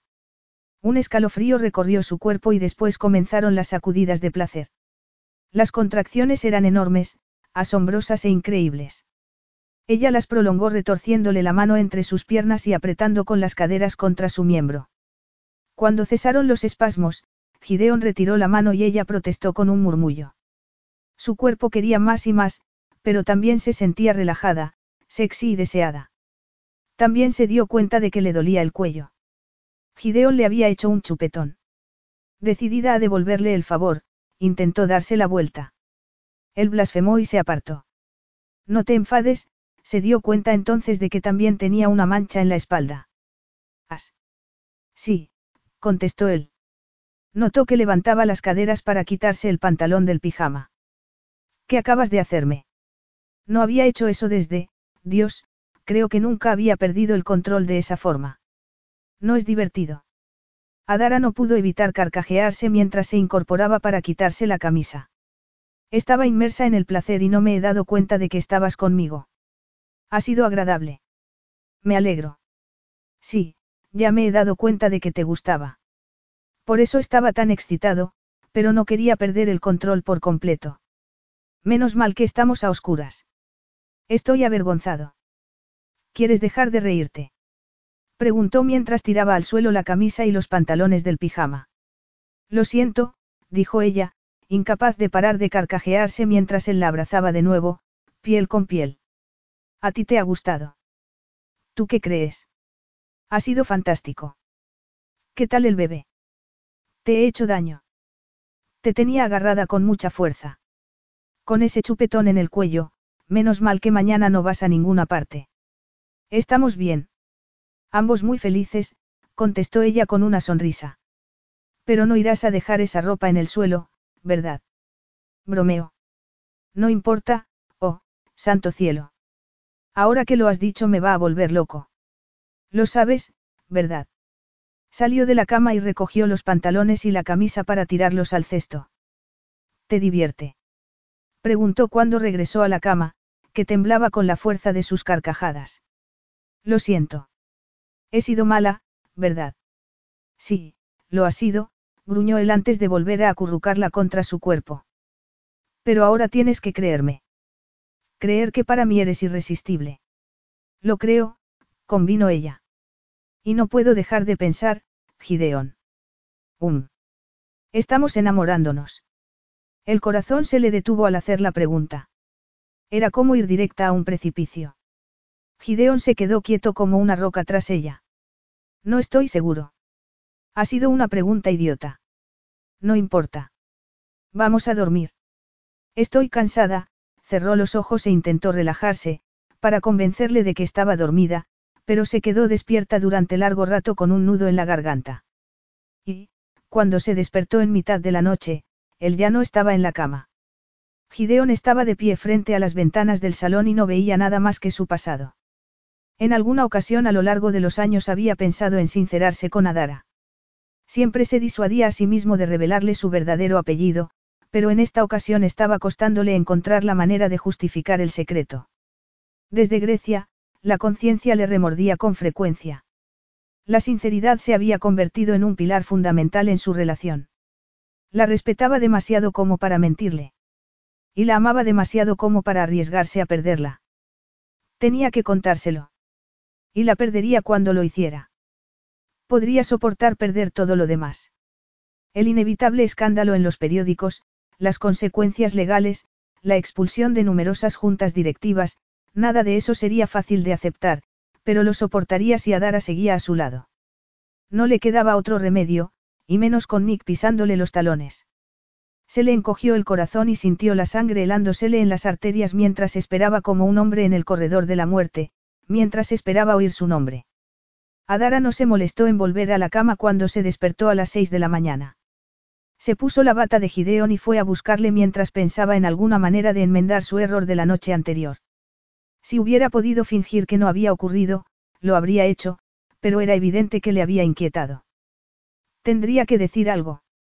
Lo encontró de pie frente a una de las ventanas del salón, descalzo, sin camiseta y con unos pantalones de chandal. Tenía el pelo revuelto y la expresión distraída y atormentada a la vez cuando se volvió al oír sus pisadas. No dijo nada, solo la miró con tristeza. Adara sintió un vuelco en el corazón. Aquello era culpa suya. Lo había echado todo a perder. No formaba parte de nuestro trato, lo sé, dijo ella, avanzó unos pasos, pero se detuvo cuando él levantó la mano. Nuestro trato, Gideon se pasó una mano por la cara. Ni siquiera sabes con quién hiciste ese trato, Adara. No debería haberlo aceptado. Estuvo mal. Gideon, por favor. Sé que anoche me pasé de la raya. No tenemos por qué entrar en crisis. No eres tú la que ha hecho algo. Tú eres perfecta. Y no haría esto si tu hermano no hubiera amenazado con hacerlo por mí.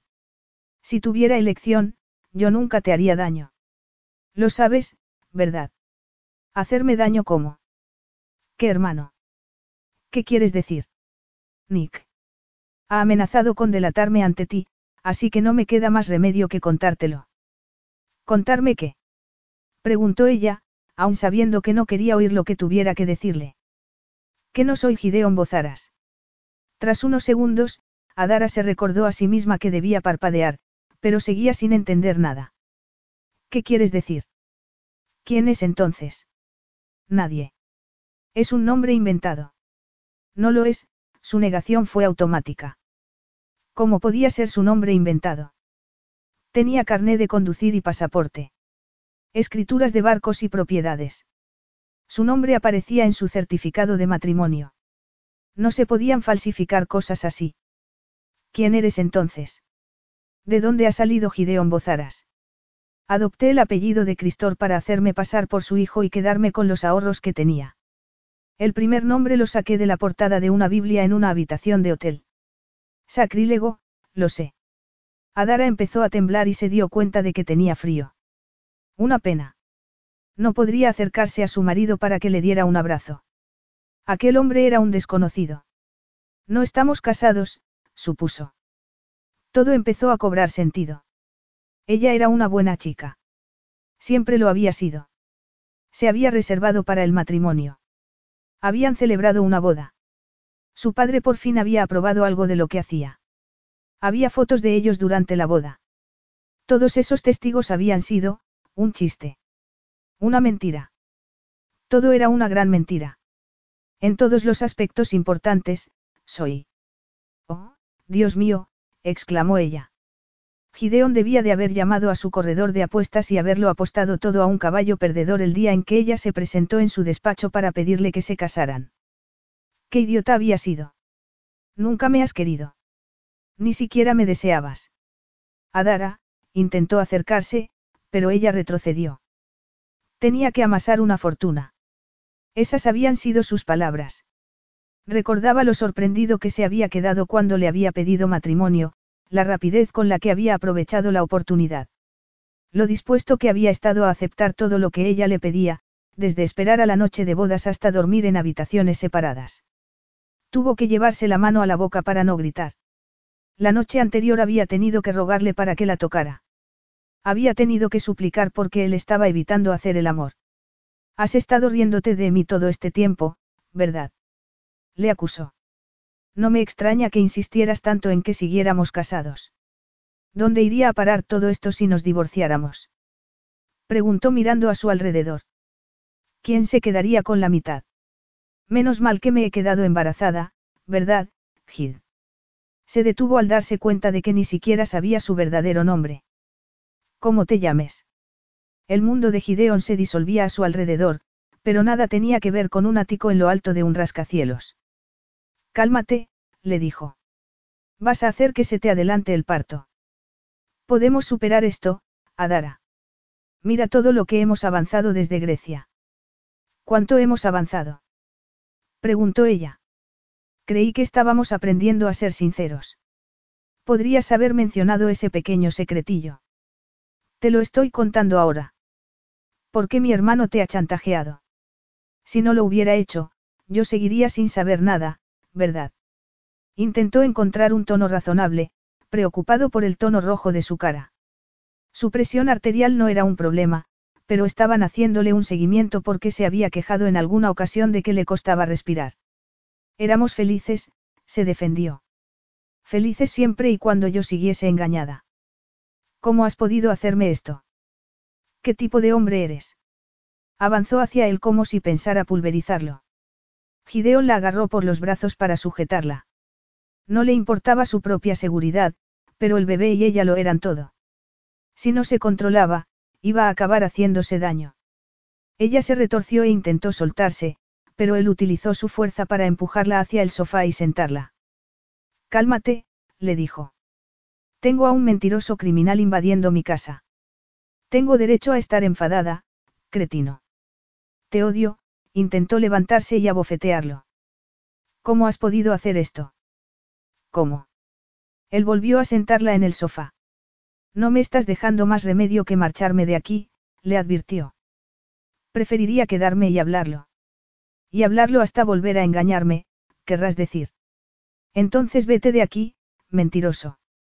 Gideón no podía soportar la idea de dejarla allí, odiándole de ese modo, pero Adara no paraba de intentar levantarse y golpearle.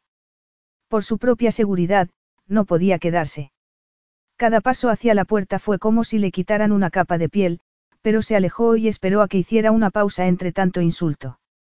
No era mi capacidad para amar la que estaba en duda, Adara. Deberías haber dicho eso anoche cuando te lo pregunté. Puede que entonces me lo hubiera creído, pero ahora ya no. Fuera. Y no creas que vas a ver a este bebé. Aquello fue una daga lanzada al corazón que dio justo en el blanco, le dejó sin aliento y estuvo a punto de hacerle volver a la pelea, pero la miró y vio lo pálida y tensa que estaba. De camino al ascensor, sacó su teléfono móvil y marcó el número de Nick cuando las puertas se cerraron tras él. Ven aquí y asegúrate de que no pierda a nuestro bebé por esto. Capítulo 11. Adara tenía una alta tolerancia al dolor emocional, pero aquello era peor de lo que podría haber imaginado. Ni siquiera le conmovió la noticia de que su madre había sucumbido inesperadamente al cáncer.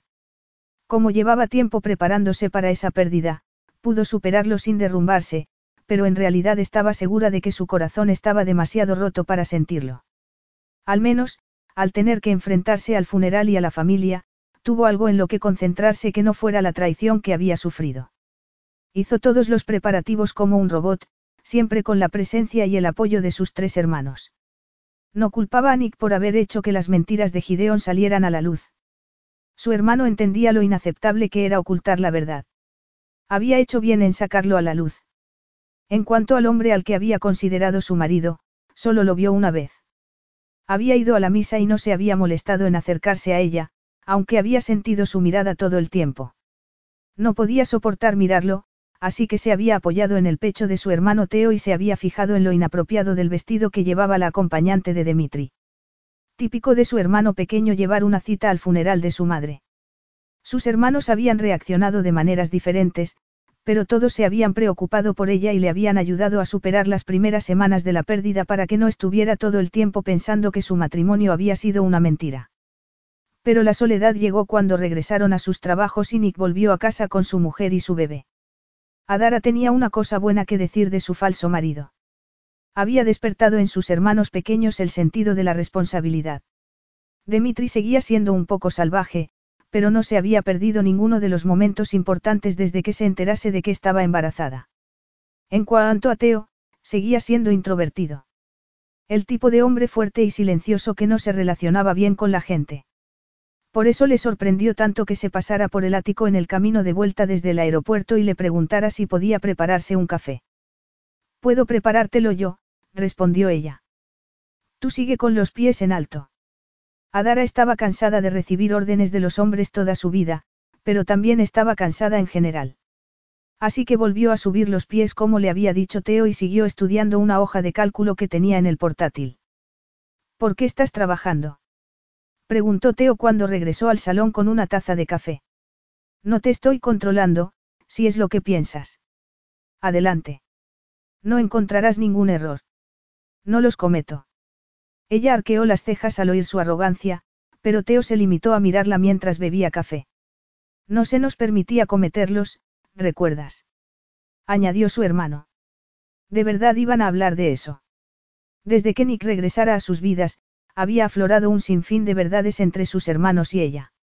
Sin tener que preocuparse ya por los sentimientos de su madre, tal vez todos estuvieran examinando los efectos del silencio, haciendo preguntas que podrían doler, pero que curaban viejas heridas. No, solo a Demitri se le permitía. Y los cometió por todos nosotros, añadió ella. Lo cual hace que me pregunte si debería permitirte cometer este. Adara dejó a un lado el portátil y cruzó las manos sobre su tripa. ¿A cuál te refieres? Al mismo que cometió nuestro padre. Si estás hablando de Hid, del hombre que fingía ser mi marido, me mintió, Teo. Por eso nuestro padre era como era. Porque mamá le traicionó. Confía en mí cuando te digo que eso te deja una amargura que no puedes quitarte de la boca. Nuestro padre era un malvado cruel y retorcido porque nunca la perdonó. ¿Es eso lo que vas a hacer tú? Castigar a Gideon y tomarla con su bebé. Por supuesto que no. Entonces, vas a permitirle ver al bebé. Adara tragó saliva, incapaz de contestar con un, sí, o con un, no. La idea de volver a ver a Gideon le daba calor y frío al mismo tiempo.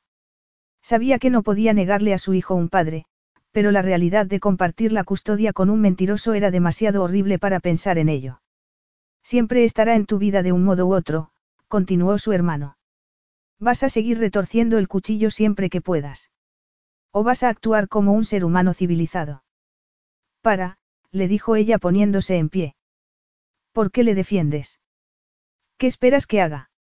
Tumbarme y dejar que se limpie los pies en mí como si fuera un felpudo, como hacía nuestra madre. Ha abusado de mi confianza.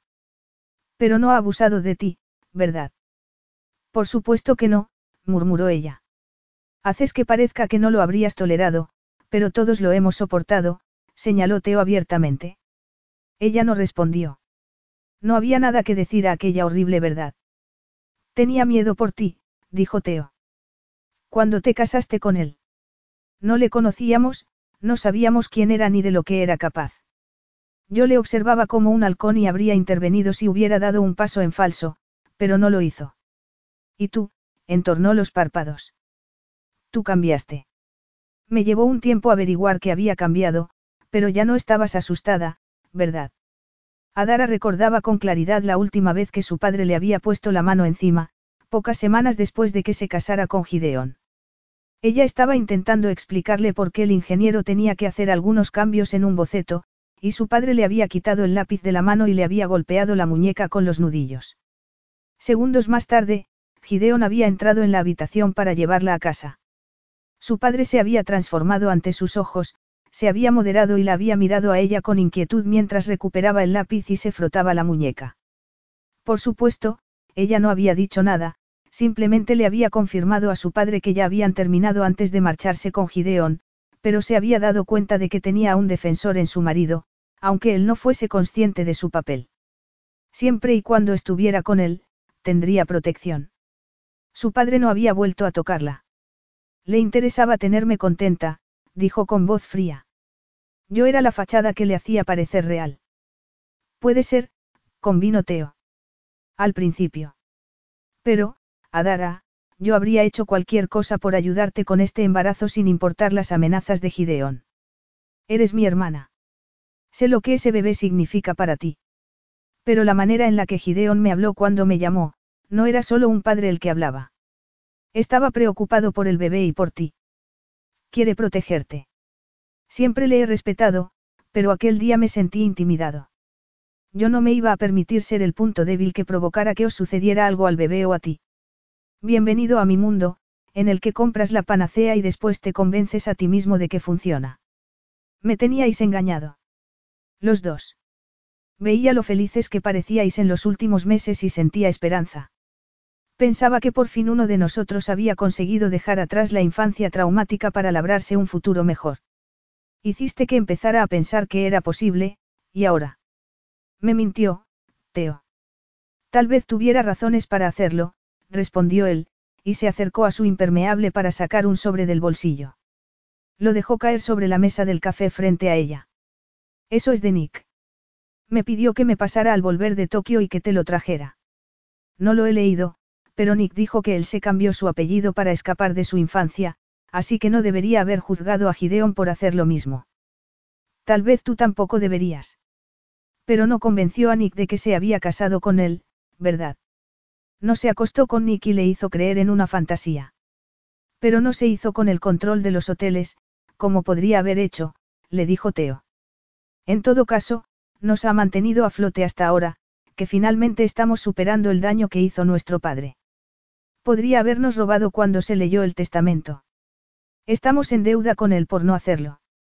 No he dormido nada, añadió Teo con un gruñido. Llámame luego si necesitas alguna aclaración sobre el balance general de París. Se marchó y la dejó mirando el sobre que había tirado sobre la mesa. Tal vez, si comprendiera por qué Gideon había hecho eso, le odiaría un poco menos. Teo estaba en lo cierto al asegurar que Gideon siempre formaría parte de su vida. Tendría que dejar atrás su amargura y aprender a ser civilizada con él. Volvió a sentarse en el sofá, abrió el sobre y extendió todos aquellos recortes, informes policiales y cadenas de correos electrónicos. Durante las horas siguientes repasó la información que Nick había recabado y fue creándose la imagen de un bebé, hijo de una joven de la que había abusado su padrastro. La madre de la chica la había echado de casa al quedarse embarazada. Una heterogénea comunidad de estibadores, trabajadores sociales y gente de la calle había intentado ayudar a la adolescente y a su bebé para que no pasaran hambre ni frío. Parecía que Gideon había sido sincero en una cosa, su madre tenía un fuerte instinto maternal. A le habían dicho en varias ocasiones que le diera en adopción, pero decía que nadie podría quererle como ella. Aunque no siempre había logrado tener un techo sobre sus cabezas, había hecho todo lo que podía hacer una chica de su edad, aceptar los trabajos más ruines y desagradables sin rebajarse a traficar con sustancias o con su cuerpo. Por desgracia, un tipo que trabajaba en los muelles había decidido que no tenía por qué aceptar dinero a cambio de su cuerpo. Adara lloró mientras leía cómo la joven había encontrado su triste final. Lloró con más fuerza aún al imaginarse a un niño pequeño que veía a su madre así, golpeada y sin vida. Se sonó la nariz y comenzó a leer cómo los amigos de Delpi habían hecho lo improbable, ir a la policía y exigir que buscaran al hijo de la chica. En ese punto, Nick había hecho el trabajo de investigación gracias a una pista que la policía había desestimado. Había utilizado el apellido de Delpi y lo había localizado en la lista de la tripulación de un barco carguero fechada años más tarde. Allí también aparecía el apellido Bozaras, pero el nombre era Cristor. Se hablaba también de contrabando, pero no se había demostrado nada. Los únicos cargos presentados habían sido por explotación infantil, y de alguna manera eso también había sido desestimado. Adara se secó las lágrimas mientras leía aquella historia de un niño que debería haber estado en la escuela, aprendiendo. Un niño que debería haber contado con el amor de una familia. Y sin embargo había estado viviendo en un carguero, haciendo el trabajo de un hombre. Teniendo en cuenta esa infancia, era de extrañar que se hubiese convertido en un ciudadano responsable. Teo tenía razón en algunas cosas. A pesar de no estar casados legalmente, Gideon había estado comportándose como un marido y como un padre, y lo había hecho tan bien que hasta ella había creído que podrían ser felices juntos. Y tal vez fuera cierto.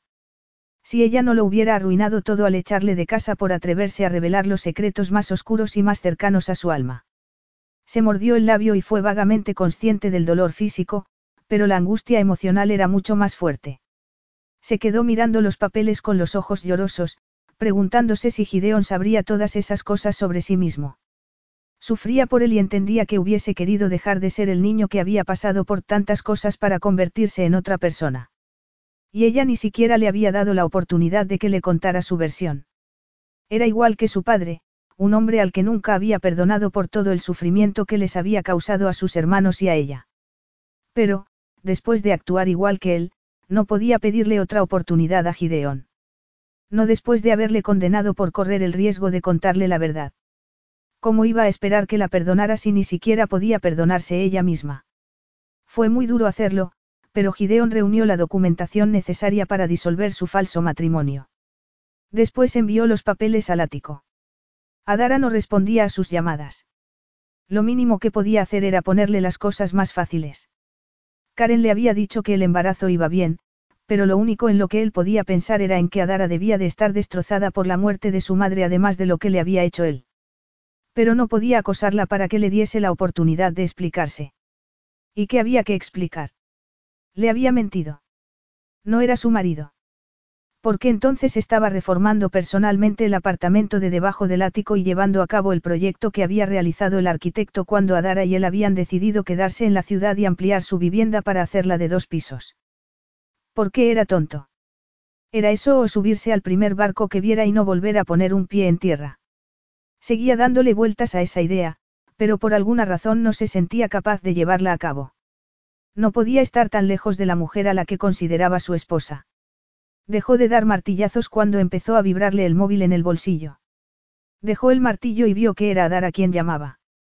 El corazón le dio un vuelco y se apresuró a quitarse el guante de cuero antes de contestar. Cariño. Dijo sin pensar. Nada. Había llegado tarde. Se dispuso a devolverle la llamada, pero entonces oyó un leve. Dijiste que estarías aquí. ¿Qué? Preguntó él tras llevarse el teléfono de nuevo a la oreja. Dijiste que no tendría que pasar por esto sola, que estarías aquí conmigo, y han empezado los dolores y tú no estás. También me mentiste en eso. ¿Estás de parto? Sí. ¿Dónde estás? Preguntó mientras se quitaba el casco y las gafas protectoras.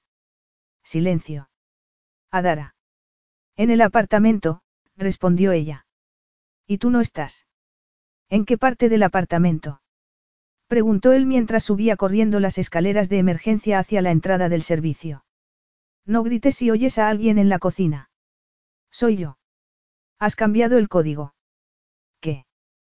¿Cómo es que estás en la cocina? Estoy en la cama. Atravesó corriendo la cocina y fue hacia la habitación de Adara. El dormitorio parecía la escena de un crimen, con ropa tirada por todas partes. Pero Adara no estaba allí. ¿Dónde estás? Le preguntó. Aquí, insistió ella por teléfono. Junto a la cama. Santo cielo, Adara, dijo él tras rodear la cama. ¿Dónde estás? Aquí. Gritó ella. Oyó entonces su voz procedente del otro extremo del ático. Atravesó corriendo el salón y se dirigió hacia su habitación. La habitación de los dos. Una parte de su cerebro deseaba interpretar aquello como algo positivo, pero, cuando entró, tampoco la encontró allí. Estaría torturándole a propósito. En ese momento divisó un puño blanco agarrado a la manta revuelta. Adara tenía la cabeza apoyada en el otro extremo del colchón. Oh, cariño, Gideon dejó el teléfono y corrió hasta donde ella se encontraba arrodillada. Iba tapada solo con una toalla y tenía el pelo empapado. Estoy aquí. ¿Estás segura de que estás de parto? Sé lo que se siente, Gideon. De acuerdo, de acuerdo. ¿Puedo tumbarte en la cama? Preguntó con miedo de tocarla. ¿Estás sangrando? No, pero he roto aguas. Por eso me he duchado, Adara seguía con la frente apoyada en el colchón. No estoy preparada para esto. Duele. Y tengo miedo de que el bebé muera. Su, su, dijo él mientras le acariciaba el hombro con una mano temblorosa. ¿Ha sentido moverse al bebé? Ella asintió. Pero podría ocurrir cualquier cosa. No va a ocurrir nada. Yo estoy aquí, le quitó el teléfono de la mano y colgó. ¿Has llamado a una ambulancia? A Karen. No, solo he pensado en ti, en que dijiste que estarías aquí conmigo. ¿Dónde estabas? ¿Cómo has llegado tan deprisa? Estaba abajo, respondió Gideon mientras marcaba el número de Karen. Informó a la ginecóloga en cuestión de segundos y colgó. Nos verá en el hospital. La ambulancia está en camino. Qué típico de ti solucionarlo todo con una llamada. Te estás quejando. La ayudó a ponerse en pie y a tumbarse en la cama. Se quedó sentado junto a ella, le puso una mano a un lado del cuello y la miró a los ojos. Ya me conoces. No me conformaré si no es con lo mejor. Con ella, era lo que estaba insinuando de manera poco sutil.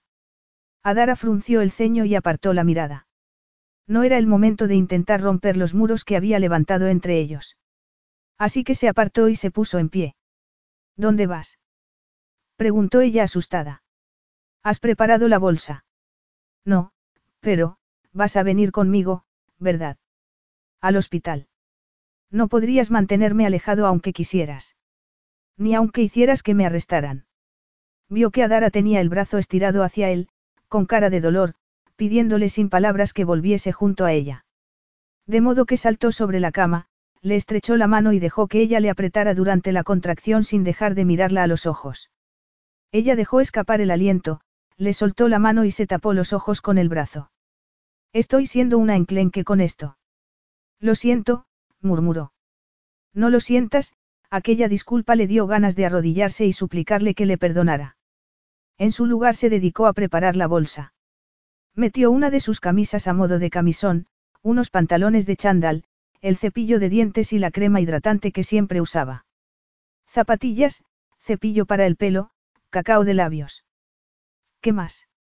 Adara le vio moverse por la habitación que habían compartido, demostrando lo bien que la conocía mientras iba recopilando las cosas que ella usaba todos los días, vitaminas, horquillas para el pelo e incluso las pastillas que guardaba junto a la cama por si le daba un ataque de tos en mitad de la noche. Yo, he leído lo de tu madre, quiso decirle, pero en ese momento sintió otra fuerte contracción. Apretó los dientes y él le dio la mano. Su mirada le permitió soportar el dolor sin que le entrara el pánico. Cuando pasó la contracción, volvió a dejarse caer sobre la almohada. Son cada poco tiempo, anunció él tras mirar el reloj. Empezaron hace horas. Pero no me lo creía. A cambio recibió una mirada severa, pero Gideon no respondió porque en ese momento llegaron los paramédicos. Minutos más tarde, ya estaba en la ambulancia. Desde ese momento, se sucedieron los pasos normales en cualquier parto. Como le había prometido, Gideon se quedó a su lado en todo momento. Y se comportó como el hombre que conocía, el hombre que sabía lo que deseaba o necesitaba en cada instante. Cuando las luces empezaron a molestarle, pidió que las atenuaran. Cuando estaba examinándola, no permitió que hubiera en la habitación más que las personas necesarias. Tenía a mano siempre hielo picado, le apartaba el pelo de la cara y no se estremecía nunca, por muy fuerte que ella le agarrara del brazo. No puedo hacerlo, dijo Adara entre llantos en un momento dado, tan cansada que quería morirse. Piensa en lo mucho que me odias, bromeó él. No le odiaba. Deseaba odiarle, pero no podía. Le amaba demasiado. Pero estaba enfadada con él. Le había hecho mucho daño. Pero entonces había averiguado la razón por la que le había mentido y había hecho que se odiara a sí misma. Estaba enfadada principalmente porque la hubiese abandonado. Empezó a notar otra contracción, concentró toda su furia y empujó. Gideon estaba de pie con las piernas separadas sobre el suelo, pero se balanceaba como si estuviera en un barco. Su hijo, envuelto en una mantita, tenía la cara roja. Pronto dejaría de estar satisfecho con aquel balanceo, al menos mientras tuviera el estómago vacío. Tenía los ojos cerrados, pero dejó escapar un llanto de rabia y giró la cabeza contra el borde de la manta. Gideón no sabía por qué, pero aquello le dio ganas de reír y de llorar al mismo tiempo. Tal vez fuese porque estaba muy cansado. No había dormido y le dolía el cuerpo como si le hubiesen tirado por unas escaleras. Lo sé, hijo, le susurró al bebé. Pero mamá está muy cansada. No puedes esperar un poco más a que se despierte. Probó con otros movimientos y le ofreció un dedo al bebé, pero éste lo rechazó con la lengua y empezó a llorar con más fuerza. Estoy despierta, dijo Adara con voz somnolienta. Tiene hambre. Como si no hubiera comido en su vida. Adara sonrió, miró el reloj y advirtió que el bebé apenas tenía cuatro horas de vida. Con cara de dolor y la ayuda de Gideón, se incorporó sobre la cama. ¿Te duele? Preguntó él, y miró hacia la puerta con la intención de llamar a una enfermera. No pasa nada. Merece la pena, respondió ella mientras se sacaba un pecho de debajo de la bata. ¿Quieres taparte con algo? ¿Por qué? ¿Hay alguien más en la habitación? No, solo yo. Entonces no pasa nada, ¿verdad? Claro que no pasa nada, Gideon deseaba agacharse y darle un beso. Le conmovía que siguiera sintiéndose tan cómoda en su presencia. Solo podía significar algo bueno, no. Adara apenas podía mirar a Gideon a los ojos, pero tampoco podía apartar la mirada. Él estaba manteniéndole la mirada, como si buscara una confirmación de que aún tenían esperanza, pero le había tratado tan mal que no sabía cómo salvar el abismo que se abría entre ellos. Su hijo soltó un grito y les hizo dar un respingo a los dos. Y entonces, a pesar de haber recibido una breve lección antes de quedarse dormida, Adara tuvo que aprender a dar el pecho, cosa que no era tan fácil como algunas madres hacían creer. No sabía cómo sujetarlo. Tenía el pecho demasiado hinchado para una boca tan pequeña. Al bebé se le agotó la paciencia y se puso demasiado inquieto como para intentarlo. ¿Qué estoy haciendo mal? preguntó ella. A mí no me mires, yo tampoco lo he hecho nunca. Me sentaré a tu lado y lo sujetaré para que tú puedas colocarlo, ya está. ¿Ves? Él tampoco lo ha hecho nunca, pero parece que lo entiende. Adara parpadeó para contener las lágrimas y se preguntó cómo podría estar tan cerca de Gideon y al mismo tiempo sentirlo tan lejos. Se tensó para disimular que había empezado a temblar. Él pareció reaccionar a esa tensión, porque se puso en pie, se metió las manos en los bolsillos y se quedó mirando al bebé. Ella también, pues no sabía hacia qué otro sitio mirar. Y entonces le fascinó ver aquella manita agarrada a su pecho, y el pequeño lóbulo que asomaba por debajo del gorro azul. Una lágrima resbaló por su cara y cayó sobre la mejilla del bebé. Oh, murmuró ella mientras se la secaba. Me siento muy abrumada, dijo para intentar disimular el hecho de que lloraba por más cosas además de la llegada de su hijo. Lo sé, dijo él. No esperaba que fuese así. Adara parpadeó e intentó ver lo que había en los ojos de Gideón, pero no podía dejar de pensar que la había fastidiado, que había despreciado algo muy valioso. Los ojos se le llenaron entonces de lágrimas. Por favor, vuelve a casa, le dijo. Con nosotros. No seremos una familia sin ti y te echo mucho de menos. Oh, cariño, Gideón le acarició la cara, se sentó de nuevo junto a ella y la rodeó con un brazo antes de besarla en la sien, en la mejilla y en los labios. He estado intentando pensar en cómo convencerte para dejarme volver. Lo siento. Ella negó con la cabeza y hundió la cara en su hombro mientras intentaba recuperar el control. No importa. A mí también me costaba hablarte de los horrores de mi infancia. No debería haber esperado que tú fueses a contarme los tuyos sin que te provocaran. No quería hacerlo, principalmente porque sabía que podría suponer el fin de nuestro matrimonio. Y no quería eso. No porque me delatara. Era porque no quería perderte. Te ayuda a saber que siempre me he sentido casado contigo. Tal vez no fuese legal, pero para mí sí lo era. Eres mi esposa, Adara. Lo soy. Él se rió con alegría. Lo eres, confirmó mirándola a los ojos. Lo eres. Ella se mordió los labios y asintió. Lo soy. Es suficiente. Suficiente. Saber que nuestra unión te importa. ¿Qué me quieres como esposa? Que podemos ser una familia. ¿Qué estás diciendo? No lo entiendes. Es bueno, Gideón. Quiero seguir como estábamos, como si fuera un matrimonio de verdad. No tenemos que cambiar nada ni sacar a la luz tu pasado ni contratar abogados. Mis hermanos saben por qué nos separamos, pero nadie más lo sabe. Eres Gideón Bozaras. Yo soy la señora Bozaras. Todo está bien. ¿Y por qué quieres seguir casada con ese hombre? Con ese nombre. Porque, le quiero, pensó. Pero no estaba preparada para volver a arriesgarse de ese modo. No tiene sentido complicar las cosas. Leí los papeles que me enviaste y dicen que prácticamente puedo desplumarte, pero yo no quiero eso. Estoy bien así. Gideón se acercó a la ventana con la mandíbula apretada. Me preguntaste si nos estábamos enamorando, le recordó. No formaba parte de nuestro trato. ¿Puedo vivir sin ello? se apresuró a decir a Dara. Yo no puedo. Sus palabras fueron como un cuchillo en el corazón. Se quedó con la boca abierta y miró a su alrededor mientras asimilaba lo que pasaría si Gideón quería un matrimonio basado en el amor.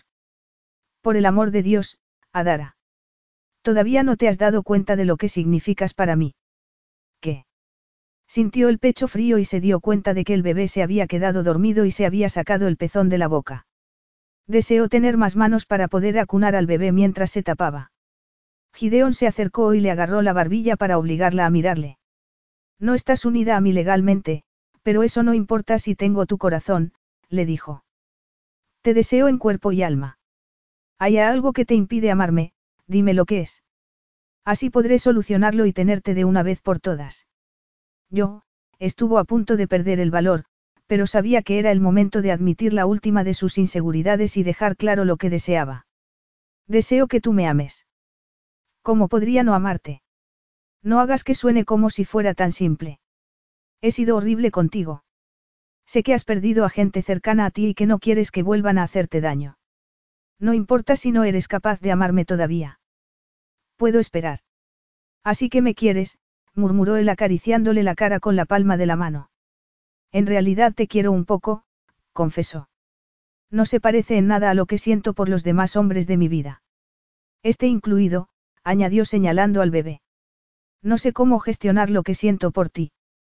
Cuando mi padre era malo conmigo, me dolía a pesar de no sentir nada por él, pero no es nada comparado con lo mucho que duele cuando quieres a alguien, confías en él y piensas que esa persona no siente nada por ti. Lo sé, contestó él.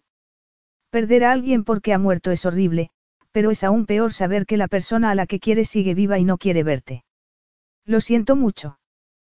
Te quiero. Lo sé. Yo te quiero muchísimo. Sus bocas se encontraron.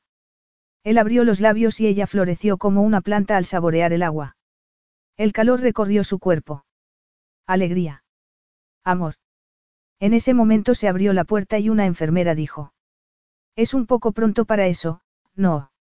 Se apartaron y Gideon le dirigió una sonrisa privada a Dara mientras le abrochaba la bata por detrás del cuello. ¿Qué tal está nuestro hombrecito? ¿Tiene ya nombre? Preguntó la enfermera.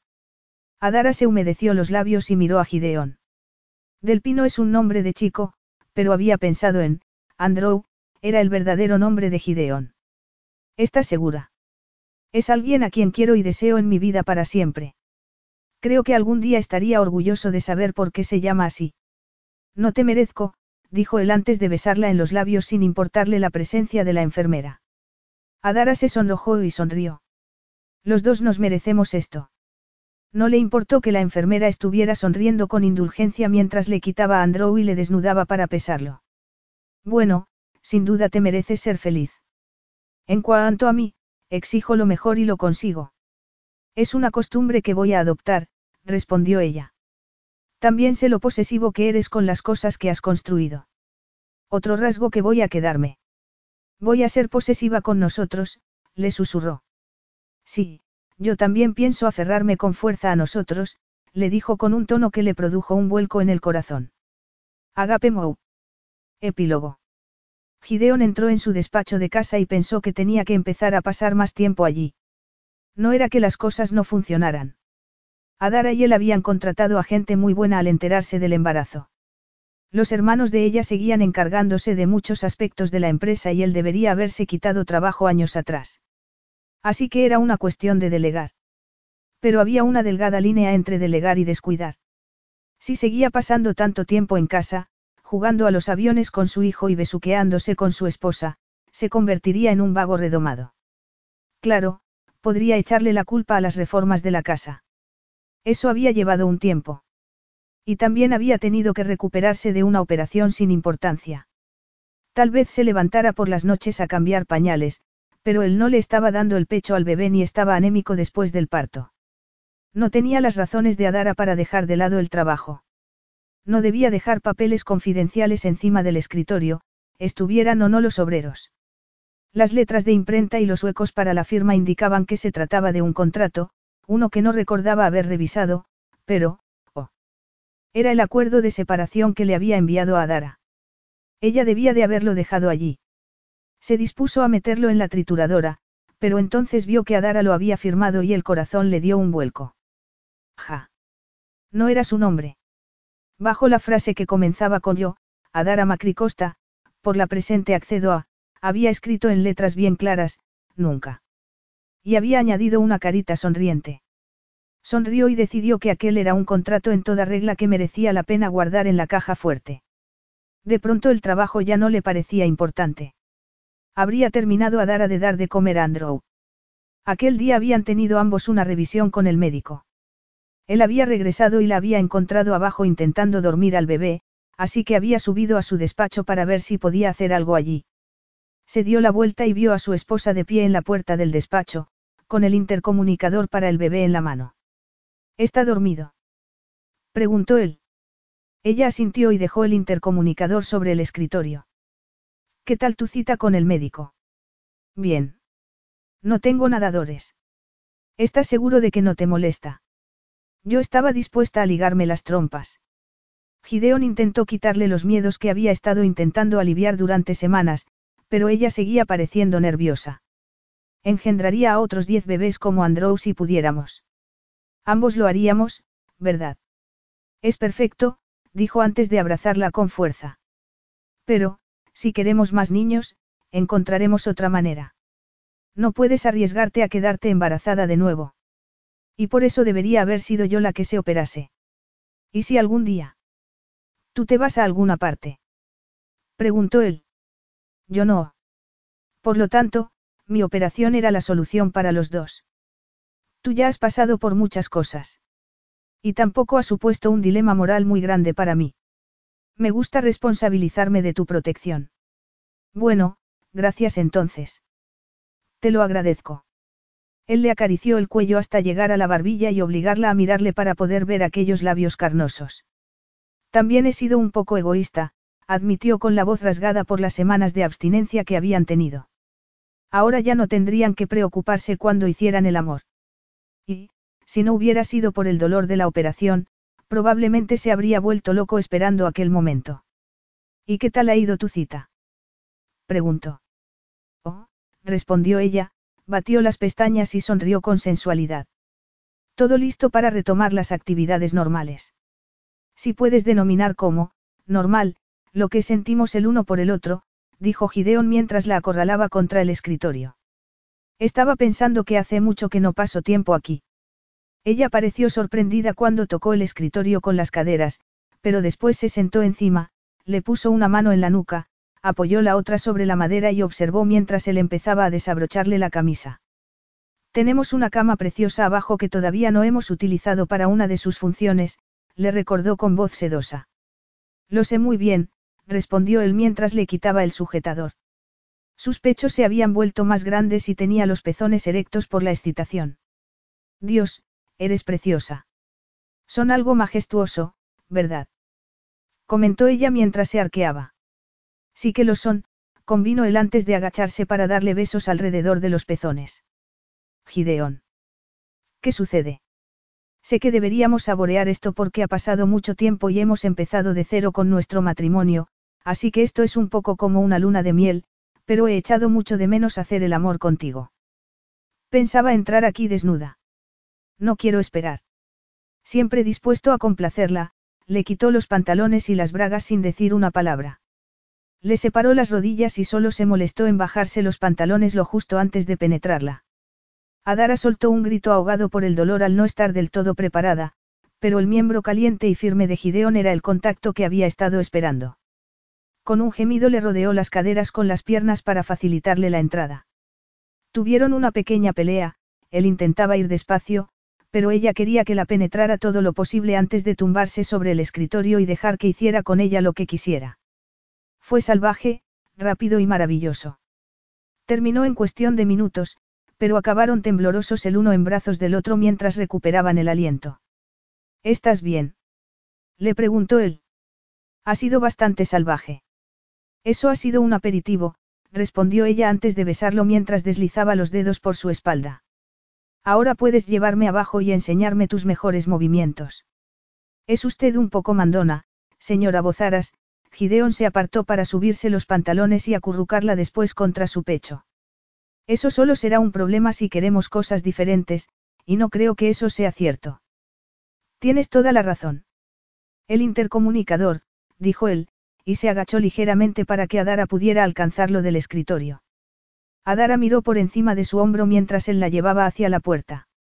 Vas a dejar mi ropa ahí tirada. ¿Te crees que soy tonto? Vamos contra reloj. Podría despertarse en cualquier momento. Pero, si el barco se balancea, acabará todo desperdigado, bromeó ella. Estoy en dique seco y rodeado de tierra, contestó él tras detenerse en las escaleras. Pienso quedarme con mi esposa la sirena. Estamos en tierra firme. No vamos a ninguna parte. Conmovida, Adara le dio un beso que se volvió pasional. Él la dejó en el escalón de arriba para poder deslizar las manos por su cuerpo desnudo.